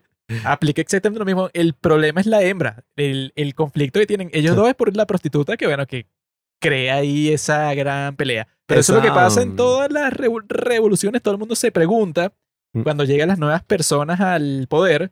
Y que, ¿y ahora dónde se consiguen las mujeres? no? Bueno, O sea, con, ¿Qué es lo que es, eso es lo más importante? cuando siempre se habla de que la representación, ay no, no estamos representados en las películas y tal. Oye, para mí, o sea, a mí me duele mucho que yo veía esta película cuando este, era adolescente, tenía como 14, 13 años. Por algunas razones de la vida la tenía en DVD porque además vivimos en un estado tan estúpido que regala esa película como que hay un logro de la revolución y no se da cuenta que así es que nos sentimos todos, ¿no? Alienados. Entonces yo veía esa película y ahí es que me veía representado. O sea, yo decía, coño, qué bolas este debate. Y volviéndola a ver, eh, oye, 10 años después, me siento todavía aún más representado. Y el gran miedo que yo tengo es el decir, coño, ¿será que cuando yo tenga la edad de este hijo de puta yo voy a ser así? O sea, me voy a sentir así. Tal vez seas peor. Sí, bueno, por eso. O sea, Coño. capaz, bueno, el maldito tenía tremendo apartamento, eso sí. Y sus No, por propiedades. eso, pero que- relajado. o sea que probablemente Ujú. La, la película para mí tiene algo brutal y muy sincero que conecta como con la esencia capitalista del hombre, que es en esencia creer más, más Sí. de todo. Más mujeres, más dinero, más estabilidad, más tranquilidad, más todo. ¿Qué tienes en contra del capitalismo? Y bueno, este personaje, evidentemente, la revolución le da como dos ventajas. Le quita a la familia de encima, pero también le prende un peo, que es que ya, no, ya los ingresos no son los mismos. Entonces también te das cuenta como el pana baja la vara. Sea, por ejemplo, antes se casaba con la hija de un burgués, ahora se está casando como con una, Una tipa que vivía en la calle y le pareció más atractiva. eso, ya. una mujer que es atractiva. Con la que no puede ni hablar, por Está cierto. o sea, Cuando, no cuando la escena del museo para mí es de las mejores de la película. Sí, sí. eh, No, cuando están. Juana tenía la cabeza llena de frijoles negros. ¿Sabes? Está- no, y en la casa de Hemingway, o sea, era una vaina que, Ah, coño, sí. ese es el, el Sí, peo, sí. ¿no? Que, ok, uno cuando piensa con la otra cabeza, y que, wow, sí, la tipa, hermosa, la típica mujer cubana y tal. Pero que va a estar ese tipo con esa caraja que, o sea, tuvo sexo con ella una vez y la caraja llorando. ¿Qué le voy a decir a mi mamá? Y yo, "Ay, imagínate, Y este que, y ajá. pero además en la película, al menos a mí me quedó claro que esta tipa no era ninguna niña, ni nada Sí. por el estilo. Esta tipa era una zorra del, del pueblo y simplemente vio que este era un catire huevón que le podía sacar unos billetes y se los trató de sacar. ¿verdad? No, y después lo acusó de violación, de tal. Toda Sí, la sí, familia toda se la puso en Toda ese la familia. Eso se en cualquier momento me pasa a mí, Gon. Yo estoy seguro que ya hay unas cuantas que están preparando una maldita demanda. Yo no he hecho nada. Simplemente tenía 15 años, pero Bueno, ya está. Aquí 15 tenía años. 17 la caraja. 17. Sí. 15 años, pero nada más la cogí por el culo, no le quité la virginidad. La así no cuenta. La sodomizaste. Exacto. Sotomita. Bueno, pero a mí eso, pues, o sea, me parece una locura que una película de hace cuántos años ya, o sea, 60 años, 60 años. Desde Prácticamente. 1968. sí, de casi 60 años, resume exactamente lo que uno está viviendo y yo te aseguro que, bueno, en las próximas revoluciones o incluso en las cosas anteriores, ese sentido de alienación, de que, bueno, tú no sabes qué coño va a pasar y vives en un proceso donde, bueno, ves cómo la sociedad se va poco a poco La única garantía es, la incertidumbre. Esa es la única garantía que tiene este Y ves personaje. como la gente ya lo que le preocupa es la sobrevivencia, cosas así, y tú dices, coño, ¿será que todos somos subdesarrollados y, y nos vamos a quedar ahí? Yo sea, no. ¿Será que aquí, bueno, Yo, yo sigo creyendo que sí, que, que Mm. Latinoamérica tiene una maldición encima. De verdad lo creo, o sea, lo dice el mismo Eduardo Galeano, pues, o sea, eh, eh, es, nada más como el, el arranque de Sudamérica es demasiado balurdo. O sea, estamos demasiado atrás en la carrera. Entonces, ¿cómo, cómo nivelarnos entre estos Goliaths que son estas potencias extranjeras que no es mentira, que nos, que nos, nos, nos chuparon la sangre todo y nos siguen chupando la sangre todo lo que pueden? ¿Hay manera de cambiar esa relación? Ah. Tal vez nunca. bueno, pero yo prefiero O sea, que me eh, chupen esa- los gringos que me chupen los rusos y los chinos. No, bueno. Bueno, Bueno, pero es eso es un que- tema de gustos sexuales. chupar, pero- bueno. chupar, Ah, que el problema con Andrés es que él es medio izquierdoso, pero como está en un sitio en donde es de izquierda extrema, él parece ser de derecha. Exacto, porque soy Se ve moderado. extremo, Se ve entonces- moderado. Exacto. Pero si él viviera en los Estados Unidos, él sería que si Bernie Sanders, un tipo así de, de la izquierda extrema, así. no, No, pero, pero no es mentira, o sea, una pregunta aquí, aquí grupal. No es mentira que, que evidentemente siempre en el fondo, en todo el, en el mundo, todo lo que existe, todo lo que hay, todo lo que ocurre, no hay un business de fondo. un business. Sí, un Yo tema hago de cosas negocio. sin negocios. Yo hago cosas sin... No, no, pero, la pregunta es, o sea, ¿ustedes no creen que todo este tema de revoluciones, no revoluciones, Yo sí en el fondo es un tema de billete y recursos? No, no, no. No. intereses. vale. Ahí- intereses, ahí- y ahí- aquí no importa nada, lo que menos importa Ese es la una- ideología, ese es uno lo de los factores. es No, el no, control no. poblacional de los billetes y de esa mano de Ahí, obra. bueno, eso para, digamos, Marx, como de interés costumbre. económico. Ahí como de costumbre estás equivocado. Sobre todo en el caso de la Revolución Cubana. Que bueno, yo tengo muchas cosas que decir sobre la Revolución Cubana porque a diferencia de ustedes que son unos iletrados los tres, yo Me estaba leyendo la biografía de uno de los hombres más importantes del siglo XX, el Che Guevara, Ernesto Che Guevara, Dios lo tenga en la gloria. El hombre más loco, weón. O sea, después de ser comunista, el capitalismo explotó su imagen como, como ninguna otra. Sí. No, pero eso, con respecto a lo que dices tú de que debe ser un negocio, yo creo que la mayoría de las personas en este mundo simplemente dice, bueno, ¿qué es lo mejor para mí económicamente? Yo quiero ser próspero, quiero plata y ya, pues, o sea, a mí no me interesa mucho si es marxista. Bueno, que es- eso es Los lo... ideales, la paz, eso es todo mierda. Eso es lo que dijo el tipo que se, que se convirtió en el líder de, de China luego de Mao. Que él dijo Deng una... Xiaoping. Ajá, el Deng Xiaoping. Que él dije que, bueno, Claro. a mí no me importa si el, si el gato es blanco. Ese fue el que se cogió a Occidente, weón. O sea, Deng Xiaoping hecho huevón. Sí, chinito, esclavo. Según todo comunista. contrato. Pero él, él dijo una cosa así, bueno, a mí no me importa si el gato es blanco o negro, a mí lo que me importa es que el gato case ratón. Así que, bueno, Mm. yo lo, yo lo que quiero es plata. A mí no, a, a- Tal cual. a mí no me importa si tú lo conseguiste de la manera de los ¿Te Estados lo da el Unidos. diablo o te lo da la Virgen? Exacto. Ese no es el problema. Tú quieres plata y ya. Pero eso, pues, o sea, sin embargo, hay veces en la historia, como en la Revolución Cubana, en donde sí hay tipos que en realidad sí son los verdaderamente enfermos, para decir una cosa así como que no, es que a mí lo que me importa es el principio marxista.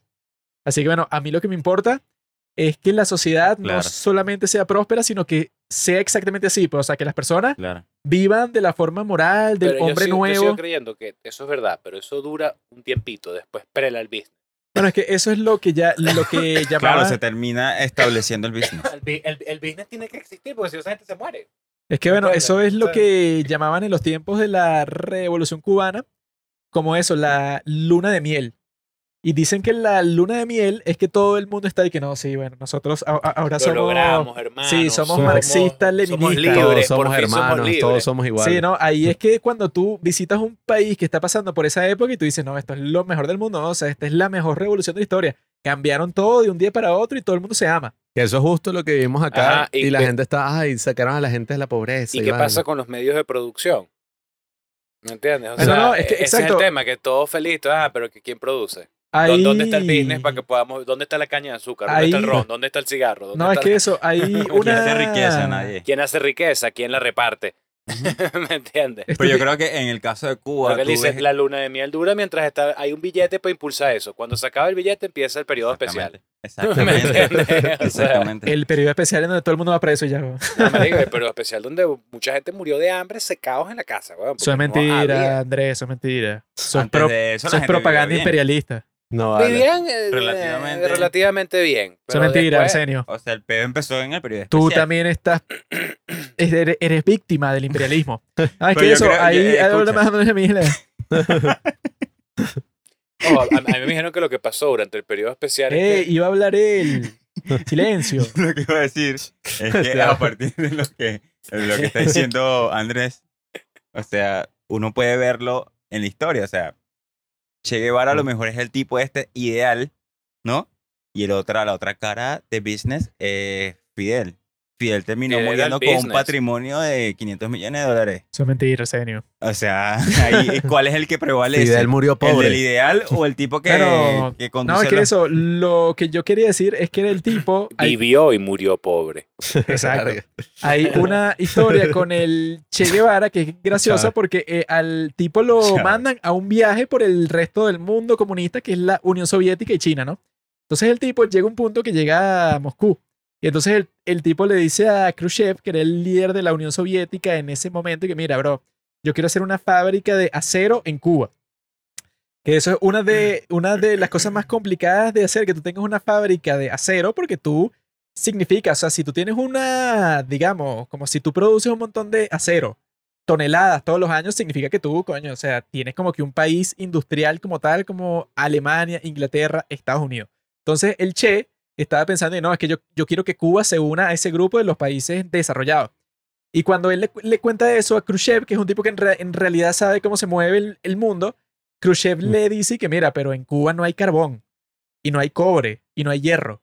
Y tú para hacer acero necesitas carbón, cobre y, hierro. y además vas a necesitar que jode gasolina para transportar toda la mierda para allá y después sacarla de No, es que ellos, ellos, ellos decían y que bueno, que yo, yo te puedo dar tu fábrica de acero, que es lo que tú quieres, pero no tiene sentido porque tú haces una fábrica de acero cuando tú logras eh, Tener tener control de pues. los materiales que tú necesitas al principio. O sea, tú no puedes sacar eso de la nada. Y el tipo le decía, bueno, si, si, tú, si tú quieres, yo que tengo todo eso, te lo puedo dar a ti y la creas en tu país y eso va a producir una tonelada de acero en, no, en toda su historia y listo. O sea, si tú, si tú la quieres Claro. tener, la puedes tener, pero no es como una fábrica en un país capitalista que tú solamente realizarías una fábrica como tal si tú tienes el potencial de que esa fábrica produzca suficiente dinero. miles. No, bueno, para pagarse a sí misma primero y luego para dar muchísimas ganancias, si no, tú no la haces porque no vas a perder dinero ahí como un huevón.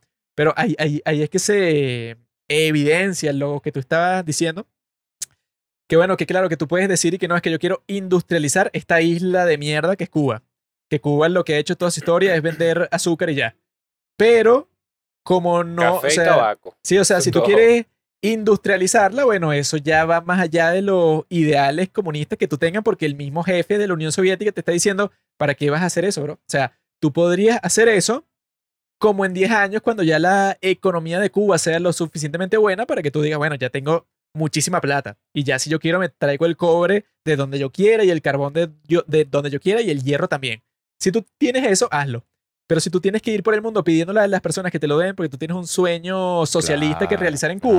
Es, simplemente por lo... Claro. Exacto, sí, No, es simplemente no por los poder ideales. no vas a poder competir contra los demás. Exacto, pero es que exacto. yo- No, o sea, mientras que a ti te cuesta, no sé, 100 millones de dólares sacar esa tonelada de cobre, hay en otros sitios en donde les cuesta cuesta 10. 100 mil dólares. Claro. Entonces tú lo estás haciendo por gusto mientras los demás se están metiendo toda Bueno, la de, plata del de- mundo. de hecho hubo un periodo durante la Revolución Cultural China que fue creo que el mayor desastre de Mao, Mm. que creo que fue lo que trajo la hambruna china, El gran salto adelante. el gran salto adelante y el tema de los hornos, que el pan agarró así, ah, dijo- ya, ya, ya. Sí, sí. le dijo a todo el mundo, miren señores, todo el Sí, mundo o sea del campo que se hizo sale del campo. exactamente lo mismo. Hizo, hizo exactamente lo mismo, o sea, que un, un movimiento brillante Sí, industrial en no, el que es lo que hizo fue destruir toda la economía Sí, no, es que nacional. fue- y causó la hambruna más no. grande que había vivido el grande, país. Creo No, que es- fueron 60 millones de muertos. Una así que, que en Venezuela hoy en día no tiene 60 millones de personas. Sí, o sea, No, o sea, es que, es, que- es que fue que no, es que ahora todos vamos a hacer acero. Y normalmente tú para hacer acero tienes que tener un estándar muy, muy arrecho. muy De- de- De, específico. hecho, el problema del acero, ellos lo, lo hicieron, pero era un acero que era mejor un aluminio. No, eso es, eso es lo que en inglés llaman pig iron, como que el hierro del cerdo. Porque es y que, bueno, o sea, tú literalmente era como que en la plaza del colegio ponías una, una fragua. Es que yo Así que- que, que- que habían unos hornos. En- Exacto, en- que eso. Eran unos hornos una- populares que el exacto. gobierno había puesto para que la gente hiciera comida. No, o- la idea es que tú derritieras toda tu mierda y, o sea, ponte que tú tienes un sartén en, en tu casa y, ahí, derrítelo pero, ahí. pero- pero que el origen de los hornos, tengo entendido, porque esos hornos, pa- parece que la, la vuelta era que en cada comunidad había un horno gigante y todo el mundo iba a cocinar ahí porque era más barato, Mm. porque no sé qué, y era una cuestión como comunal. Y a este animal se le ocurrió que no, que vamos a hacer acero, todo el mundo tiene que fundir lo que No, tenga eso, en la casa. eso era en una plaza, pero luego fue que no, eso es en la oficina o en el hospital. Entonces la gente dejaba de trabajar para hacer el acero ahí. Para, para pero- fundir, como que si fuera un enfermero haciendo una, trabajando en Exacto, una no, sí, fundidora. exactamente así, pero el punto es que tú no puedes, o sea, es imposible hacer acero de esa forma, pero el tipo se le metió la idea en la cabeza y no, bueno, pero si ponemos a toda la población a hacer exactamente No, lo vale, va a funcionar. esos alemanes son unos huevones, eso le vamos a clavar las cabillas esas, no hay pedo. No, y que, y que eso. Y el tipo cuando hizo eso, si tú sacas a los campesinos del campo, entonces ¿quién coño hace la comida? Y lo peor el es que... déficit fue así que no, no tenían arroz, no tenían nada. No, es que es incluso peor dentro de la historia porque es que el tipo sí la tenía. Solo que la que él tenía se la estaba dando a la Unión Soviética porque la- Unión Soviética le estaba dando material militar. Entonces, es que bueno, yo sí tengo el, el grano y la comida y todo lo que tú quieras, pero no es para ti, campesino de mierda. O sea, tú te vas a morir de hambre y yo estoy usando esta comida para dársela a la Unión Soviética Para para, que que, ellos, armas. en cambio, exacto, me dan armas, ¿no? Y que Y protección, pues. y- no, es que y in- panismo. In- incluso lle- llegó un punto que, claro, con ese acero de mierda que hizo todo el pueblo en conjunto, hicieron un tanque y unos aviones y tal. Y los tipos cuando tanque prendieron dobla. ese tanque, weón, el, el tanque rodó como por 10 metros, weón, y se volvió mierda, o sea, como que se deshizo. Y entonces como que Iron Man. todo, todo el mundo viendo esa porquería y que mira, por esta vaina, millones de personas pasaron como dos años trabajando para hacer un- una mierda que no le iba a servir a nadie Ni mientras el tipo... avanza 10 metros seguidos. Sí, o sea que sí, no sé, el peor negocio de toda la historia. Que bueno, que eso va también como que al núcleo de lo que decía Ernesto Che Guevara, el, el gran hombre del que yo me estaba, bueno, el tipo es un tipo serio, tiene al- algunos problemas como todos los hombres, pero al sí, fin y al cabo... Los problemas hombre- de ira. de- Odiaba a los gays, pues. Tipo más loco. Eso que importa, son, problema. son- son cosas normales. Pero ese no, sea- tipo... no seas tan binario, por favor. Exacto.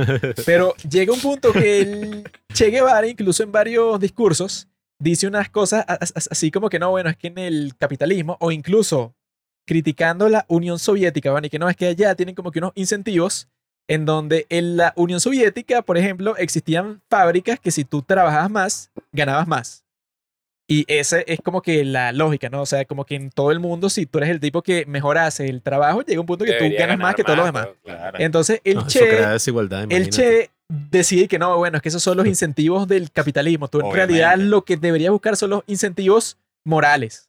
Que tú quieras trabajar, no para que te den más plata, Sino para sino que tu para ser- crezca. no, o sea, y que bueno, para ser mejor persona. O sea, tú Mejor empleado. cuando trabajas mal estás colaborando más para Te todo el grupo. mejor Entonces, eso mismo. exacto, sí, o sea, como que puro sentimiento. Y que no, el incentivo moral frente al incentivo financiero del capitalismo, que es el que, o- el que obviamente que en realidad funciona. Entonces, Claro. el tipo daba muchos discursos con respecto a que le decía a las personas dentro de Cuba y dentro de Rusia y dentro del resto del mundo comunista, que no, mira, es que ustedes tienen un gran problema. Ustedes quieren trabajar y al trabajar, bueno, obviamente que tú estás en competencia con otras personas. Y tú les estás diciendo, mira, es que yo quiero ganar más que Arsenio porque yo en esta semana hice el doble de trabajo que Arsenio. Entonces él decide que no, es que tú no puedes decir eso, sino que tú lo que tienes que hacer es buscar otro tipo de incentivo y que las personas trabajen por gusto. O sea, que tú nunca quieras ganar más que otra persona, sino que a ti no te moleste en lo absoluto que Ah, bueno, Andrés... pero, pero aquí no han logrado esto.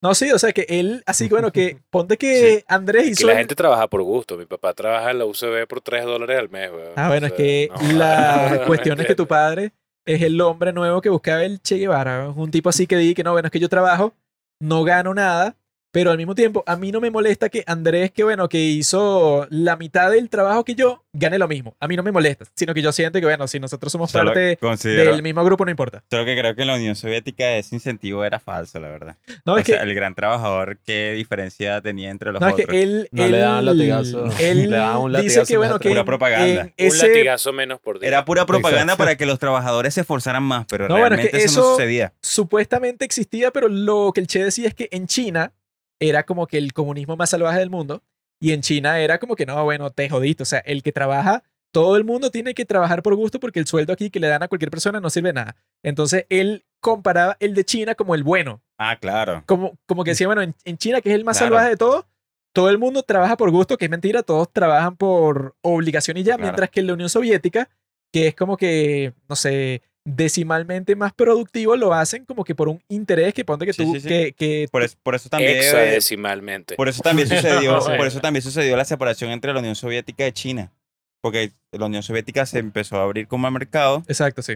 y, Y China, China con Mao como que mira, ¿qué te pasa? Vale, No. nosotros somos los reales comunistas, No, hermano. no, es que Estás haciendo una cosa ahí. Nosotros somos los ¿Qué originales. te pasa? No, es que lo más raro de ese conflicto, que bueno, que involucró al Che exactamente, porque era una cosa toda extraña que cuando, creo que fue en 1956, que este Khrushchev sacó un discurso en donde él dijo que Stalin era un maldito enfermo que hizo un, un montón de purgas y que el tipo en realidad era un desgraciado, bueno, genocida. ¿Quién fue el que dijo eso, che? Khrushchev. No, eso lo dijo, ajá, Ah, exacto, ok. Khrushchev. Y, y entonces cuando, cuando. Khrushchev dice eso, entonces desde China, este Mao, que es el tipo más enfermo de toda la historia, dice que Stalin es mi héroe. Y este tipo está criticando a Stalin, ¿qué carajo? Entonces si yo dejo que lo que él está diciendo se esparza por mi país, entonces eso quiere decir que nos vamos a ir todos para la mierda, porque Mao era el fan número uno de Stalin y todas las cosas que estaba haciendo en China estaban basadas en el stalinismo 100%. Entonces él cuando ve que Khrushchev está criticando a Stalin y está diciendo que el tipo era demasiado salvaje, Mao dice que no, entonces yo me tengo que separar de todo esto. Y él al separarse crea un sistema de comunismo que es distinto al de la Unión Soviética, porque es incluso más salvaje que el de la Unión Soviética. Entonces, en- donde las personas están como que completamente forzadas todo el tiempo a hacer su trabajo y ya. Pues, o sea, en la Unión Soviética llegó un punto que se medio liberalizó por un tiempo y ya no existía tanta censura y ya tú podías viajar por el mundo y ya tú podías como que trabajar un poquito más y si trabajas un poquito más, entonces ganabas un poquito más también. Eso sucedió mientras que en China, Eric, no, bueno, te jodiste. O sea, aquí no existe ningún tipo de diferenciación entre el que hace este trabajo, entre el que hace el otro. O sea, no, todo es exactamente igual. Y en ese conflicto, que eso es lo extraño, el Che Guevara cuando le presentaron, pues, o sea, que existía esa rivalidad en donde los dos poderes comunistas más grandes del mundo estaban en conflicto, el tipo se fue por el lado de China 100%. Mm. Y lo raro de eso es que, bueno, que si tú tratas de hacer eso en cualquier parte del mundo, pasa como tú dijiste hace un tiempo, pues, o sea, que si tú estás tratando de crear una sociedad, se supone que la mayoría de las personas piensan así, pues, o sea, dicen que, bueno, esto es un negocio, si yo estoy trabajando más, debo recibir más dinero, eso es obvio. Mientras que el Che Guevara se fue como que por un lado completamente distinto y que esa fue la dirección por la que se fue Cuba por un tiempo. Quiere que no, bueno, es que eso no importa. Si tú trabajaste 10 veces más que yo, no importa. Tú no te mereces más dinero que yo. Eso es absurdo porque al final todos somos parte de la misma comunidad. Ahí mm, en la película, pues, que vemos todo ese desarrollo que estaban viviendo, toda esa, eh, no sé, incertidumbre que llega hasta el punto de que al final de la película no saben ni siquiera si el mundo va a sobrevivir o no. Que te plantean esto como que, bueno, estaban al borde de una guerra nuclear, lo más cerca que hemos estado, de hecho, a una guerra nuclear. Fue justamente el final de la película que el tipo dice, bueno, no jodas, me quedé en esta mierda y me van a volar, junto con el resto del mundo. Entonces, oye, esa incertidumbre y todo eso que captura me parece maravilloso, ¿no? Como lo hace. Porque esta película y la otra que, que estamos comentando están en la categoría de películas hechas en regímenes autoritarios, ¿no? Regímenes así, bueno, relativamente cerrados, que tienen las bolas de criticar la historia y lo que estaba pasando, pues, en el momento. Y no solo eso, sino hacerlo inteligentemente para que, oye, al menos en el caso de esta de, de Memorias del Subdesarrollo, no fue censurada, no fue nada, o sea, incluso fue elogiada como una de las grandes películas del cine eh, cubano. Lo que pasa es que también esa película tiene dos lecturas, que, que la- Ujú. está la lectura que tenemos nosotros, que tenemos una cierta empatía con este personaje que está viviendo los horrores de la revolución, pero también desde el punto de vista del buen revolucionario, de este revolucionario que estamos hablando, este es el personaje más deplorable y malvado. Un tipo haber. decadente, ¿no? Tipo decadente, dejó ir a su familia, va a burdeles, se coge niñas, coge puta, eh, alcohólico, eh, eh, vago, no trabajador, no integrado a la clase obrera ni a la clase Sí, revolucionaria. bueno, lo que en O sea, Cuba este- llaman este tipo un es la- gusano. un gusano, este tipo es un gusano, tal cual. Entonces, eh, por eso es que la película fue permitida, porque estaba como en un- una doble lectura, pues. No, y yo lo que no comprendo de ese final de la película es que el tipo graba como que si estuviera caminando por la calle y a cada lado de la calle hay unas baterías de artillería gigante antiaérea. Y ve como que las caras de los soldados mientras pasa la cámara así. Yo dije, ¿cómo coño grabó eso? No, bueno, es que o sea, que si en todo- un momento estaban al borde que de la la película guerra. es documental, pues. Exacto, todo eso es, Es metraje documental que me imagino que no lo grabó él directamente, sino que como esa película salió años después, el Lo- tipo lo habrá agarrado con- ese O a material. lo mejor sí, yo sé que Gut- eh, Tomás Mm. Gutiérrez fue como un... Él fue propagandista también. fue del- del propagandista, lo que te iba a decir, que él tenía, cubano. acceso, él tenía acceso, un acceso privilegiado pues, a un montón Mm. de cosas. Probablemente esto fue parte de ese acceso y le vendió a los revolucionarios. Mira, estamos hablando paja de los gusanos. Pero es que esa-. Sí, que hablaron en- lo de la bahía de cochinos y te mostraban lo que Esa pasó. toma en particular es una locura porque ahí es que los tipos estaban como que en la alerta militar total, que, que tú tienes eso, pues en las calles tienes unas baterías de artillerías antiaéreas que apuntan al Sí, cielo sí, porque tú piensas que, los gringos están pasando... Sí, o sea, como que ya la está... bomba ya. Exacto, estás al borde de la guerra y tienes este tipo que está filmando la película. Yo estaba, ay, ¿cómo coño? Hacer Nagasaki, Hiroshima, La Habana. Bueno, es que, ¿Me claro? Sí, o sea, que eso está fue- filmando casi que cuando va a caer la bomba. Y ay, ¿cómo está La- filmando en ese momento? ¿Quién te lo permitió? La influencia principal de la película es Hiroshima Mon Amour. Y precisamente cuando él tiene esas tomas, porque él probablemente estaba registrando. Así como las tomas del juicio y de todas esas cosas que probablemente no las grabó él, o necesariamente no las grabó él, puede ser material de la cinemateca. Ah, del juicio de los invasores. Sí, o sea, yo lo que pienso es que eso no lo grabó él como con intención de hacer la película, sino que más bien él agarró ese metraje documental, así Ah. como hizo otra película que le inspiró, que él dijo, que se llama Hiroshima Mon Amour, Esa película es una droga. Todas las Es que hizo. a mí me gusta. Sí, no, a mí me encantó. O sea, todas las que hace Allen Resnay son una droga. Es una droga. verdad. Pero claro, la película es como una historia de amor y el tipo lo que hace es que entrecorta toda la película con metraje que de documental de hecho se Hiroshima. ganó, se ganó el Cannes conjunto a Araya. O sea, los sí. dos compartieron, el Cannes lo compartieron entre Hiroshima Munemura y René, ¿cómo se llama? El, Alan Resnay. ah, y- y- ¿qué René? Sí, Ala- Alan Alan sí. Esa Que- de Araya, que es una que película venezolana. Alain Renoir. Sí, no sé. Sí, Creo. No se lo merecía, admítelo. ¿Qué? ¿Que Araya no se lo merecía? Dilo, admítelo. No, vale, sí. Admítelo y se termina tu carrera. Dilo. Interpreta mi silencio. Bueno, pero eso, o sea, el tipo decidió usar esa misma técnica que usa esa película y entrecorta el conflicto que tenía el personaje, el conflicto interno, con el conflicto de la sociedad, de que esto, de que la bahía de cochinos, y claro, como la película hizo cinco o seis años después. Esa es Tenía la parte chistosa, que están que si al borde del fin del mundo y el tipo está en su casa que si leyendo el periódico y que qué aburrido. Porque Sí, está ahí que, bueno. ¿cuándo lanzan el misil? No sé si lo van a lanzar, pero láncelo ya porque... Nos quememos todos en esta mierda. No, es que él, o sea, te muestran una toma que son como que puros titulares del periódico y entonces son y que un niño está desaparecido, llamen a sus padres y tal. Y el próximo es que guerra nuclear, los Estados Unidos ya van a lanzar el, el Sí. misil. Entonces es como, bueno, ¿de qué me preocupo?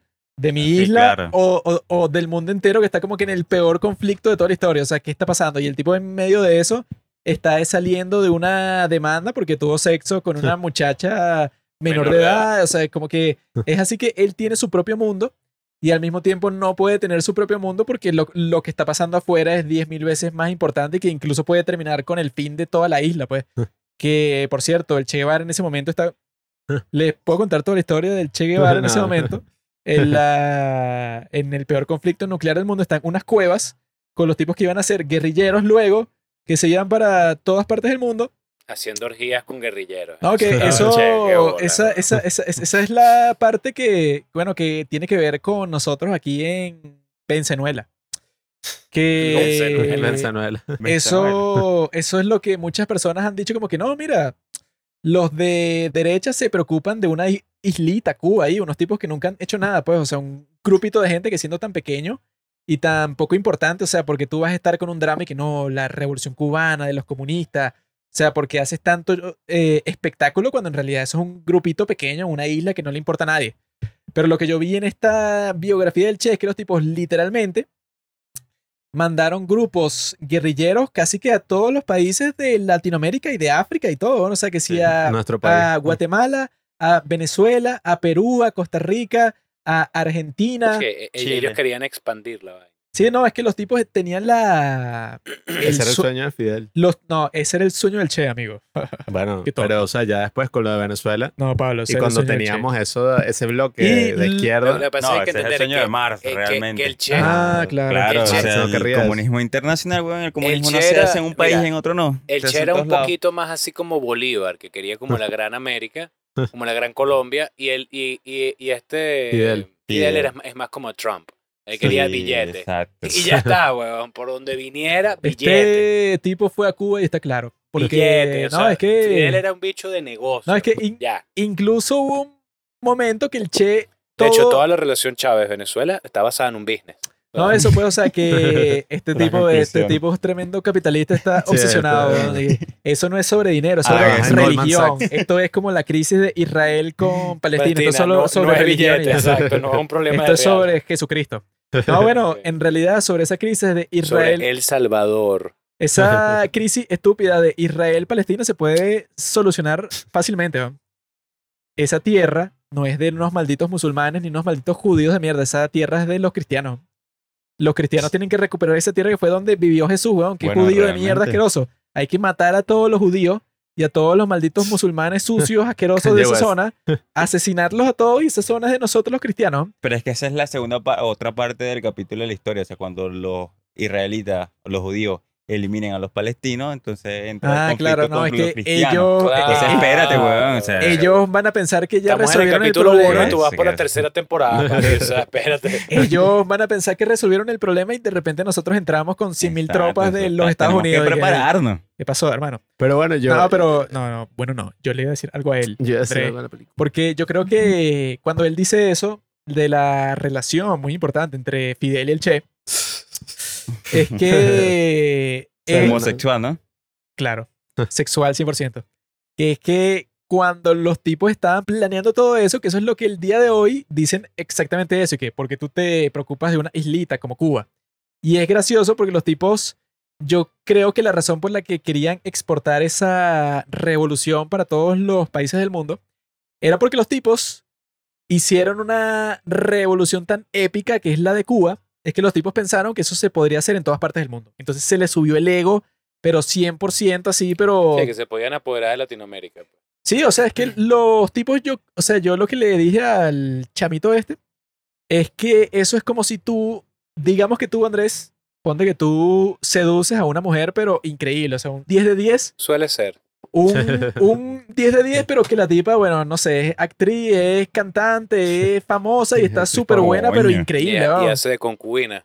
Sí, o sea, es una tipa 10 de 10, no sé, o sea, como que la celebridad preferida que tú tienes en, en tu mente, en este momento, ponte que tú la seduces y te casas con ella, ¿no?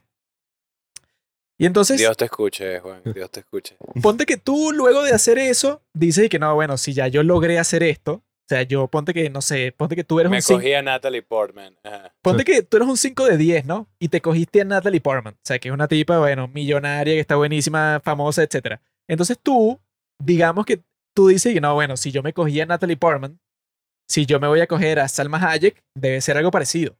Entonces Sí, tú, están como la misma. O Janina Jolie. Están exacto, entonces rango. tú ves a Salma Hayek y te, Sí. Angelina Jolie, Pamela Anderson y Jennifer Marilyn Monroe. Aniston. no, eso, pon- Marilyn Sabroso. Monroe. ponte que, pon- ponte que tú ves a Angelina Jolie leyendo un libro en una cafetería, Una entonces Playboy. Drew Barrymore. La referencia. Entonces- ¿Hacia dónde va toda esta hipótesis? Ya vas a ver. Entonces, ponte que tú dices, mira, yo voy a usar exactamente la misma técnica que usé cogiéndome a Natalie Portman con Angelina Jolie. Eso tiene que funcionar, pues las dos tipas están más o menos al, al mismo nivel, tienen dinero, fama, todo. Y tú te le acercas a Angelina Jolie y te pones a conversar con ella en el café y ponte que sale Brad Pitt y te mete un golpe en toda la cara y que esa es mi esposa, enfermo. Pero tú estás convencido de que no, bueno, o Oh, sea, me que- golpeó Brad Pitt, qué afortunado soy. no, o sea, tú, tú lo que estás pensando es que, ah, pero ¿cómo no funcionó? Millonario weón? con la demanda. O sea, ¿cómo no funcionó si yo estoy casado con Natalie Portman? O sea, yo técnicamente podría realizar esta seducción de Angelina Jolie súper fácil, porque qué coño. Y entonces yo creo que eso exactamente fue lo que hicieron los cubanos en el resto de Latinoamérica, porque los tipos mandaron esos grupos guerrilleros exactamente como era el de ellos al principio, que al principio de la Revolución Cubana, ¿sabes cuántos eran? Adivina. Creo que eran- 500. No, eran como 30 y pico. ¿no? 50. Al principio, el principio, principio, pues, o Antes sea, o después de montarse en el barco. Dos. Exacto, esa es la cuestión. Antes de montarse en el barco que los llevaba de México hacia Cuba, eran 85 personas, si 85, tengo la razón. Cuando La llegaron a. Cuba, se convirtieron en 21 personas, porque de esas Una 85, el desembarque fue un desastre porque el, el barco se chocó con un banco de arena y entonces los tipos tenían casi toda la comida y todas las armas ahí, pero tuvieron que abandonar el barco para llegar para la costa, porque si no se iban a Mm. morir. Típico de, de, de, de la- de las jugadas eh, comunistas, weón. ¿no? Y cuando llegaron para la costa tenían pocas armas y tal. Y entonces llegaron las fuerzas del ejército de Batista, que eran los que los tipos querían derrocar. Y cuando llegaron les cayeron a tiros y solamente se salvaron al final, bueno, que se reunieron todos porque salieron corriendo todos para el carajo. Y al final se reunieron y eran 21 personas. Y de esas 21 personas, derrocaron al gobierno del tipo dentro de la isla. Y entonces, si tú ves esa historia, ves que es completamente épica porque esas de, de esas 21 personas, yo creo que al final de la, de la Revolución Cubana, cuando tuvieron éxito, en total quizá eran como, como 2.000, ponte. Entonces, ¿cómo creces tú de 21 personas contra un ejército de 20.000 personas? Creas tu propio ejército independiente de 2.000 personas y con ese ejército de 2.000 personas triunfas frente a un ejército respaldado por los Estados Unidos de 20.000 personas. Por eso es que puse el ejemplo del tipo que seduce a la tipa que es 10 de 10, porque tú te preguntas y que, bueno, como tú que eres un huevón, lograste una hazaña tan grande, bueno, ni, ni, ni tú mismo te lo explicas, pero al, pero al final de toda la historia, tú dices y que, bueno, pero si yo fui capaz de esto, quizá yo también soy capaz de hacer lo mismo en Venezuela, Con Pamela en Anderson. Guatemala, en Costa Rica, en Argentina, en todo. Y los tipos, con tanta confianza que tenían al, al principio, lo intentaron y al intentarlo, bueno, eran puros grupos, así que sí, bueno, ponte que nos mandan que sea nosotros cuatro con 10 más y nos dejan solos que si en la selva de Bolivia. Y nosotros cuatro, bueno, pasamos un rato ahí con nuestras armas, matamos como a 10 policías y al final mandan a otros policías y nos meten presos a todos y al final nos ejecutan porque se descubrió que nosotros veníamos de Cuba. Esa, esa historia se repitió, no sé, como 20 veces. Entonces es así como que esa, ese intento, bueno, que fue totalmente absurdo, pero lo más gracioso de todo para nosotros cuatro es que al final de toda esa historia ese intento funcionó, pero sin necesidad de, ninguna guerrilla ni nada, sino que los tipos solamente pudieron replicar el éxito que tuvieron en Cuba en Venezuela. O o sea, los tipos mandaron exactamente los mismos valores comunistas que los tipos realizaron y que convirtieron en la nueva religión de Cuba. Los mandaron de esa isla hacia Venezuela y este fue el único sitio en todo el mundo en donde eso sí se volvió una realidad que dominó todos los niveles de la sociedad. Nice. Bueno, yo creo que ya es momento de pasar a Farewell My Concubine, que es la segunda película de la cual hablaremos hoy. Y esa película del año 1992 ganó la Palma de Oro en Cannes, creo que también ganó el Oscar a Mejor Película Extranjera. Y fue hecha durante una época bien rara en China, donde salieron varias películas críticas de la historia de China, de lo que hizo Mao, de la revolución cultural. Es una locura porque la película tuvo muchísimo éxito en Estados Unidos gracias a Miramax, que adquirió los derechos y la reeditó, aunque dicen que esa reedición es una cagada. Sí, y bueno, el director, resulta que estuve leyendo y el director vivió la revolución cultural china con 14 años y denunció a su padre. O sea, el carajo dice Qué que puto. él mandó a la mierda a su padre y a todo, lo denunció tal cual muestra la película. Y el papá trabajó como, o sea, como director de arte, una algo así de la película. O sea, el papá sobrevivió. ¿Qué carajo? Entonces, claro, son unos carajos bien extraños que vivieron muchos cambios radicales, ¿no? En sus vidas. Y muy extraños todos también. Sí, o sea, y claro, este carajo había hecho como dos películas antes que eran, decían un poco metafísicas, o sea, más sencillas. Ah, es sí que tiene otra película que, que es buenísima también, del mismo tema y todo, Ah, que, bueno. que está en YouTube, que se llama To Live.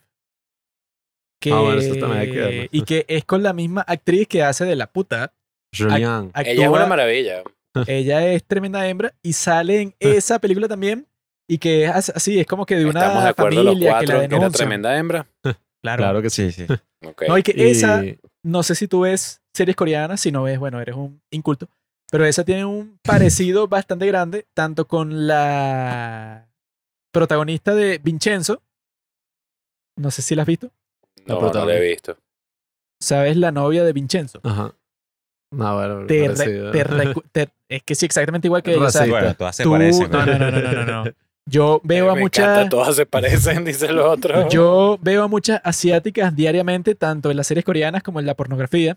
Mm. Y te puedo asegurar que, Que es, son muy distintas. que es particularmente extraño como la de esta película, la prostituta. Es casi exactamente igual. ¿Pero en qué? ¿En los ojos? No, en todo, weón. O sea, ahorita te puedo Hasta mostrar en la, la foto. vagina, weón. Hasta en la vagina te puedo mostrar la foto ahorita, weón, que es exactamente igual ¿Estás loco? a esa tipa que es la novia de Vincenzo o que sale en una serie que se llama A Time Called You. Es exactamente igual a esa. Una es china, la otra es coreana, pero deben compartir a un pariente o algo así porque son exactamente iguales. Bueno, eh, esta película, ¿verdad?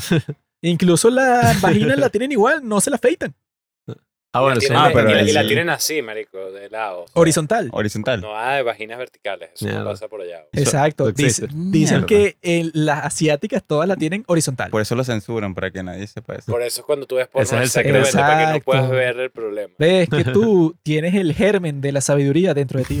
Solo tengo que Por eso las- solo Él tienes que tiene las ideas- desarrollarlo. él tiene las ideas de Kant dentro de él. Él ya sabe la cosa, pregunta, pero ya sabe. El Hades te dio todo y solo tienes que rememorarlo. Crítica a la facultad de juzgar dos. vas, vas a escribir.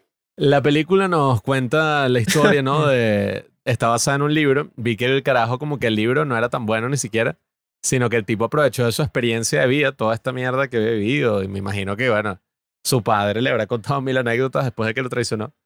Eh, sí, Todo uno que vivió en la cárcel comunista. sí, exacto. Y No sé cómo siguen interactuando luego de que el maldito lo traicionó. no sé cómo que- toda la sociedad sigue 14 interactuando añitos, después pues, de no, eso. habría- que ver, porque papá. si es como muestra la película, que en esa sociedad la- el papá te pegaba cada rato, yo hasta Ah, hubiese Claro, hecho lo mismo. ah, exacto. El resentimiento que le voy a tener a mi papá. Claro. Y, y la película, o sea, el, libro era como un recuento de cómo es lo de la ópera de, de Pekín. O sea, todo este... la Beijing. No, no, o sea, ¿Cómo la, canta? academia, la academia de Pekín, creo que es. Como No puede haber- Bueno, es no que puede haber una demostración. Pekín y Beijing es lo mismo. Deja, pues. deja que escuchemos bueno. a Juan Solo es una cantar, forma distinta de decirlo ya. Déjame, Wow. escuchar, déjame escuchar a Juan Pablo cantar, por favor. ya me fue la, me fue la mierda. Está bastante cerca. Ya estaría, ya estaría ahorita lo en, mismo. en la película y me matan, weón. Ojo, Los malditos Yo, no hemos hablado de este tema, pero para mí esa película tiene una clara lectura como de la homosexualidad en China. güey. No, es que la película, o sea, comentó tanto ese tema que la censuraron en China. Claro. O sea, la película fue- estuvo censurada y gracias a presión internacional fue que la volvieron a, a poner No, bueno, así. y que- Ahí lo que te muestra es que todos son unos sadiquitos homosexuales disfrazados de Sobre- hombres. Claro, ese, es un no, tema, ese es un tema en China. Sobre los gays chinos, que es uno de mis temas preferidos, es que yo vi que supuestamente el que iba a ser de la concubina iba a ser Jackie Chan. Porque Jackie Chan entrenó para formar parte de la ópera de Pekín. O sea, Ah, sí. él pasó por todo ese proceso real. Y Claro, entonces, claro, tiene sentido que tú le digas, "Eh, mira, tú pasaste por todo eso en la vida real, es la película sobre esto, entonces actúa.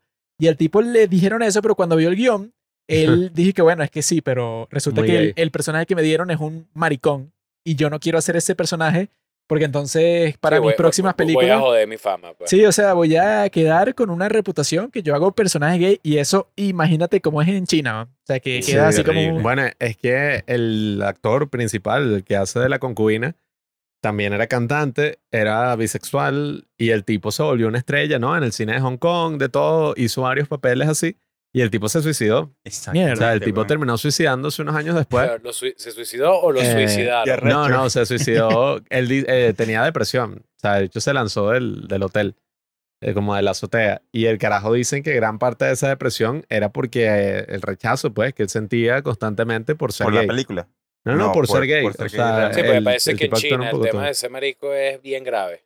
Bien Sí, grave. bueno, eh, y yo vi que en esa época los únicos papeles que habían de gays así y eso eran burlándose como que, ¡ah! Un hombre que le gusta a otro hombre. ¿Qué es esto? Así eran todas las películas donde ahí- aparecía. Bueno, pero en esa época eso era normal en todos No, lados. pero no, eran no, los no, no. 90, tampoco era tan atrás. ¡Ay! ¿Qué es esto? Fuera del podcast. Viendo, Hay que- viendo la porno china esa tuya. Hay que reconocer que ser gay es una de las cosas más graciosas que existen en ¿Qué estás viendo, Juan Pablo? Juan Carlos. No, bueno, para que sepas, el porno en China está prohibido. El porno en Japón no. Y es casi lo mismo, porque son chinos igual. En Hong Kong no. Estaba. A mí me gustan más las japonesas que las chinas. Pero bueno. ¿Por qué? A mí me gustó más la No concubina. sé, me parece que la cultura son- japonesa es como más fina que la cultura china. Eso es todo. Un buen punto. tema ¿no? de bu- burguesía y aristocracia. Mm.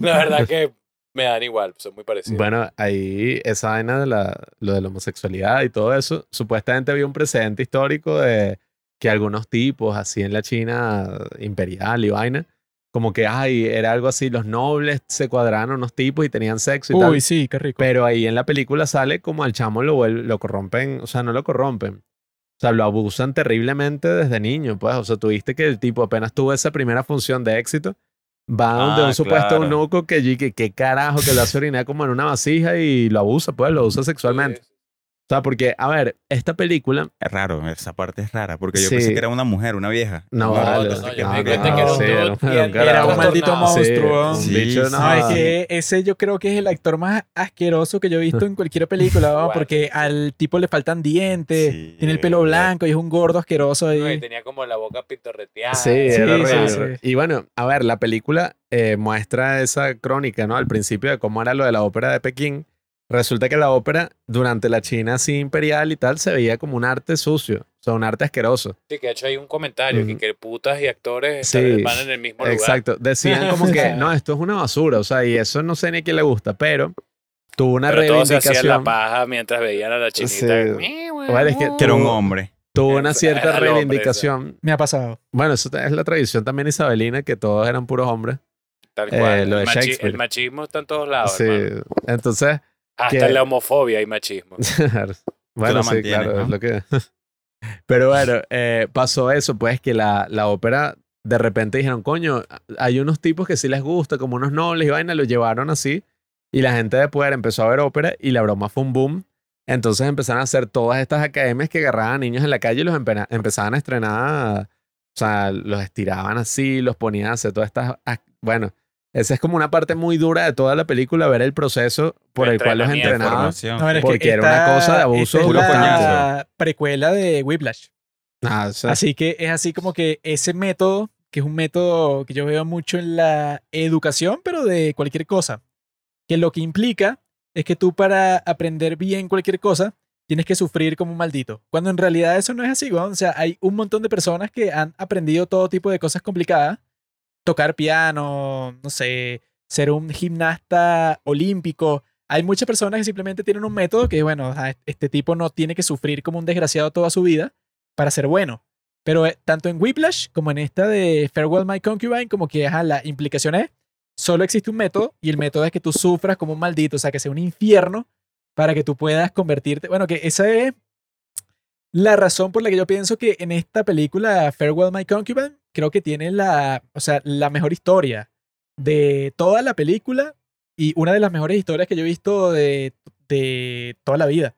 Es la primera media hora de esta película, que es cuando tú ves a estos dos personajes que son unos muchachos, pero el protagonista de la película, que es el que hace de la concubina, este tipo que literalmente es un hijo de puta, pues, o sea, es el hijo de la prostituta.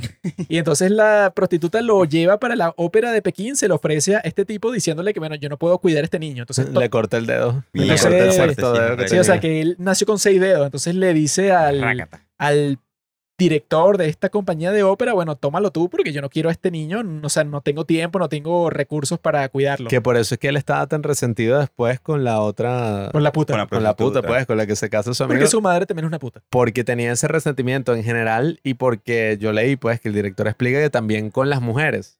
O sea, había algo donde la misma familia que se formaba en esa broma de Pekín, así, en esas escuelas de ópera, era una broma donde ahí no había mujeres, pues eran puros tipos y esa era la familia, el tío, el Bueno, es que hermano. eso fue lo... O sea, como que no había esta figura.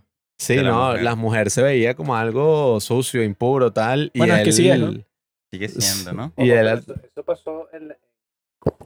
E- Esta concepción de la mujer pasó en China, pero fue como a partir del año 2000 antes de Cristo, más o menos. Fue como una, no, en serio, en serio, fue como una... Como que la sociedad china, y eso es una vaina que leí en estos días, en una vaina que se llama el, el Tao del Sexo y el Amor, que se los recomiendo todos, eh, hablaban de que la sociedad china hasta el año 2000, un poquito, o, o- o- o 200 después de Cristo, una cosa así, como en ese periodo, fue con la dinastía Han, justamente se vuelve una sociedad machista. Pero antes, por un ejemplo, el emperador quería, eh, esto pasó, esto es verídico, quería saber cómo satisfacer a una mujer y tenía tres consejeras. O sea, el, el, el, el, el- emperador no tenía un consejo de hombres, eran tres mujeres que Mm. tomaban decisiones políticas, económicas, tal, no sé qué. Entre ellas eh, escribieron un tratado, que es este libro del Tao del Amor y el Sexo, que está escrito por mujeres para explicarle al emperador cómo cogerse una mujer de manera efectiva. Coño, este me pana- vale ahorita. Pero eso, pero eso te ya. explica la concepción. Ese yo me lo leí, ¿Cuál pero no lo entendí. Usaban, Obvio. usaban términos como vagina, clítoris. Yo estaba, ¿qué- ¿Qué es esto? ¿de qué están hablando? No Exacto. entiendo. Pero bueno, eh, además, además de tus problemas con la vagina y el clítoris, este, no vale, el libro tenía, el, el libro no, pues, o sea, todo, todo este tema de esta concepción, pues, de que la mujer tiene un valor en la sociedad y tal, llegó hasta los 200. Un veneno. Después, después de eso, como que se dan cuenta de que, bueno, eh, el hombre está perdiendo poder y se vuelve una sociedad absolutamente machista donde la mujer es desplazada. Bueno, sí, es que Bueno. aquí se ve como esa relación y ejemplificada, ¿no? Por este personaje que es como completamente entendible porque además él amaba a su compañero, pues, o sea, él tenía la concepción de que iba a pasar la vida con él hasta que llegue esta mujer y que se pone en medio y además él con ese resentimiento, ¿no? De que su mamá Era prostituta. era prostituta y lo mandó a la mierda así como Lo nada, abandonó, pues lo abandonó completamente, le cortó el Le cortó el dedo, Dedo además. y o sea, chao. Sí, Aunque entonces- esa fue la razón por la que yo pensaba que esa primera media hora es como la obra maestra, pues, o sea, de esta No, película. bueno. Tampoco tan arrecho. Porque cuenta esa Yo no historia así, o sea, esas que... torturas A, a mí me que- gustó más hacia el final la película. No, bueno, es que yo pensé eso porque esta comienza así, ¿verdad? Así, bueno, con eso de que este tipo lo venden a la ópera de Pekín para hacer, bueno, que sea una tortura, porque cualquier cosa que medio haces mal, ya te dan una paliza terrible con un sable que te lo pegan por el trasero. A no veces sé. sin hacerlo mal te pegaban. O sea, Sí. no hay no lo que No, se o sea, hace. ah, sí. Lo hiciste Esto- bien igual. esto- esto-. Mira, arre- esto- un poquito mejor. No, esto es, para, esto es para que la próxima vez recuerdes hacerlo igual de bien. Sí, o sea, no, que no, Qué locura. no había forma de que tú te salvaras de la paliza. Este es un preventivo. Pero cuando yo estoy viendo esa primera media hora es chévere porque llegó una parte en donde se van para la ópera, en donde estos dos tipos, tanto el protagonista como su mejor amigo, se escapan para la ópera. No, bueno, el, el otro chamo con el que fue no era. Era su mejor amigo, luego es que el otro Ah, se bueno, convierte en su mejor mejor amigo. Sí, pero el tipo se mató apenas llegó porque No, pero les estaban dando una ese paliza. muchacho fue el que se convirtió en su amigo al principio porque le estaban como que haciendo bullying, pero él lo Ah, es defendió. él. Sí, es él. Ah, Entonces, cuando van para la ópera, ellos ven a estos tipos que están interpretando esta ópera que ya para ese momento, cuando ellos eran niños, eran Eran súper conocidas. Claro. Y el muchacho, cuando ve eso, lo primero que piensa es que no, mira, cuántas palizas se tuvieron que haber soportado estos actores para convertirse en lo que yo me quiero convertir, qué en los famosos de la ópera. Entonces, él se pone a llorar cuando ve eso. Porque dice, no, estos tipos yo los admiro muchísimo porque para haber llegado ahí yo sé exactamente qué es lo que tuvieron que pasar. Palizas todos los días y- y sin razón. Y que él siempre estaba hablando de eso, que lo que más le, le gustaba era comerse como que estos palitos que tienen como que una fruta caramelizada y tal. Entonces, el bicho que manzanas caramelizadas y saca una mierda ahí como unos palitos ahí. y que- que eh, eso, eso era- entonces ellos se compraron eso cuando se escaparon de la escuela y cuando vuelven para la escuela, él tiene los bolsillos llenos de eso. Y hacia el final de la película hay una vaina con las manzanas caramelizadas. Sí, no, es que él, lo, él cada vez que lo ve, él se acuerda de ese momento que su amigo le dijo que eso era lo mejor del mundo, que sí, lo más rico que existe.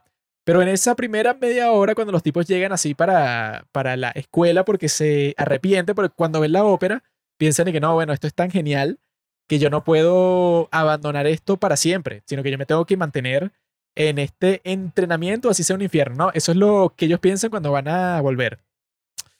Pero cuando vuelven, se dan cuenta que a todos los alumnos, pues, o sea, de ese colegio les están dando una paliza como castigo por ellos haberse escapado. Pero eso, o sea, cuando el tipo, yo creo que es un buen resumen para la película entera, porque en esa primera media hora termina que cuando los tipos entran a la escuela de nuevo, resulta que el director de la escuela es un maldito y el tipo le está castigando a todos los muchachos. Bueno, todos tienen el pantalón debajo y tienen el, el trasero así al aire libre.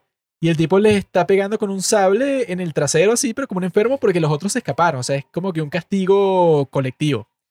Y cuando el muchacho, que era como que el más rebelde de todo el grupo, se da cuenta que, bueno, los están castigando a todos porque no fuimos. Y al que peor están castigando es a mi mejor amigo, que es el que yo estaba tratando de proteger, que es el hijo de, de la puta que luego se convertiría en la concubina. Hay una parte en donde él como que se mete toda la fruta caramelizada en la boca y se la come completa y se retira como que a, a otro sitio y luego se cuelga. O sea, inmediatamente luego de eso se cuelga. Y ese es el final solamente de la primera media hora. Y yo creo que ese trasfondo que tiene la película es lo que la hace tan buena desde el principio.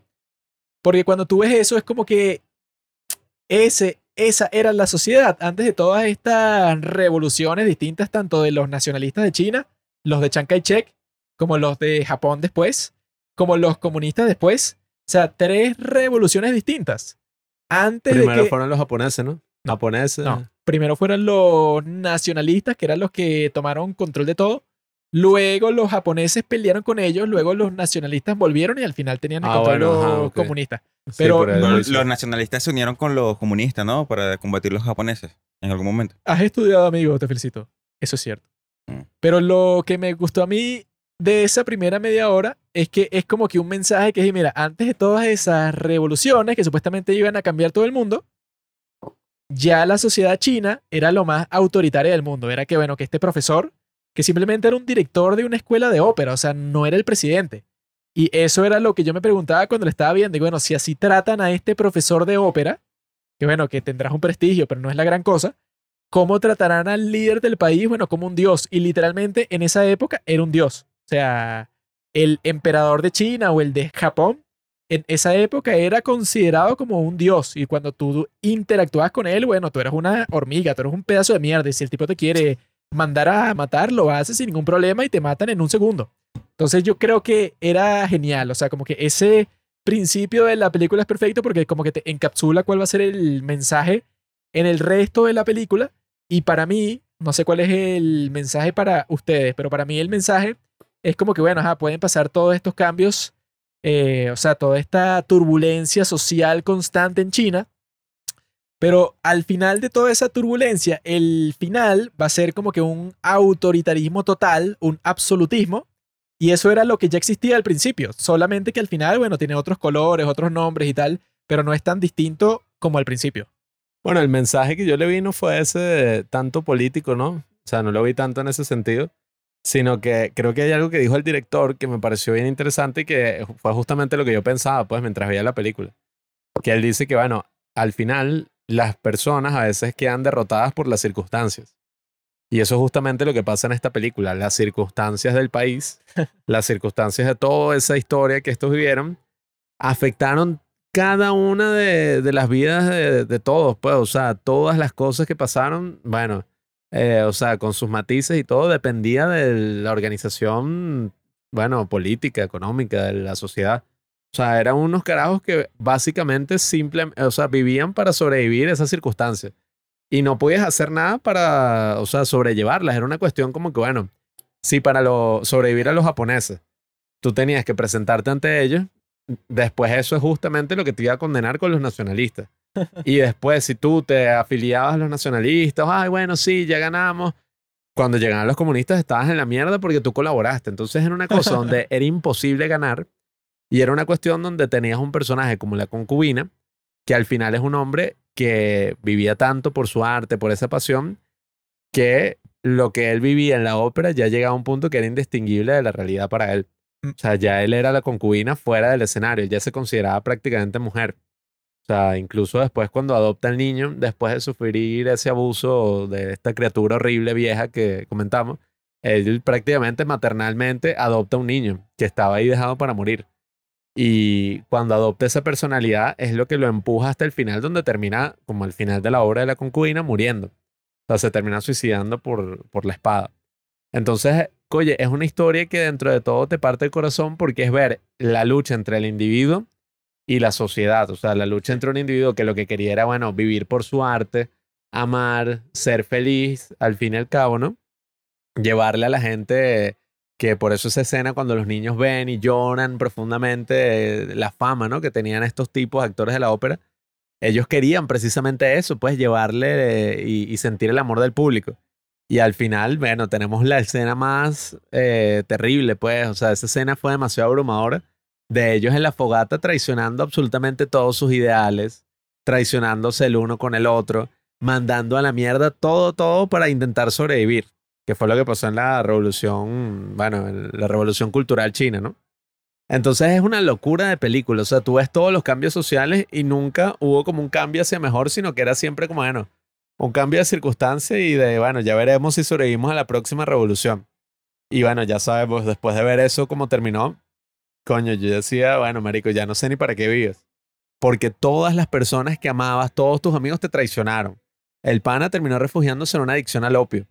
O sea, toda esa mierda le terminó pasando para que al final, bueno, tuviera que mandar la mierda a sus ideales. La esposa de su amigo, la, la tipa con la que tanto luchó, también se terminó colgando. Esa fue la parte que no me gustó del final, porque yo creo que como el final hubiera sido mejor, era que se suicidara, pero el tipo, el que los traicionó a todos, pero de la manera más enferma, así que dije que no, a esta puta yo ni siquiera la amo, cuando es su esposa. Coño, ese sí se volvió una rata de, un segundo a otro, ¿no? A mí lo que más me hubiera gustado es que el final es que ese maldito se suicidara y quedaran solos la concubina con la esposa, porque el tipo sí se pasó de sucio al final y bueno, como que tendría sentido que él al final se suicidara porque el tipo como que traicionó, bueno no sé, casi que a sus padres, a sus hermanos, a su esposa, a todo el mundo. En una circunstancia así, todo el, o sea, tú dices lo que sea.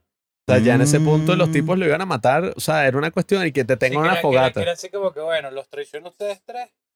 Era, así como que, bueno, ¿los traiciono ustedes tres o al menos vivo yo? Sí, y no, y, o sea, Al menos puedo vivir claro, yo. Bueno, no entonces tenían tú eres un coño nada. madre, tú también y tú Sí, también. es como un instinto de supervivencia, ¿no? claro, es que sí, es o sea, lo cosa que más pasa es que animal. es muy coño madre la escena porque también te muestra el pana. Hay un punto en el que el pana como que medio... eh, No sé si lo notaron, pues, pero como que el pana medio disfruta la vaina también. Como que Sí. se les une en la Sí, locura y sí. en la... Y se le sale, o sea. Claro, se le sale en la, la- la- la la locura colectiva. también se le une, ¿no? Ella, yo esa puta no la conozco y más nunca la voy a volver a ver. Sí. Y este otro sí es un coño de su madre hizo vainas ilegales.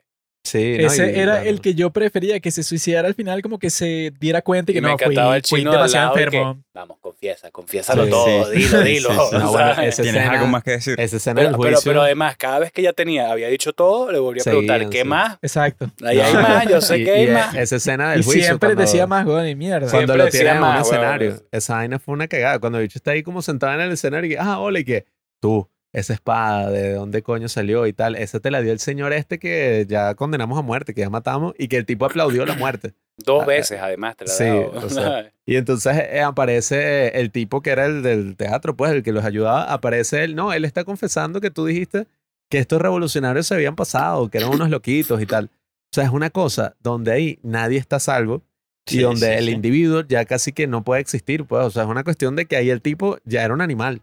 Claro. O sea, ya él no tenía control de su destino. Él decía lo que sea con tal de vivir y no había ninguna garantía. Pues lo podían matar a los tres y ya. O sea, era una cuestión horrible. O sea, como todo lo que hicieron con el teatro. Eh, Pero es o claro, sea, marico, si te ponen en esas circunstancias, porque eso están diciendo eso, porque si no lo dicen, lo matan. Claro. Y creo que todos estos regímenes aplican eso, o sea, la cuestión de la tortura va dirigida a eso. O Sí. sea, si tú, tú puedes incluso, digamos, hablar paja de tu papá, como en el caso, Claro que fue lo que porque hizo. si el- no el te van, a director. cor- te van a empezar a cortar los dedos uno por uno. Entonces tú en ese punto, tú empiezas a decir, oye, ¿qué hago? Empiezo a echarle paja a todo el mundo.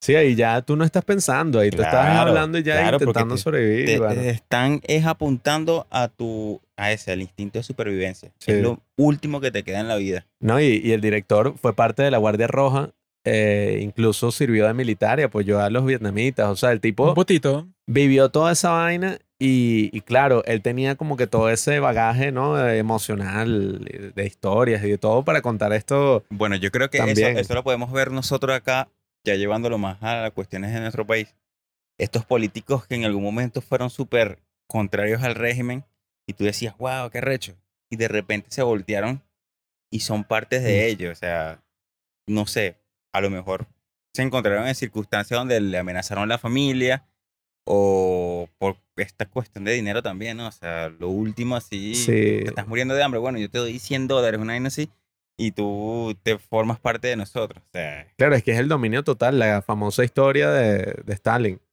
Esa donde el tipo, ah, ustedes piensan que yo no puedo controlar a la población. Entonces, esa broma, el tipo agarra la gallina, la despluma así viva, pues, y la, tipa, la gallina está en agonía.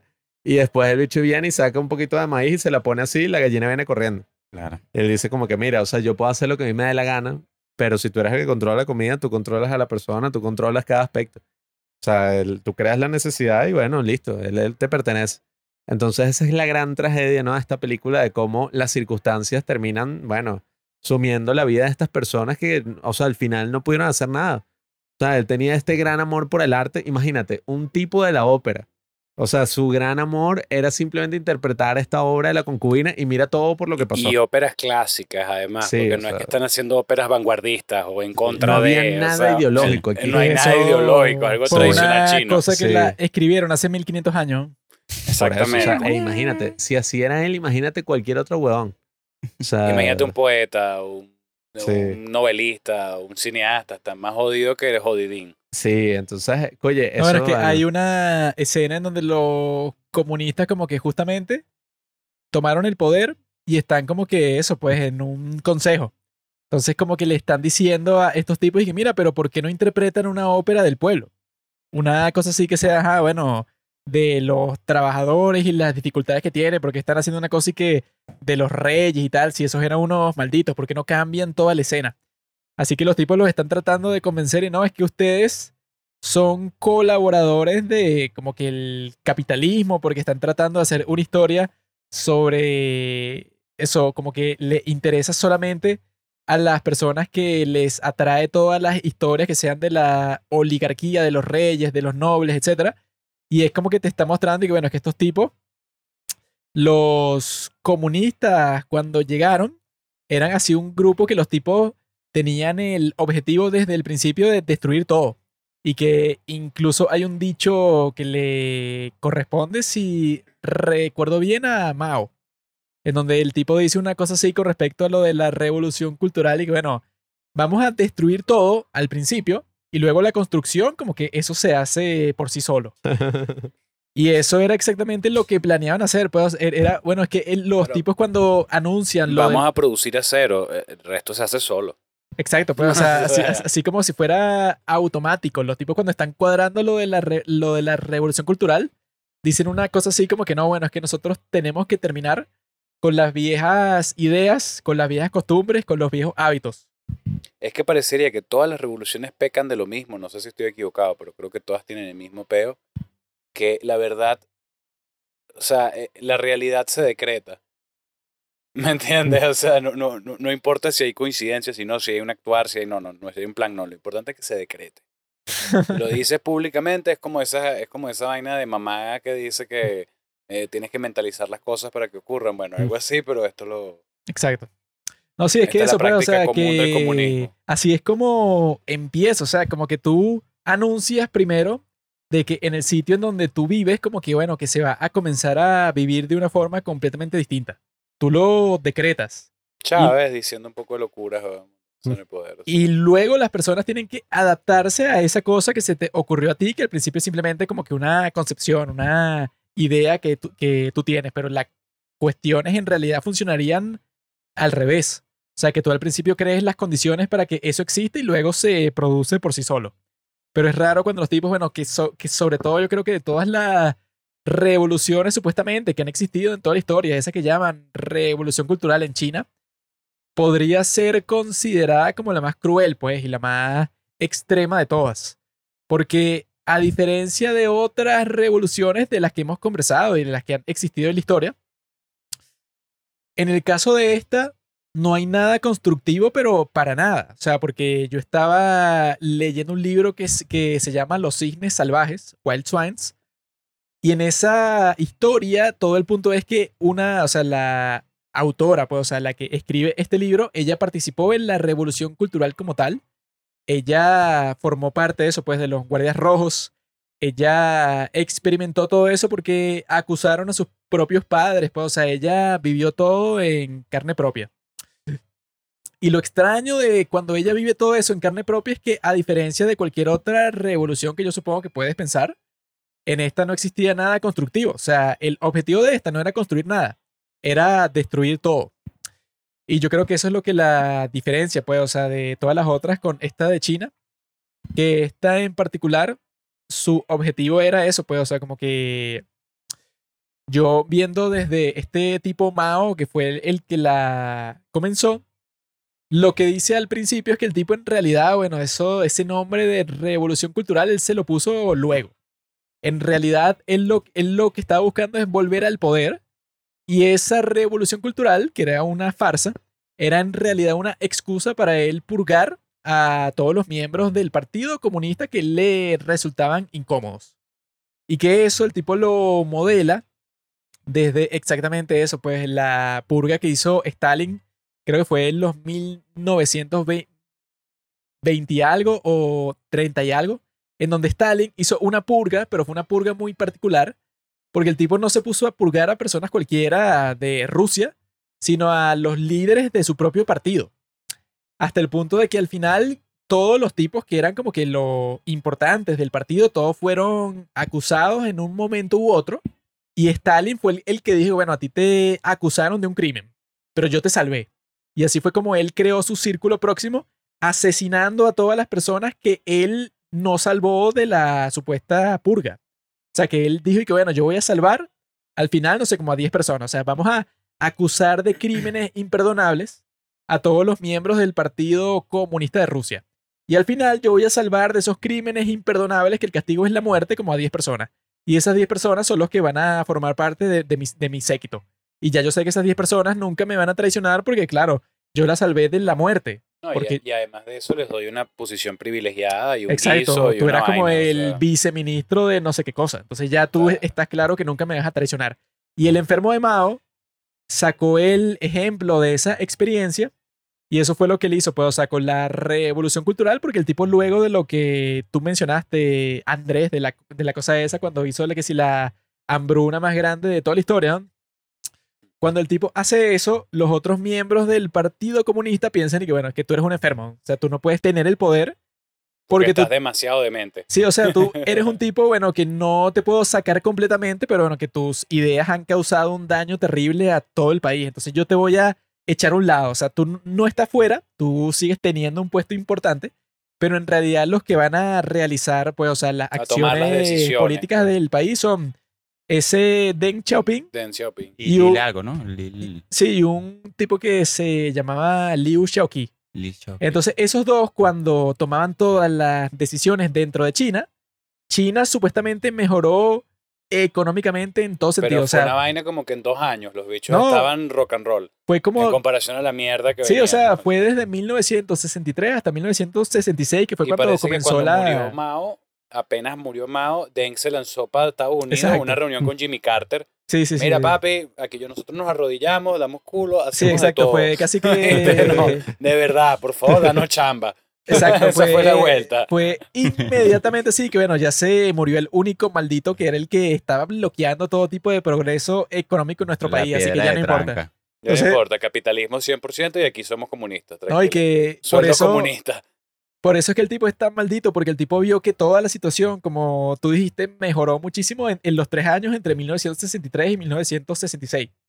Mejoró, pero hasta el punto que las personas decían y que, bueno, ¿qué coño pasó? Porque en 1962 y tal, Nos había- estamos muriendo de hambre. Sí, o sea, no había comida en ningún sitio. Y de repente, ya para 1965 ya era como que una sociedad más normal, pues, donde tenías que si eh, podías conseguir... No, y podías trabajar. empezar Sí, o sea, Pero él intentó regresar, no, Mao. Exacto, no, es que eso de la revolución cultural, lo que dice todo el mundo es que fue una excusa para el tipo, o sea, porque todo el plan era para él llegar a un punto en donde iba a decir y que, bueno, ok, ya purgamos casi que a, no sé, a 10 millones de personas.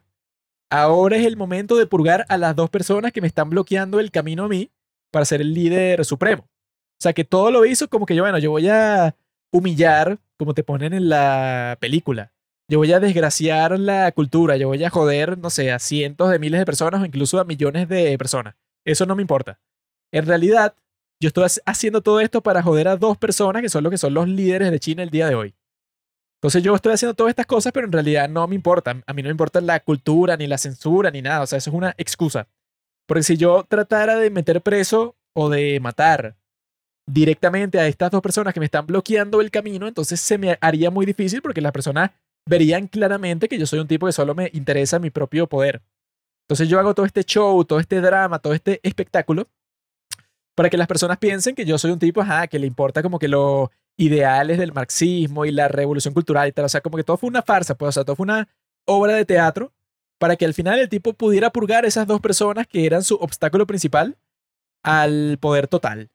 Y yo creo que eso es lo, que hace que la revolución cultural de China sea la más trágica de todas, porque yo creo que cualquier otra revolución en la que tú puedas pensar, al fin y al cabo, no es solamente porque una persona quiere tener poder. O sea, es porque ajá, los tipos quieren mejorar la situación de un país, pero no es porque quieren tener poder y ya, pues, o sea, los tipos sí quieren construir algo. Pero en esta revolución cultural que te muestran en la película, nadie quería construir nada. O sea, era una destrucción total y ya. Y yo creo que eso es lo que la hace la más trágica de todas, porque, o sea, imagínate qué clase de persona psicópata tienes que ser para que tu objetivo sea que no, es que yo no, a mí no me interesa construir nada. O sea, yo simplemente quiero destruir todo. Claro, es que le vendieron a los jóvenes la idea de cambiar todo y si tú ves cómo los carajos vivían, eh, probablemente también era una cagada, pues, o sea, si tú ves cómo eran los niños de la ópera de Pekín, dudo mucho que eso era así ahí y que los papás de resto trataban a los hijos perfecto, con amor, con ternura. No. Entonces, claro, eso era una sociedad que, oye, muy jodida, ¿no? Y, y como vemos la película, yo creo que la película retrata todo eso, pero de una manera en que lo eleva y va más allá de un tema político, histórico y ya, sino que a través de estos personajes te muestra, bueno, la tragedia que viven millones de personas a lo largo de la historia y que siguen viviendo, que es, bueno, todo el mundo que está en medio de ese conflicto. Por eso es la cosa, ¿no? Uno a veces se le olvida, claro, la política, esto, lo otro, pero uno se le olvida que todas y cada una de esas personas tiene su drama personal y su drama propio, ¿no?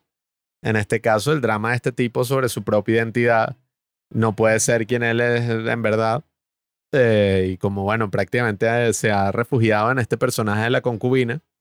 Y ni siquiera ser un personaje de la ópera clásica lo salva de, bueno, de tener que no, luchar contra el encarcelamiento, contra, bueno, las amenazas, bueno, todo, prácticamente todo con lo que luchó. Bueno, que lo más loco de esa situación de la concubina es que el tipo en realidad tenía como que un objetivo nada ambicioso. El tipo simplemente, bueno, yo quiero ser el protagonista de este espectáculo y todo lo que te muestran en la película es que el tipo solo protagoniza una sola ópera y ya. No es que el tipo quería ser, no sé, el hombre más rico de China o el hombre más poderoso de China. El tipo simplemente quería ser algo cualquiera y que yo creo que así es que te, que te comunican que bueno, entonces imagínate qué es lo que quería hacer una persona de China que quería ser simplemente, no sé, ser dueño de una Sí, granja. Que O sea, eso es lo que hablamos nosotros. pues, lo imagínate. más simple del mundo. O sea, si lo jodieron a él, imagínate cómo habrán jodido al tipo más pendejo que simplemente quería tener, no sé, un negocio propio. O sea, ese lo, lo jodieron, pero eh, impensablemente. Es que yo creo que la cosa va muy, muy por ahí. O sea, todo este proceso revolucionario que se ve en la película, lo que hace ver es que todas las circunstancias externas que tú empiezas a vivir en un proceso revolucionario son extremas, weón. Y nosotros las hemos vivido acá.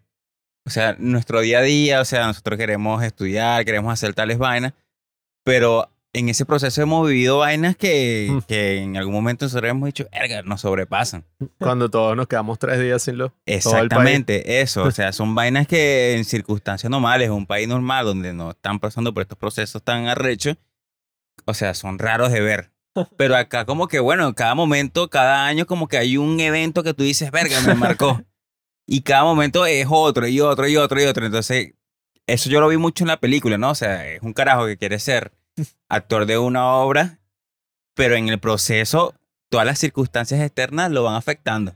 Y, Sí, hasta y el en la película como que se va mostrando eso, ¿no? O Quiere sea, seguir haciendo su obra. Es el mejor que ha interpretado ese papel que es en la historia. Pero y un coño, marico, ahí que el bicho... Entonces que de no, repente te tienes que presentar a los japoneses. Sí, o sea... Y no, tienes que el echarle bola ahí. El que le roba el papel. El chamo ese que el bicho El además maldito adoptó. ese, sí. Y que, no, ahora yo voy a hacer el papel, mamá. es un puto. Coño, mamá huevo, o sea, no jodas. Pero bueno. Pero bueno, no sé, a mí, o sea, honestamente me parece una película que tiene que ser como más redescubierta, ¿no? En estos días creo que no se ha hablado casi. Y al menos en internet, yo primera vez, o sea, la primera vez que yo escuchaba esa película, cuando Juanqui la nombró. Yo la verdad también la primera vez. Y a modo de Soy un conclusión, genio, amigo. Yo sé todo sobre el cine. a modo de ¿Qué conclusión. vas a decir, Arsenio? La encontraste en la página esa, ¿cierto? No, no le encontré ninguna claro página. que Cinemateca sí, Gay. Cinemateca Gay. Yo me la paso en Cinemateca Gay, pero no ve esa película ahí. Es una gran Ah. película queer, además. Bueno, este esto es queer. Queer. Yo soy queer, güey. Y bueno, a modo de conclusión, yo diría que, que estas dos películas muestran esos dos lados de la revolución, ¿no? Eh, quizás no el lado del líder que tiene el arma en la mano y que está ahí, bueno, tomando las decisiones de su país. Quizás no el lado de la guerra o del ascenso eh, romántico, ¿no? De que es eso de la revolución. Ay, qué recho llegamos Lo al poder, qué bueno lo honoroso. no te muestra eso, sino que te muestra la historia menos revisada, ¿no? Menos vista por la historia general, ¿no? Por la historia universal. Pero yo creo que más importante que es la historia de las personas, bueno, comunes, pues, del día a día, los claro. ciudadanos que están ahí luchando. Cómo experimentan. Que al final eso es lo que muchas veces la, la historia no te comunica. O sea, qué es lo que pasa con la persona común que estaba caminando, por lo menos en la Revolución Bueno, Francesa. que eso es lo que uno de los grandes intelectuales de nuestra época, llamado Juan Carlos Orellana, Mierda. eso es lo que él mencionó en uno de sus, de sus discursos, pues, o sea, en uno de esos, ¿sabes? Están en el internet. Mundialmente famoso. Que yo dije una cosa así que decía algo así como que, no, bueno, que No se ve. lo que suele pasar cuando, por ejemplo, alguien, alguien hace un genocidio, es como que, bueno, ponte, Arsenio mató a 10 millones de personas, por ejemplo. No. Pero nadie se pone a pensar y que, bueno, cuando el pana este mató a 10 millones de personas, tú cuando hiciste eso, arruinaste como 100 millones de vidas.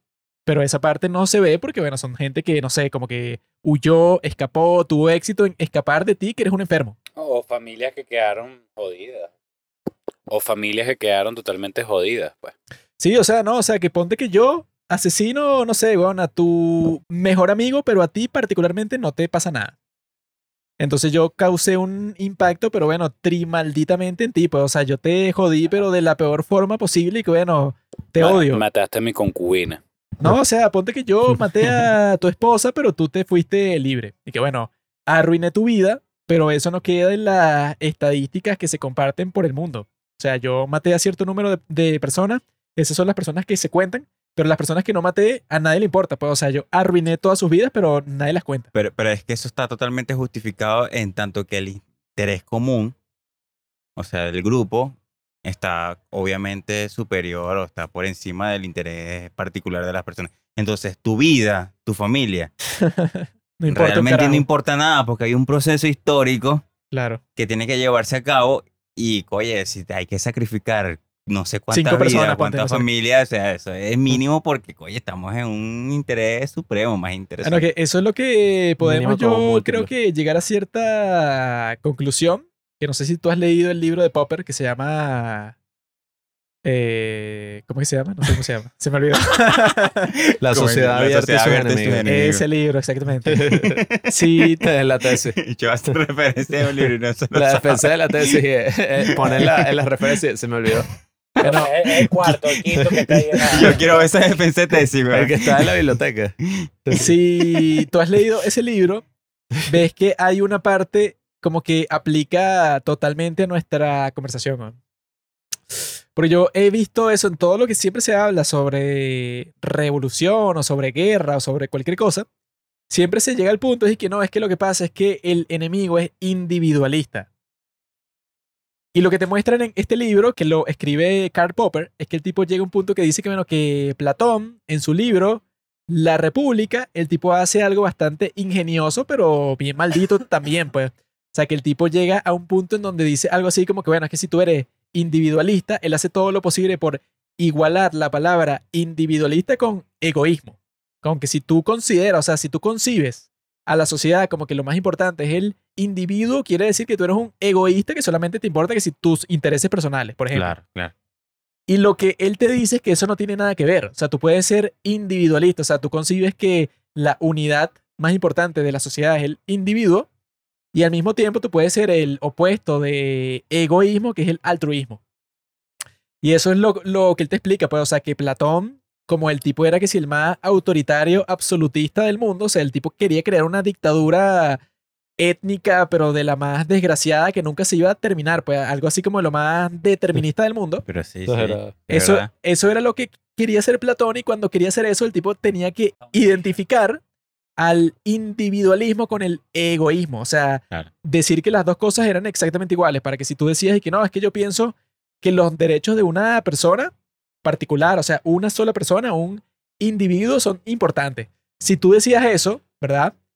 Quería decir que tú eras un tipo, bueno, egoísta, pues, o sea, que a ti no te importa el resto de las personas. O sea, el tipo tenía que argumentar todo eso, porque si el tipo se iba por el argumento más común de esos tiempos, que era como que, bueno, o sea, tú concibes a la sociedad como un individuo que interactúa con otros, pero que al mismo tiempo eso no quiere decir que tú eres un egoísta que no te importan los demás, sino que tú puedes ser un individualista, pero al mismo tiempo puedes ser un altruista porque tú estás consciente de que formas parte de una sociedad y como formas parte de una sociedad tienes que hacer un, una serie de acciones que no necesariamente entran en tus intereses más próximos, sino que tú lo haces como que una, una especie de sacrificio que no te cuesta mucho, pero al fin y al cabo no entraba parte de- dentro de tus intereses, pero lo hiciste porque, bueno, porque es bueno para la sociedad. O sea, las dos cosas pueden existir al mismo tiempo. Pero yo, el común, pues, o sea, que he visto en todos estos tipos de revoluciones de las que hemos conversado, es que los tipos que llegan al poder siempre expresan un sentimiento así que es como que no, bueno, Arsenio, tú no entiendes, weón. O sea, que fue lo que tú dijiste. Y que no, es que esto no es sobre ti, esto es sobre toda la sociedad. Entonces, si yo a ti te tengo que matar a tu mejor amigo y a tu hermano y a tu primo y a tu padre, no importa porque esto no es sobre ti, Arsenio, esto es sobre la sociedad completa. Entonces, yo he estado haciendo todo eso porque mucho más importante que el individuo es el colectivo. Entonces, claro, o sea, tú le estás pasando mal, pero las millones de personas que forman parte de este país la están pasando mucho mejor que cuando tú le estás pasando bien. O sea, tú eres un egoísta porque tú la quieres seguir pasando bien, bueno, como el tipo también, pues, o sea, el de Memorias del Subdesarrollo, ese tipo, bueno, como que está sufriendo, pero mucho más estaban sufriendo, pues, o sea, el sufrimiento de, de millones de personas era mucho más profundo y mucho más pesado antes de la revolución que después de la revolución. Entonces, si gente como tú, Arsenio, está sufriendo, no importa, pues, o sea, tu sufrimiento es una gota en el mar de sufrimiento que existía antes. Entonces, yo creo que ese es como que importante estar consciente de eso, pues, o sea, que cuando tú dices que eres individualista, como dice mi gran amigo Javier Milei, eso no, eso no quiere decir que a ti no te importen los demás, sino que tú todo lo que estás diciendo, cuando estás diciendo que eres individualista, simplemente estás expresando, bueno, yo pienso que lo fundamental en la sociedad es el individuo. Y obviamente que es así, porque no tiene sentido que tú digas que es el colectivo, o sea, que sea un grupo y que los intereses de un grupo sean mayores que los del individuo, porque al final cualquier colectivo está formado de individuos, entonces tiene que ser la unidad de la sociedad, sí o sí. La revolución y esa que- de Milei va a ser una mierda. Y que tú no eres un grupo, tú eres un individuo. Exacto. O sea, un grupo no existe. O sea, no hay tal cosa como un grupo porque tú no puedes conversar con un grupo. Tú no, tú no le puedes hacer una pregunta a un Por grupo. eso, ¿qué es el pueblo, weón? ¿Dónde está el pueblo? Tú al final le haces una pregunta En mí también. Pueblo. a un miembro del grupo porque la unidad social fundamental tiene que ser el individuo siempre. Obvio. Y la cuestión es que cuando tú dejas eso a un lado y tú dices, no, ya no es el individuo, ahora es el colectivo. Entonces eso te da derecho a ti Claro. para hacer cualquier tipo de atrocidad enferma y que, bueno, sí, hay, Y a relativizar qué es lo que quiere el colectivo en base a mi voluntad. Sí, o sea, a relacionarte con cosas como el bien común y a decir cosas tan simples como decir, bueno, si hay un Andrés, bueno, hay 100.000 Andrés. Entonces yo lo mato a él, ¿qué importa? Pues siguen existiendo 999.000 más, o sea, ¿qué importa que yo mate a uno? O sea, como que la vida de cada persona se vuelve barata cuando tú haces ese tipo de transformación en la concepción. Entonces yo creo, no sé si alguno de ustedes quiere decir otro tipo de conclusión, pero yo creo que como conclusión yo diría exactamente eso, pues, o sea, que cuando tú dejas de concebir la unidad esencial de la sociedad al individuo y comienzas a decir que es el colectivo, ahí tú lo que haces es que abres la puerta para tú decir que, bueno, eso pues, o sea, ponte que yo maté a 100 personas, pero mi país es de 100 millones de personas. Entonces yo puedo decir, bueno, yo maté a esas 100 personas, pero no es tan grave porque yo estoy haciendo que la vida de ese 100 millones de personas restantes es mucho mejor. Entonces yo maté a estas 100 personas, pero está justificado. Ojo, yo, Está yo- larga yo, yo creo que en ambos, yo creo que en ambos sistemas, eh, ambos quedarán excluidos. O sea, que no hay manera de, de poder integrar ambas visiones en una misma porque son antagónicas. ¿no? O sea, per se, eh, el movimiento colectivo eh, va en contra del individualismo, el individualismo va en contra del colectivo. Creo yo que finalmente, como conclusión de todo este tema, es que creo yo que el ser humano no está listo para cosas comunistas ni para cosas colectivas porque no nos respetamos ni nos vemos como iguales. Y de elegir cuál es menos peor, evidentemente menos peor es una cuestión más sincera, como el capitalismo individualista, en el que cada uno corre, bueno, por sus propios peos y está im- imponiéndose ante otros. Ahora, ¿cuál es el tema? Que bajo cualquiera de las dos estructuras, un grupo de individuos va a terminar controlando la masa sea derecha, sea izquierda, es la estructura que conoce el ser humano, unos arriba, otros abajo. No conocemos otra cosa que no sé, que sea diferente. O sea, creo que no, no hay, no, no hay manera, sea en Finlandia, en Escocia, en no sé dónde, en Suecia, en Suiza, sociedades más civilizadas que nosotros, siempre hay unos más arriba y unos más abajo y, y no hay manera, inclusive en el mundo animal es así. Hay Claro, una es que reina y hay el, unas abejas el tema de la desigualdad, yo he visto que en la actualidad lo que se, bueno, lo que se habla en el capitalismo no es eliminar la desigualdad, porque, o sea, eso es imposible. Es yo escucho imposible. mucha gente que habla de eso. La desigualdad, la desigualdad. Lo que nosotros queremos ahorita es eliminar la pobreza al máximo. Yo lo que creo es que también hay otra cosa bonita. Yo no, yo no iría a eliminar, la- yo no diría igualdad no existe, pero sí debería, debería, debería existir la igualdad de oportunidades. O sea, Sí, ahí es donde yo creo que, todos deberían tener la oportunidad de estudiar. Ah, no, estás jodido, estás pelando bola, no tienes tu familia, tu papá es alcohólico, tu mamá es prostituta, no puedes. Bueno, debería haber unas becas, una vaina para que ese chamo No, tenga la no, de como poder. ciertos bienes que deberían de ser comunes a todos. No, Porque eso, Eso, tú, naces, sí, tú- tú- tú naces eso. sin ningún tipo de responsabilidad. O sea, naciste en un hogar donde tu mamá, bueno, hogar, se puede llamar ese hogar. Tu mamá es una prostituta y tu papá es un dealer. O sea, ¿qué culpa tienes tú de eso? man? Es lo que te digo, O sea, la, estás la igualdad de oportunidades. completamente a eso. Al menos en Pero las yo, cosas lo, básicas. pero yo lo que considero es que este, este, esto que dice Juan Pablo, o sea, la desigualdad no es mal, no es mala per se. Y además, ok, yo considero que todo el mundo debería abogar es por una igualdad ante la ley, ¿verdad? Donde todos tenemos la misma dignidad y a partir de eso como que todos podemos desarrollarnos. Pero, ¿qué cosa tiene esto, no? O sea, que si aceptamos esa igualdad, ese es como el punto a partir de la cual, del cual todas las desigualdades van a surgir. Porque eso es mentira que somos iguales entre nosotros. No, y- hay, hay personas que tienen mejores capacidades que otras, hay personas que saben explotar mejor su, su- Su- sus su- dones naturales. Entonces, la vida es una lotería y tú no puedes establecer que, a forzosamente, que necesariamente todos vamos a ser igual y todos vamos a llegar a los mismos fines, a la misma, a lo- al mismo, sí, al mismo objetivo. Entonces, oye, que es lo que mucho Ni- abogan ni- estos ni sistemas, mismo ¿no? desempeño. Ajá, exacto. Todos estos sistemas abogan, ¿no? De que todos vamos a tener los mismos resultados. Es mentira, o sea, ¿cómo vamos a tener los mismos resultados si yo me desarrollé de distinta manera o me... Ojo, el pa- tú sabes que yo hace años le pregunté al papá a un amigo que él, él es profundamente capitalista, sí, estos viejos enfermos capitalistas. Yo en ese momento estaba en mi etapa comunista ¿Qué y le tienes en pregunté, contra del capitalismo? le pregunté de frente así como que, coño, mira, eh, ¿a ti no te parece que de verdad que el capitalismo elimina las oportunidades de muchas personas? O sea, simplemente hay como una masa de personas que se apoderan de la empresa o del coroto o de los medios de producción y, y bueno, distorsionan todo para que nadie nunca jamás pueda subir, ni equiparárseles, ni acercárseles nunca jamás. Me decía, sí, eso es verdad. En el comunismo es peor, pero además de eso, este, él decía, es justamente en esas diferencias sociales que está la oportunidad. Claro. justamente, justamente en el que el otro está más debajo o el otro está más Claro. arriba, tú tienes oportunidad o de pegarte más arriba o de irte más abajo. El, En una sociedad donde todo el mundo tiene como un límite hasta donde se llega y ese límite va dictaminado Además hacia abajo. por una conchupancia política o no, entonces la garantía es para abajo. Ahí no hay garantía, o No hay subida. no hay subida. Es como, dice, es como la gente dice, bueno, irse para Estados Unidos es jodido.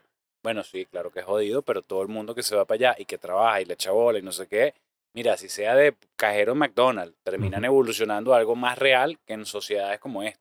el- Sí, totalmente totalmente, cerrada. y tú el no tienes- problema es que si los pobres estudian, comienzan a pensar.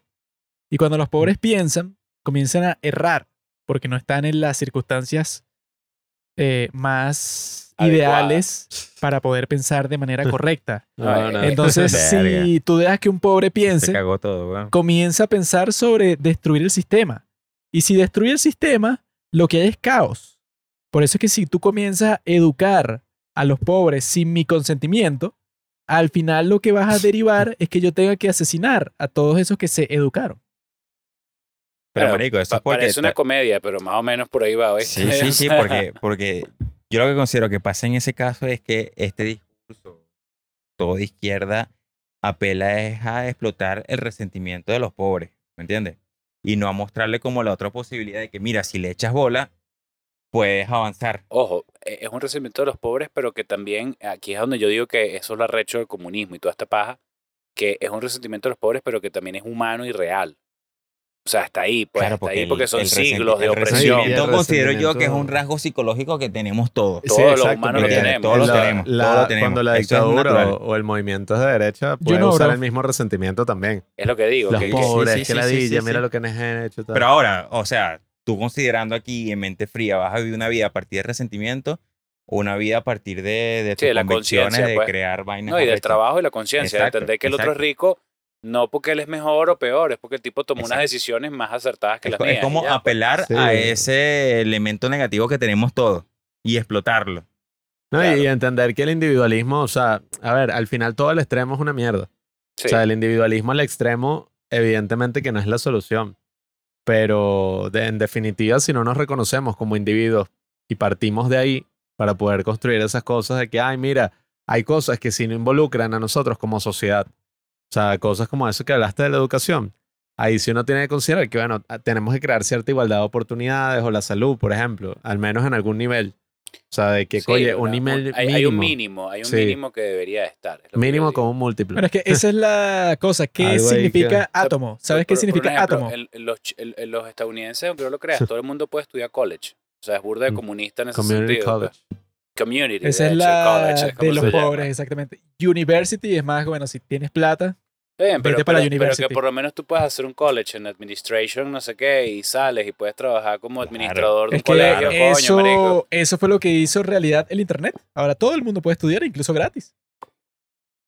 Pero yo creo que todo está ahí, o sea, el significado está todo eso. O sea, ¿qué es el átomo? ¿Tú sabes qué significa átomo, Arsenio? No, no. ¿No sabes qué significa? La Seguramente en algún partícula más lo supe. pequeña de algo, ¿no?